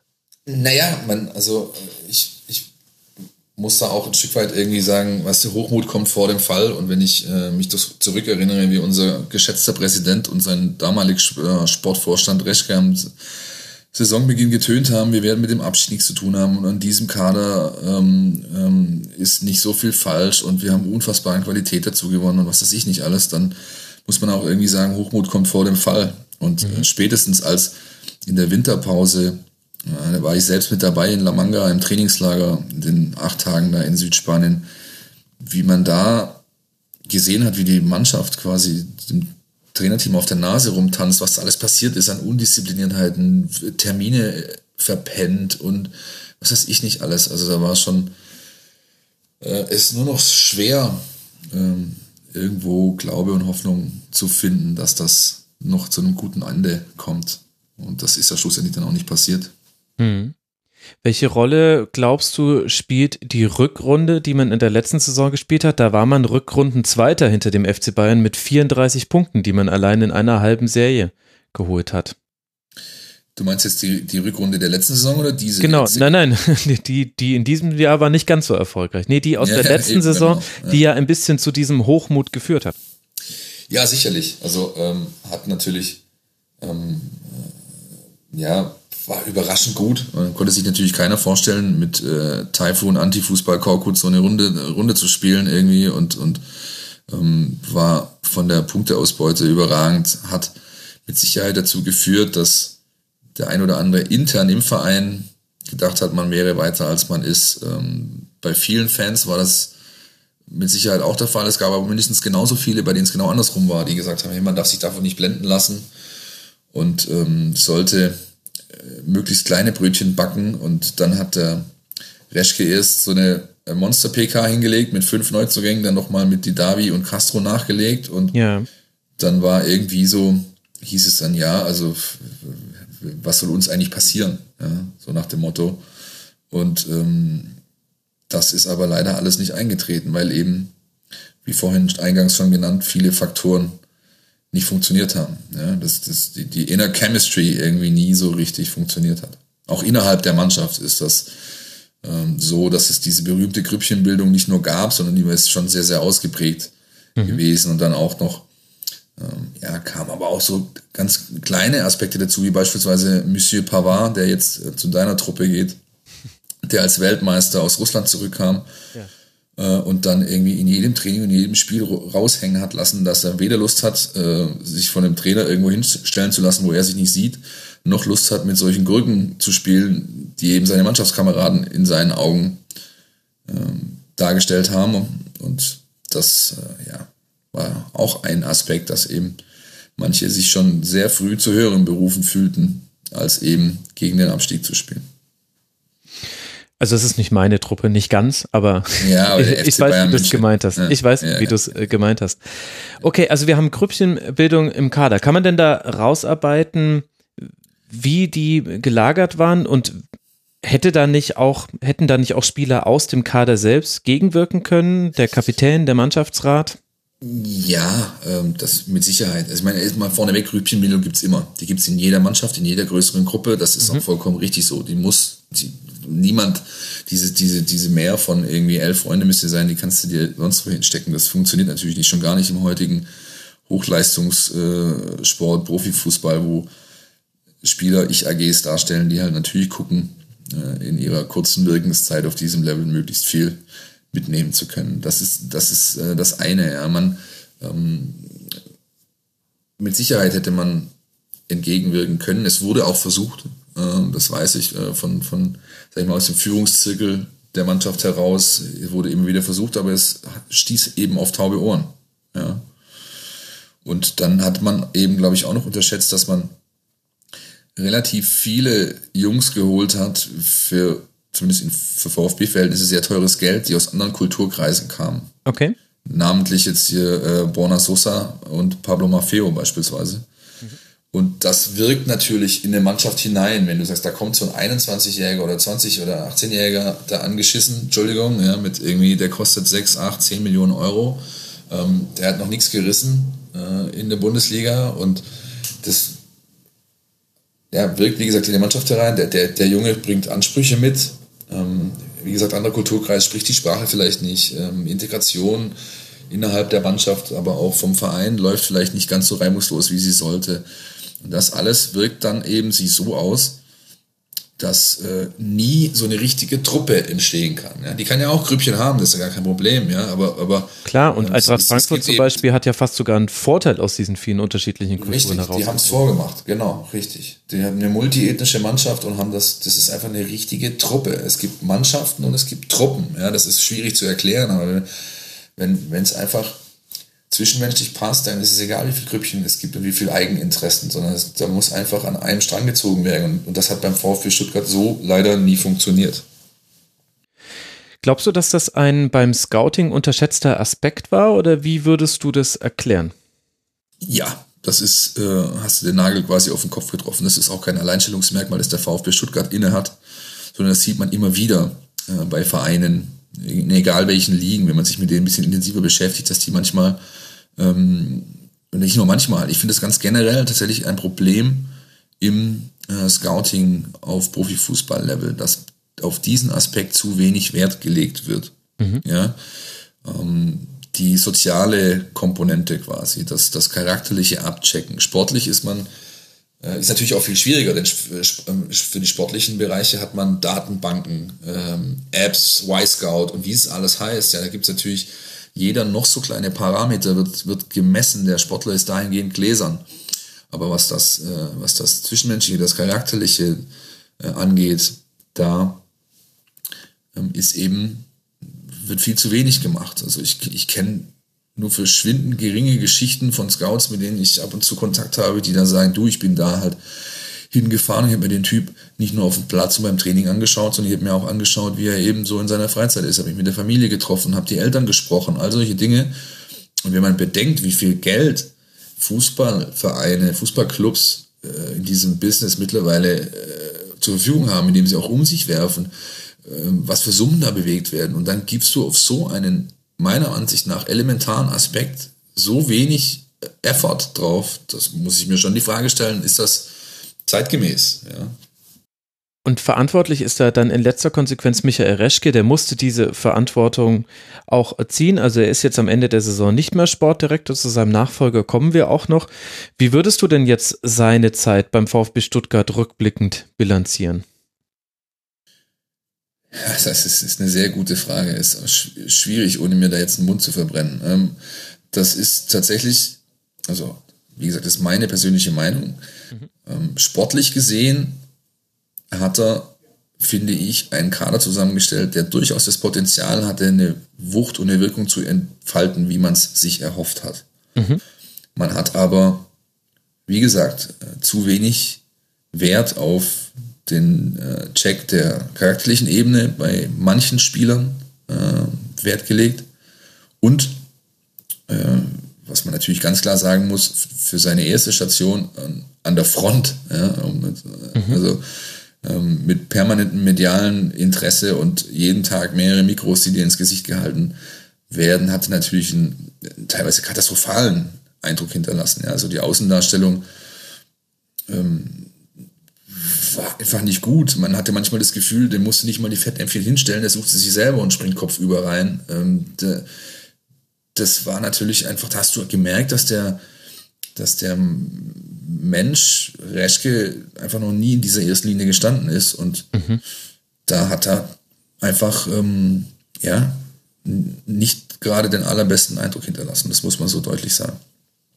Gutes Beispiel dafür ist ja dann auch die Entlassung von Taifun Korkut. Also nachdem man erst noch in der Sommerpause nach dieser guten Rückrunde mit ihm verlängert hatte, wurde er dann nach einem 1 zu 3 gegen Hannover am siebten Spieltag entlassen und Michael Reschke hat am Samstagabend noch ein halbes Bekenntnis zu ihm abgegeben, aber definitiv noch nichts gesagt über Entlassung und am nächsten Morgen war es dann soweit. Ja, ja, ja, das gab auch schon vorher ähm, die eine oder andere ähm, sag ich mal, Diskrepanz, die nur nicht äh, das ganz große mediale Echo fand und schon gar nicht national, wie es in dem Fall eben mhm. der Fall war, wo dann plötzlich im aktuellen Sportstudio über ähm, das Wirken des Herrn irgendwie berichtet wurde und drüber gesprochen wurde und in jedem Doppelpass am Sonntagmorgen und sonst was. Ich kann mich an eine Situation erinnern, das war, ähm, da war auch ein Spieler vor Wechsel und dann hat er eben intern auf unsere Presseanfrage im, im, persönlichen, vertraulichen Gespräch auch das Gegenteil behauptet von dem, was dann mehrere, wenige Tage später eingetreten ist. Und er war auch mal in diesen berühmten Antrittsbesuchen, die, die viele machen, die war, waren bei uns mal in der Redaktion, der, der, Herr Reschke hat sich da vorgestellt, quasi ganz am Anfang seiner Zeit und ähm, da hat er das tatsächlich auch schon, also frank und frei uns ins Gesicht gesagt, dass er im Zweifel eben die die Wahrheit beugen wird, wenn es denn der Sache dient. Ja, und seine Interpretation ist eben die, er, er stellt seine persönlichen Interessen in solchen Situationen unter die des Vereins. Also er, ja. er tut das eben für die Sache und so weiter, aber ähm, ja. Und ist das ich was? fand das damals ein bisschen mit, sorry, wenn ich nochmal eingrätsche, ich fand das damals medial ein bisschen zu sehr aufgebauscht, ehrlich gesagt, weil das, er ist nicht der Erste, der das gemacht hat und er wird auch mhm. nicht der Letzte sein, der sowas macht, ja. Da hat man eben gerade in diesem Zeitraum wenig andere Themen gehabt und hat die berühmte Sau gebraucht, die man durchs Dorf treiben kann. Ja, er hat sich bereitwillig dazu äh, zur Verfügung gestellt, aber ja, das ist ein Stück weit einfach auch das Business. Das weiß jeder, der da mitspielt, kennt die Regeln. Wir Journalisten, die, ähm, die Entscheider, die Trainer, alle. Das ist, kann man gut finden oder nicht, aber es ist halt einfach so. Ja. Ja, genau, das wäre jetzt auch meine Frage gewesen, wie sehr er sich da von anderen Sportdirektoren, die du auch schon erlebt hast, unterscheidet. Gar nicht. Also im, im Zweifel, im Zweifel nicht. Ähm, es, es, ist in dem Fall ist echt vieles zusammengekommen. Es war eine, eine sehr krasse äh, Geschichte ne, mit Übernacht und so. Ja. Und ähm, es war zu diesem Zeitpunkt im Gesamtbundesliga-Business wenig Nachrichtenwert auf dem Markt. Mhm. Und dann ist es eben, ist die Lawine eben so losgerollt, wie sie losgerollt ist. Aber ganz grundsätzlich könnte ich dir, wenn ich jetzt äh, die Zeit mir nehmen würde, und ich kann dir bestimmt 15, 20, 30 solcher Beispiele aus den letzten zehn Jahren nennen, mhm. unabhängig vom Verein, das gab es schon zigmal. Die sind eben im Zweifel dann so, dass sie, dass sie, dass sie lügen, ja? muss man so deutlich sagen. Ja, sie vertreten ja auch Interessen und dazu gehört eben, dass äh, viele Dinge erstmal im Verborgenen bleiben sollen. Jetzt ja. glaube ich, dass dieses Echo so groß war. Das lag sicherlich an der Nachrichtenlage damals. Das stimmt natürlich. Ich glaube aber auch, dass der VfB insofern ein dankbares Opfer da war der Medienaufmerksamkeit, weil man eben diese hohen Ansprüche gestellt hat. Und wenn ich mir den Saisonverlauf nochmal angucke, man, man geht in die Saison und sagt, jetzt beginnt eine neue Zeit und wir wollen jetzt mal richtig einen Schritt nach vorne machen und das Wort Europa fiel da nicht unironisch und dann scheidet man in der ersten Runde gegen Hansa Rostock aus im DFB-Pokal. Man verliert in Mainz, man verliert zu Hause gegen Bayern, man spielt gerade noch so unentschieden gegen Freiburg gibt da, glaube ich, eine Führung aus der Hand, wenn ich es richtig im Kopf habe, spielt dann gegen den Aufsteiger Düsseldorf zu Hause 0 zu 0 und am Ende ist es so, bis zum siebten Spieltag, also bis zu dieser Entlassung, hatte der VfB erst einmal gewonnen, zu Hause gegen Werder, das war auch so halb, also hätte auch in die andere Richtung ausgehen können. Sehr sogar, das, das Spiel hing an einem Pass, den die Davi gespielt hat auf Donis, ansonsten ist das ein Spiel, was Werder ganz klar nach Hause bringen muss, klar. Ja. Genau, also sprich, die sportliche Situation war da schon fatal. Man hatte fünf Punkte und hat dann gegen den aktuellen Tabellen 18. Hannover 96 dann diese Niederlage kassiert. Also das dürfte ja da wahrscheinlich der Grund gewesen sein, warum die Alarmglocken dann auch gleich so schrill geläutet haben. Natürlich, ja. Ähm, ich habe mich da gestern Abend tatsächlich auf dieser besagten Parkbank in, äh, in Köpenick äh, mit dem Kollegen, wo ich da gestern Abend nach dem Spiel noch lange saß, genau darüber unterhalten. Denn wir beide haben das quasi zu Ende gebracht, was wir angefangen haben. Wir waren nämlich in Rostock Mhm. äh, beim ersten Spiel und äh, ging da echt, äh, waren, haben auch die Sommervorbereitungen zusammen begleitet und ging da echt mit einem guten Gefühl rein und dann hast du dieses Spiel in Rostock und die Wochen danach und denkst du, ah, meine Herren, was ist denn, also die, die- die haben einfach kein Bein auf den Boden bekommen irgendwie, ja, und diese hoch dekorierten teilweise Spieler haben nicht wirklich äh, den Zugang zu dieser Saison gefunden und da war es eigentlich schon, äh, hat man schon die ersten Alarmglocken äh, schrillen gehört sozusagen. Ja. Und dann kam ja Markus Weinziel. Es ging dann erstmal weiter mit zwei 0 zu 4 Niederlagen und einer 0 zu 3 Niederlage. Erster Ja. Sieg dann in Nürnberg. Wir wissen jetzt in der Rückschau, Weinziel wurde dann am 30. Spieltag entlassen nach einem 0 zu 6 in Augsburg. Also das war jetzt auch nicht die Lösung. Wie hast du denn ihn erlebt? An welchen Stellschrauben hat er versucht zu drehen? Also er hat tatsächlich erstmal, er hat tatsächlich erstmal die, die, man kann es naiv nennen oder mutig, er hat zu, zuerst mal darauf vertraut, äh, dieser eigentlich auf, auf äh, offensiven Fußball ausgerichteten Truppe genau diesen Freiraum zu geben. Mhm. Nämlich einfach versucht, okay, lass mal, lass mal, lass die mal von alleine jetzt und wir versuchen es mit, mit offensivem Ansatz, hochstehen und so weiter. Und hat dann natürlich Kapital auf die Nuss bekommen. Die ersten drei Spiele, drei Niederlagen, 0 zu 11 Tore. Und hat dann eben ähm, gemerkt, es hat auch später so zugegeben im Gespräch, hat so nicht funktioniert, musste ich umstellen. Dann ist eigentlich in, die, in das komplette Gegenteil verfallen, nämlich eigentlich in einen sehr, sehr defensiven Ansatz kam ihm dann zugute, dass, äh, dass Pavard, der zu dem Zeitpunkt eine Verletzung hatte, der war einfach, der war überspielt über die WM, hat dann so eine muskuläre Geschichte gehabt und kam dann so, ähm, ich schätze, ich weiß nicht mehr ganz genau, ich glaube Ende Oktober, äh, Anfang Mitte November zurück und dann hat sich alles so ein bisschen stabilisiert, weil der Junge natürlich eine Qualität hat, ja, ist ja logisch. Und äh, dann haben sie sich so durchgemogelt ähm, bis, äh, bis zur Winterpause und so ging es dann in die Vorbereitung. Ich glaube fast sogar, er hätte der Kollege Pavard vielleicht drei, vier Wochen später erst wieder zurückgefunden auf dem Platz, hätte es vielleicht für Mainz ja schon da aus sein können. Das hat viel ausgemacht, der, der, ähm, dass es da eben zumindest nicht mehr in jedem Spiel irgendwie drei, vier Dinger zu null gehagelt hat und man ähm, das ein oder andere auch mitnehmen konnte. Unter anderem den einzigen Auswärtssieg gegen Nürnberg. Das war, glaube ich, auch in dieser Phase. Ja, genau. Ja, und so hat man sich in die Winterpause gerettet und dann ähm, ist ja eigentlich der Zeitpunkt der, der Nach- und Neujustierung da. Ja, dann hat aber ähm, der Reschke meines Erachtens das Gegenteil von dem getan, was nötig war. Er hat, er hat äh, mit Kabak natürlich einen überragenden Abwehrspieler geholt, aber, aber dem Kader mangelt es ja bis heute, äh, wie man auch gestern wieder gesehen hat, an offensiver Durchschlagskraft, an jemand, der vorne Tore machen kann.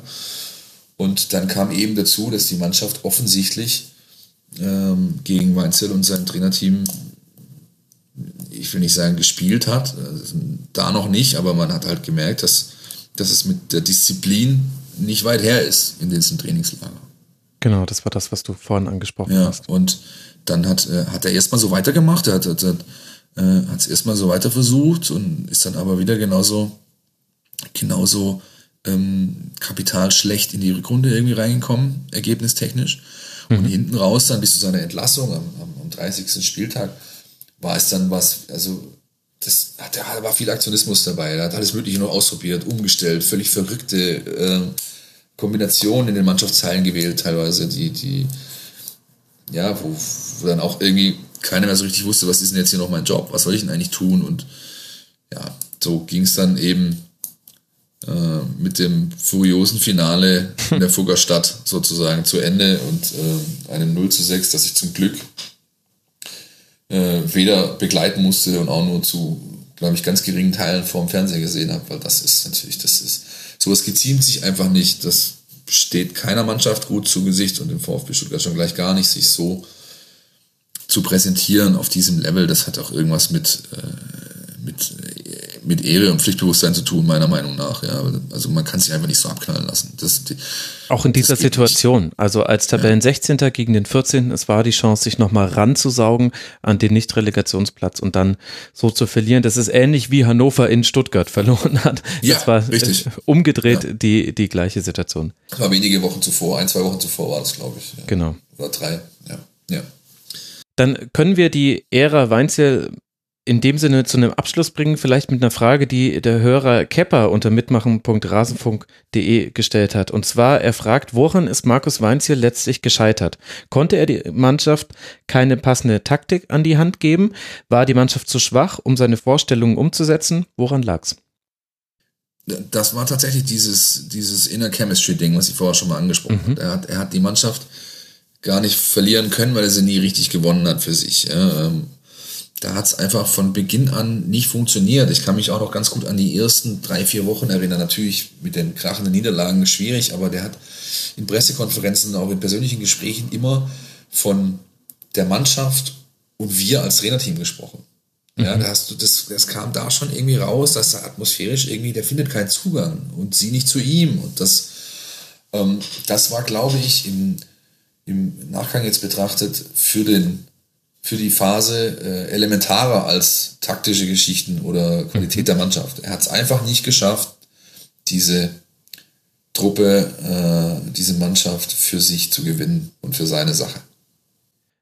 Das ist so der Aspekt, den hast du unter dem Punkt missratener Kader mitgebracht in dieses Segment. Da haben wir jetzt, finde ich, schon relativ ausführlich ja, drüber gesprochen. Jetzt gibt es ja. noch einen zweiten Punkt und ich frage mich gerade, wie die miteinander zusammenhängen, nämlich die Fluktuation auf Entscheider Ebene. Hat das auch dann damit zu tun, dass dadurch, dass sich auf den entscheidenden Sportdirektorpositionen zum Beispiel so häufig die Namen gewechselt haben, dass man da ja auch gar keine einheitliche Linie verfolgen konnte bei der Zusammenstellung des Kaders?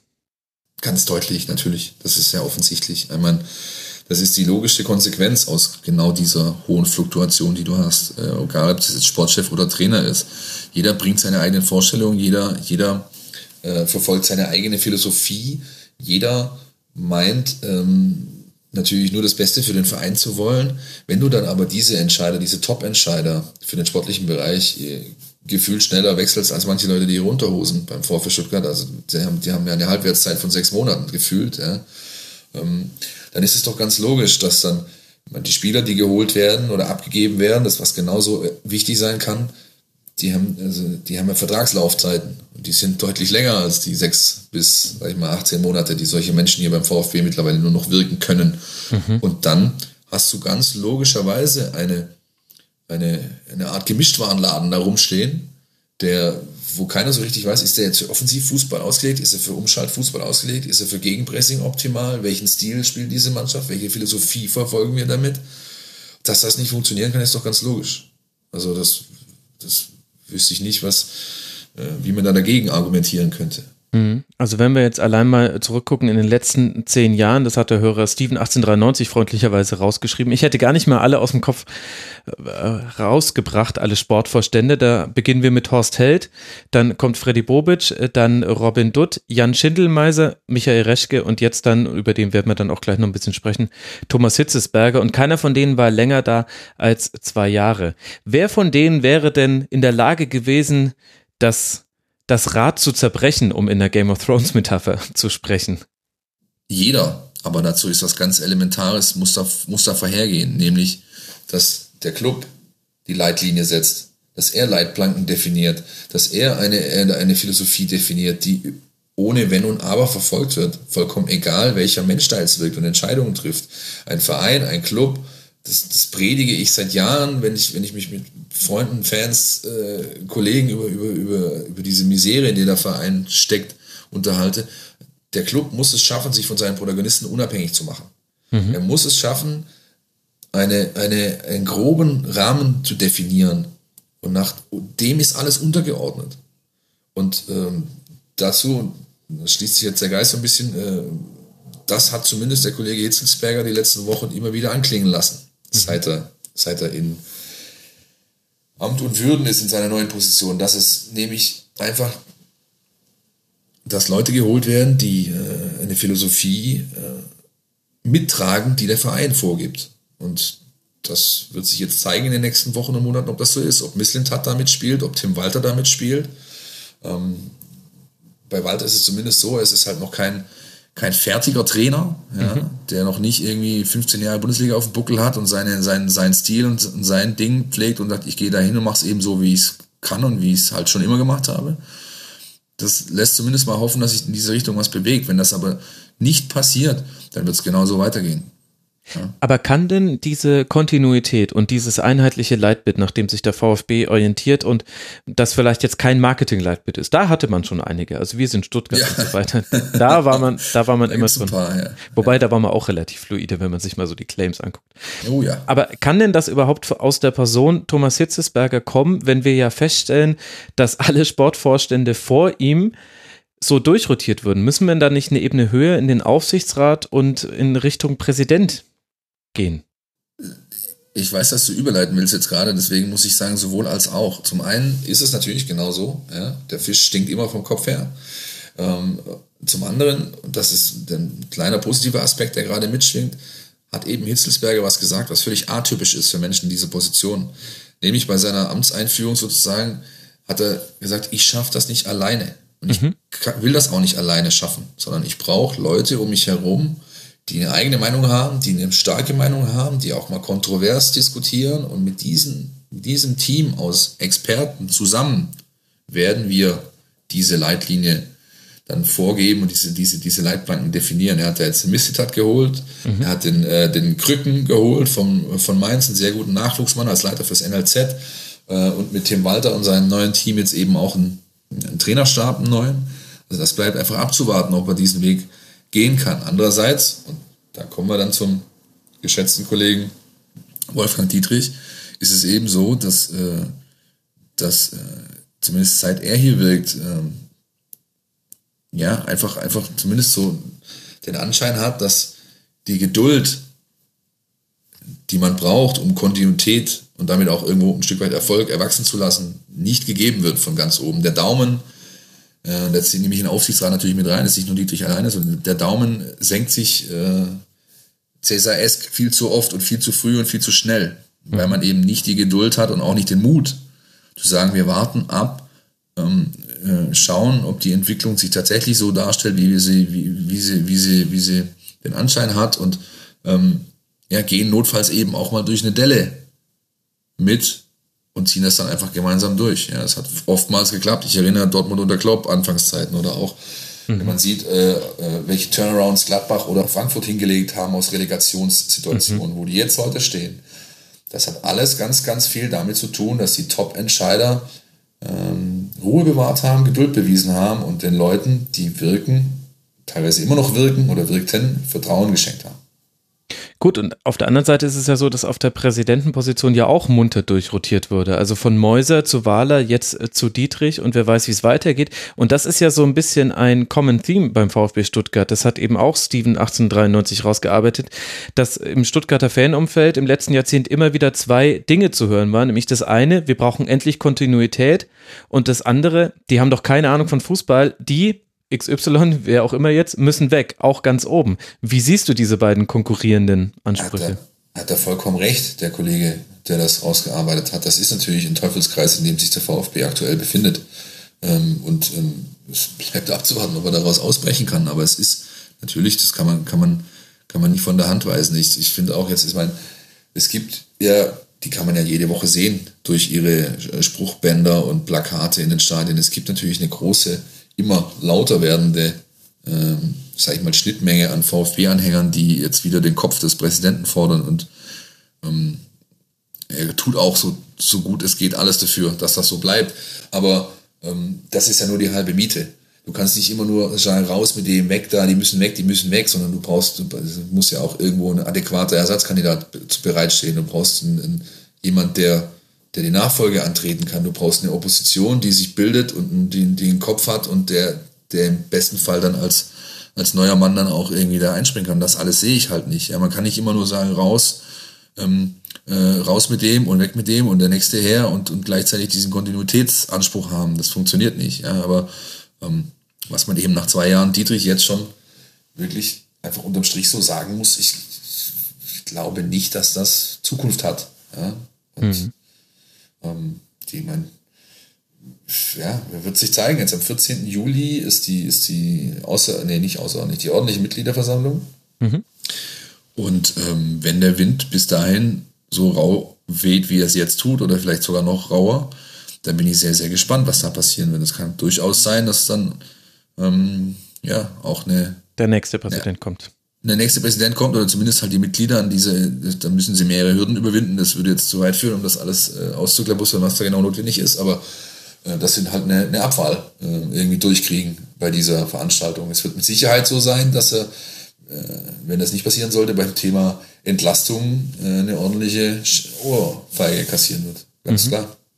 Ich meine, er hat natürlich da auch äh, persönliche äh, Probleme mitgebracht mit seiner Beteiligung an Quatrex, also einem Investmentfonds, der unter anderem dem ersten FC Union Berlin ein Darlehen gewährt hat und entgegen seiner Aussage dann rauskam, er war da doch noch irgendwie dran beteiligt, obwohl er gesagt hat, er hätte das sofort eingedampft. Und neben dieser persönlichen Verstrickung von Wolfgang Dietrich gibt es ja noch diesen anderen Fakt, nämlich dass mit ihm verbunden ja auch der Anteilsverkauf vom VfB Stuttgart ist. An die Daimler AG, da hat man für 11,75 Prozent der Anteile insgesamt 41,5 Millionen Euro eingenommen. Und wenn ich mir jetzt so die Transfers angucke, die du ja auch schon angesprochen hast, die auch teuer waren, ist ja zu befürchten, dass von dem Geld nicht mehr so arg viel übrig ist, oder? Nö, das hättest du ja auch ganz, hättest du genauso gut in den Kamin legen können und mit und ein Feuerzeug dran halten. Also das natürlich ist dieses Geld ähm,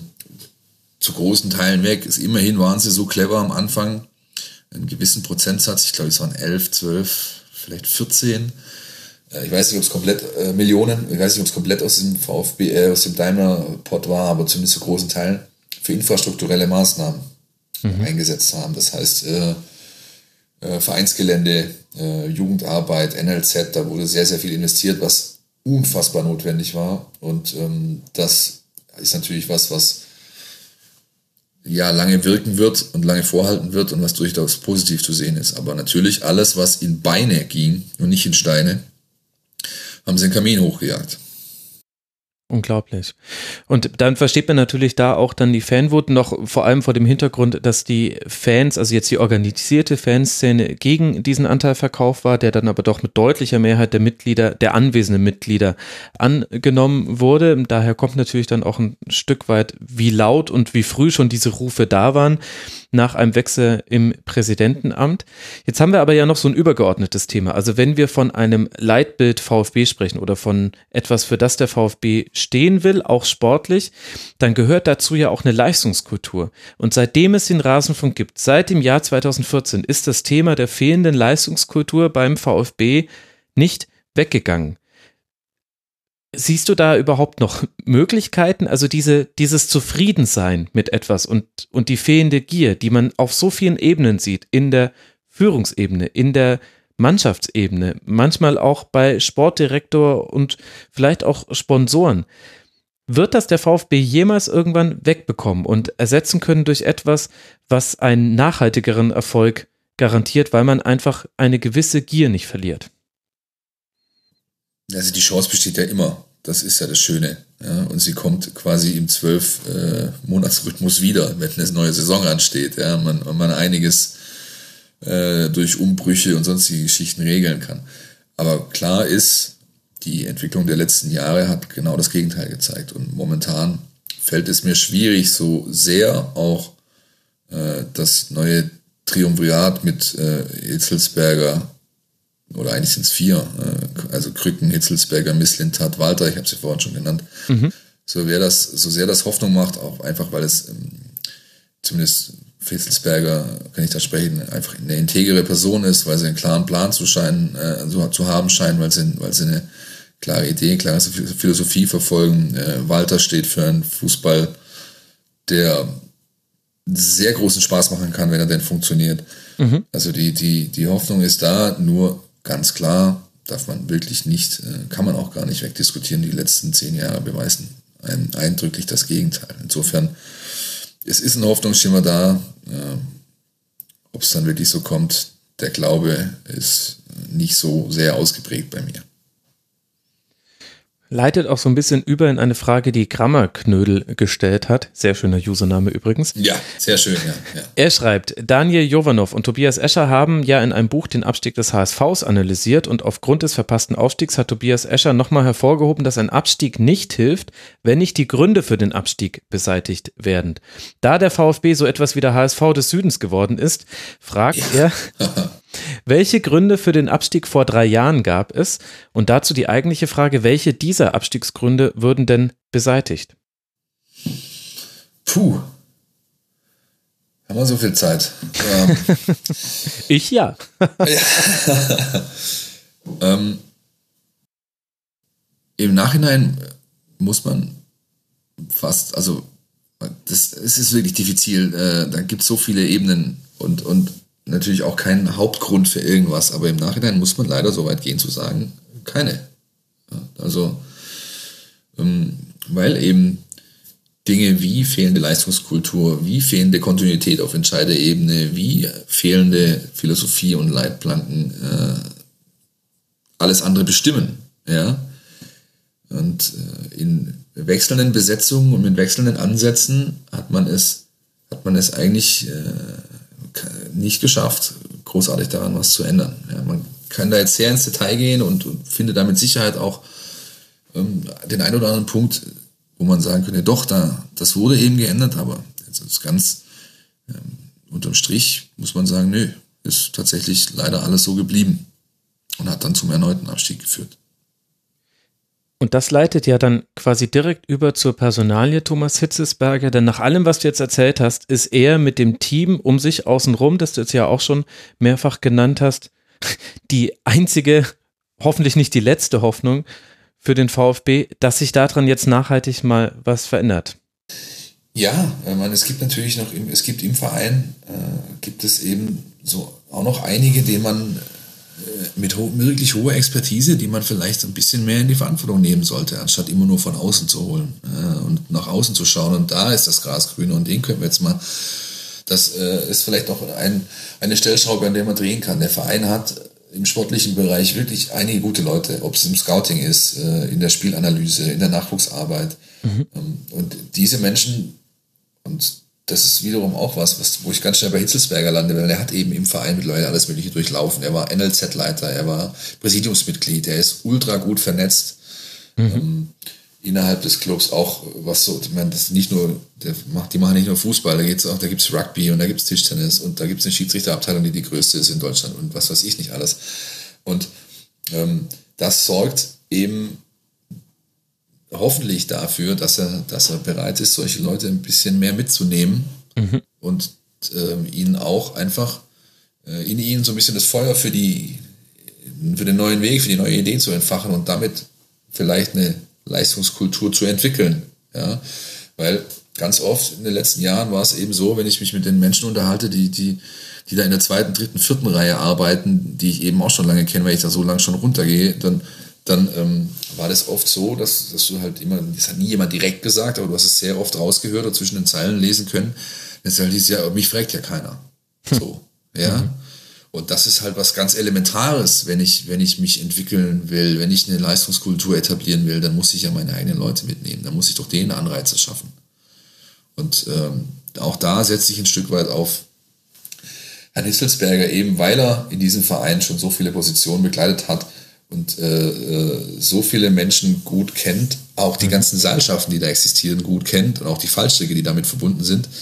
Insofern, ähm, ja, erhoffe ich mir da ein Stück weit eine Verbesserung. Und wie würdest du jetzt dann die Spiele unter Nico Willig einschätzen? Man hat unter ihm nur einmal verloren, aber ist mit zwei Unentschieden, 2 zu 2 im Hinspiel, 0 zu 0 im Rückspiel in der Relegation gescheitert. Musst du auch erstmal schaffen, ne? Ja, es passt irgendwie vor allem zur, also eigentlich zur Saison von beiden. Weil Union hat ja so häufig unentschieden gespielt, nur fünfmal verloren in der zweiten Liga, dass die jetzt mit zwei Unentschieden aussteigen und dass der VfB Stuttgart nah dran ist, aber diesen letzten Schritt einfach nicht imstande ist zu gehen, das passt irgendwie zu beiden. Na klar, ja, ja.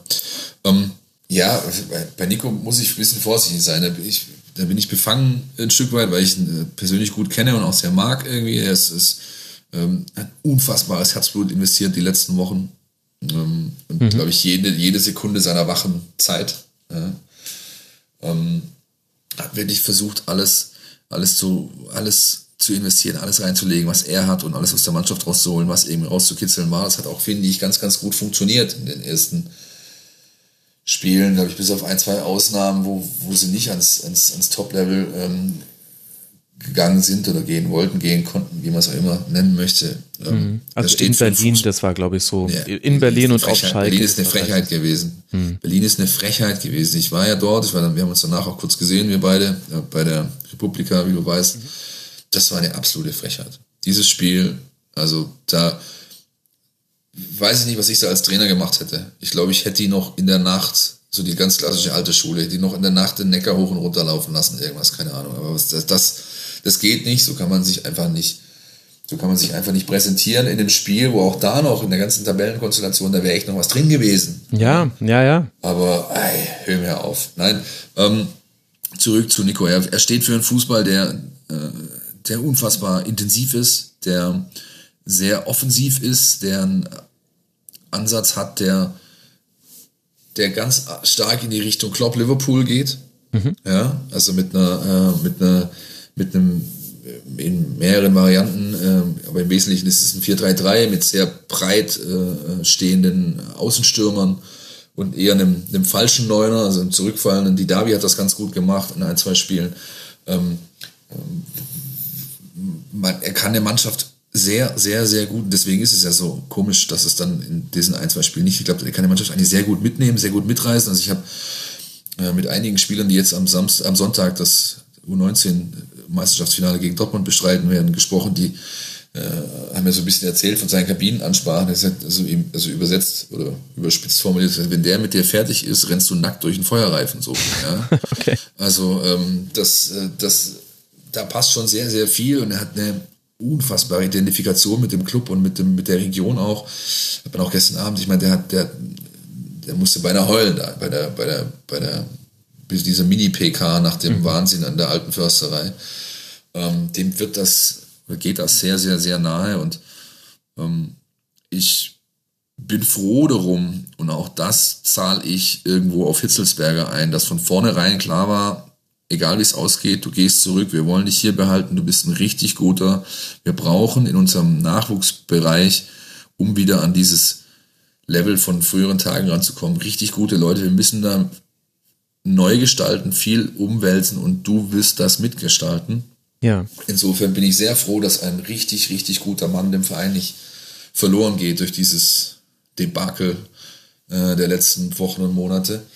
Ähm, ja, und fußballerisch, also ich, ich finde, er hat, er hat wirklich versucht, alles rauszuholen, was irgendwie ging. Auch Hitzelsberger hat das gestern Abend äh, in, in Berlin nochmal gesagt. Also ich, ich, wir haben sehr, sehr viel falsch gemacht in dieser, in dieser Saison, in diesem Jahr.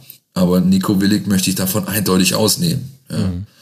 Weil er wirklich einfach, der hat, der, der hat ein, ein totgerittenes Pferd übernommen, hat, hat da nochmal irgendwie ein paar ja, Impulse rausgeholt, aber schlussendlich ist die Mannschaft eben an dem gescheitert, was sie schon das ganze Jahr irgendwie hatte, nämlich sie, sie, hat, sie, war sich selbst zu bequem und hatte eben offensiv keinerlei Punch entwickeln können, wenn es drauf ankam. Mhm. Und defensiv hat einfach zu viel zugelassen. Also nach Ja, dem 1 zu das 0 im Hinspiel direkt das 1 zu 1 zu fangen und hinten raus dann sogar sich noch bei Zieler bedanken zu können, dass man nicht von dem einen Stürmer, den man den ganzes Spiel nicht ins Griff, in den Griff bekommt, Muss man auch sagen. Also wenn man, wenn man sich zum Beispiel nur die Innenverteidiger anschaut, du hast mit Pavard einen Weltmeister, du hast mit Kabak ein unfassbares Talent, du hast mit Kempf einen, einen ehemaligen 21, 21 Nationalspieler mit Baumgartel den aktuellen U21 Kapitän, dass du äh, mit so einer, mit so einem Personal dir jede Woche im Schnitt drei, vier Dinger fängst. Das, das, das, das ist nicht zu erklären. Ich weiß, ich finde da keinen Hebel, ehrlich nicht. Ja, also ähm, zumal die auch nicht den Eindruck gemacht haben, nicht miteinander zu funktionieren. Dann habe ich den, den Kollegen Bartschuber noch ganz vergessen, ja, der ein erfahrener Haudegen ist, aber eben auch eine gewisse Qualität noch mitbringt. Der war an der alten Försterei am Montagabend der beste Mann. Ja, mit einem, mit einem Dieter Hönes 2.0 Gedächtnisturban und blutend äh, über 70 Minuten. weil der einfach wusste, was, um was, auf, was, um was es geht in solchen Spielen. Ja. Aber wenn du mit dieser Qualität an, an Personal dir jede Woche drei Dinger fängst, dann, dann ich weiß nicht, das ist nicht zu erklären. Wirklich nicht. Ich habe keine Erklärung dafür. Vielleicht hat sie jemand, ich habe sie nicht. Aber jetzt hast du ja auch noch den Blick auf die U19 gelenkt, über die wollte ich auch noch kurz mit dir sprechen, weil die stehen jetzt eben im U19-Finale gegen Borussia Dortmund. Ich habe aber so rausgehört, dass trotz dieses guten sportlichen Abschneidens in der Jugendarbeit vom VfB noch viel zu tun ist. Ja, das ist richtig. Das ist richtig. Also die, ähm, die, diese Mannschaft äh, spielt eine völlig unerwartete Runde eigentlich. Damit hat niemand gerechnet. Mhm. Ja? Und die, die strukturellen Verfehlungen der letzten Jahre in diesem Nachwuchsbereich, die wirken immer noch nach. Die sind noch nicht beseitigt. Da gibt es wirklich noch viel zu tun. Ja. Was für Strukturen meinst du damit? Geht es da um Infrastruktur? Geht es um die handelnde Person? Geht es ums Konzept? Die Infrastruktur ist, ist, äh, ist erledigt. Haben wir ja vorher drüber mhm. gesprochen. Da, da wurde Daimler Kohle dafür äh, investiert. Mhm. Ähm, es geht tatsächlich um, äh, zumindest teilweise, um Trainerqualität mhm. ja, ähm, um, um Ansatz der Ausbildung ganz generell. Man, man hat zu sehr vielleicht auf, ähm, wie das ja auch, wie, wie das auch national ist, ja, äh, im DFB insgesamt, man hat zu, zu wenig Wert auf äh, das Ausbilden oder das, den Freiraum geben für, für hochkarätige Individuen Wert gelegt, sondern eher ähm, Mannschaft muss funktionieren, die müssen, ich zitiere Mehmet Scholl, 18 Systeme rückwärts furzen können. Mhm so in diese Richtung. Ja, man hat auch ein Stück weit einfach seine, seine eigene ähm, Philosophie, die man mal hatte, sein eigenes Ziel ad acta gelegt, weil man dachte, wir müssen, äh, wir, wir müssen es irgendwie, wir, wir müssen mehr mit der Masse äh, schwimmen oder man muss, man muss einfach versuchen, ähm, auf Teufel komm raus, wieder ein bisschen erfolgreicher zu werden. Ähm, das alles äh, gepaart mit, wie gesagt, äh, äh ähm, personellen Geschichten hat eben in den letzten Jahren dazu geführt, dass dass der Mannschaft ähm, oder den Mannschaften der, der Jugendarbeit äh, insgesamt die Qualität ein bisschen abging. Natürlich kommen da so Dinge dazu, die man nicht beeinflussen kann, wie Qualität von Jahrgängen. Ja, mhm. man kann natürlich nicht aus jeder Truppe irgendwie äh, ähm, nur noch äh, äh hier äh, Rising Stars rausholen, das geht nicht. Ja, man, man ist da ganz klassisch äh, einem gewissen Wechsel unterworfen, aber man hat eben auch ähm, da kommt das Infrastrukturelle ins Spiel, ähm, seinen Standortvorsprung verloren gegenüber Freiburg, gegenüber Hoffenheim, ja. ähm, gegenüber Augsburg sogar zum Teil. Ja. Und ähm, wenn du diesen Kids eben heute nicht mehr diesen, die, dieses volle Paket anbieten kannst, da gehört auch Geld dazu, ja, auch das hat man äh, äh, vernachlässigt. Äh, da wurde in den letzten äh, anderthalb Jahren deutlich mehr Geld in die Hand genommen, äh, wenn es darum geht, ähm, Spieler zu holen von außerhalb, wenn man sie selber nicht hat, oder, oder eben auch Spieler zu halten, weil sie gut sind. Die jetzige U19 äh, zum Beispiel, die für, also, ohne es jetzt im Detail pro Spieler zu wissen, aber im, im unterm Strich kann man sagen, die verdienen Drittliga-Gehälter, die Jungs. Ja. Weil man sie eben nicht verlieren will an die Konkurrenz. Mhm. Und ähm, es ist auch schon angekündigt worden von Hitzelsberger und äh, ähm, mit Sicherheit hat der Mislintat auch mitgeredet schon, dass äh, die alle Anschlussverträge bekommen und ähm, dass man deutlich mehr dieser Gesichter im Profikader zukünftig sehen wird. Und das ist wiederum was, so paradox es ist, äh, was Positives an dem Abstieg jetzt. Mhm. Denn dadurch, ähm, allein schon, weil viele, viele Spieler gehen werden äh, oder gegangen werden, ähm, wird sich da Platz auftun für diese Jungs. Und du kannst ja jetzt mal ganz ehrlich, egal wie das Spiel ausgeht jetzt am Wochenende, ob die das, die Meisterschaft holen oder nicht, du kannst nicht einem, einem U19-Bundesligaspieler, ähm, der irgendwie den Pokal geholt hat, jetzt sagen, du hör zu, der VfB 2 ist abgestiegen, wir müssen ihn irgendwie retten, ähm, du spielst jetzt Oberliga Baden-Württemberg. Mhm. Ja, das ist, das ist, wie willst du das für argumentieren? Ja. Dann sagen die Kids, weißt du was, da gehe ich doch rüber ins Kraichgau oder ins Breisgau oder sonst wohin, ja, und guck mal, was da für mich geht. Aber mit Sicherheit werde ich nicht Oberliga Baden-Württemberg spielen. Und insofern wird der VfB eigentlich dazu gezwungen, die mit hochzuziehen? Ja, natürlich. Natürlich, natürlich, natürlich. Bleibt, bleibt gar nichts anderes übrig. Ja, und das ähm, wird insgesamt, also ich freue mich, deswegen, eingangs habe ich ja gesagt, ich finde es gar nicht so schlimm, weil ich mich wirklich schon drauf freue, auf die nächsten, sag ich mal, acht bis zehn Wochen, weil da unfassbar viel passieren wird da unten. Mhm. Und ähm, das kann eben, und das ist ja das Schöne an diesem Fußballsport, es kann eben sich auch positiv auswirken. Ne? Und nicht nur so schlecht wie die letzten Jahre eben beim VfB. Ich hätte nicht gedacht, dass wir aus dem VfB-Segment mit einer positiven Note herausgehen, aber dann, dann wollen wir jetzt genau hier den Schluss machen mit der allerletzten Frage, die ich dir noch natürlich noch stellen muss. Welches Gericht beschreibt diese Saison des VfB? Ich habe tatsächlich, ich habe da lange drüber nachgedacht, muss ich sagen. Ja, ich habe wirklich lange drüber nachgedacht, auch weil ich ein sehr großes Fable für Kochen und für Essen habe, wie man, wer mich mal schon mal live gesehen hat, der weiß, dass zumindest das Fable für Essen kann man sehen. Ähm, nein, das ähm, falsche Hase. Der falsche Hase. Der falsche Hase, den habe ich gewählt als Gericht, denn äh, wie der Name schon sagt, ähm, ist das etwas, was nicht ganz den Erwartungen entspricht. Und das trifft ganz gut ja. den, äh, den Saisonstart 2018, 19 des VfB Stuttgart. Ja. Man hat gedacht, man hat hier ein Rennpferd, am Ende kam ein lahmer Klepper bei raus. Oder in dem Fall, es gab eben keinen leckeren Hasenbraten, sondern nur ein bisschen Hackbraten mit Ei drin. Kann auch sehr lecker sein, aber natürlich, ich verstehe natürlich, das habe ich nicht, da habe ich nicht Gegenteiliges behauptet. Nichts gegen Hack, ja. ja, auch nicht den Mainzer Spieler. Okay. Nein. Der falsche Hase, wunderbar. Ich danke dir sehr. Das war Phil Meise von den Stuttgarter Nachrichten, der auch im Mein VfB Podcast mit 70 Folgen inzwischen schon podcastet über Stuttgart. Bei Twitter ist er der Ed Phil Meisel mit AI in der Mitte und dann SEL. Phil, vielen, vielen Dank, dass du dir die Zeit genommen hast. Ich kann das nur zurückgeben. Vielen, vielen Dank für die Einladung. Hat großen Spaß gemacht, wie immer. Das freut mich. Wann kann ich dich wieder in einer Erstligaschlusskonferenz begrüßen? Ich mach's jetzt im, ich kann leider den Reschke-Dialekt ähm, nicht gut nachahmen, aber ich sage jetzt, ich lehne mich mal weit aus dem Fenster und sage, nächstes Jahr sind wir wieder zurück. okay, sehr gut. Ich nehme dich beim Wort. Danke dir, Phil. Bis bald mal wieder. Mach's gut. Ciao. Bis bald. Tschüss. Ja, und damit sind wir dann auch schon wieder durch mit einem Teil des Rasenfunk Royals. Ihr habt wieder einen geschafft. Wenn ihr vorne angefangen habt, dann habt ihr jetzt schon das vierte Outro, was ihr von mir hört.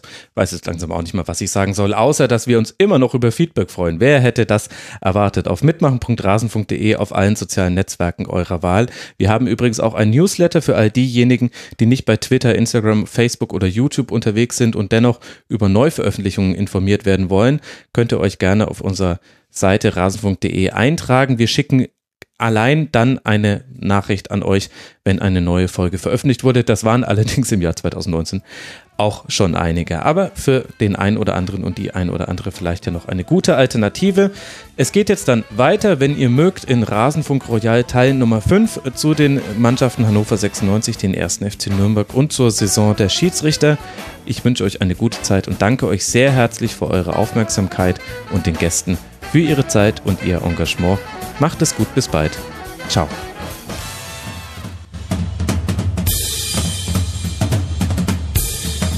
Das war die Rasenfunk-Schlusskonferenz. Wir gehen nun zurück in die angeschlossenen Funkhäuser.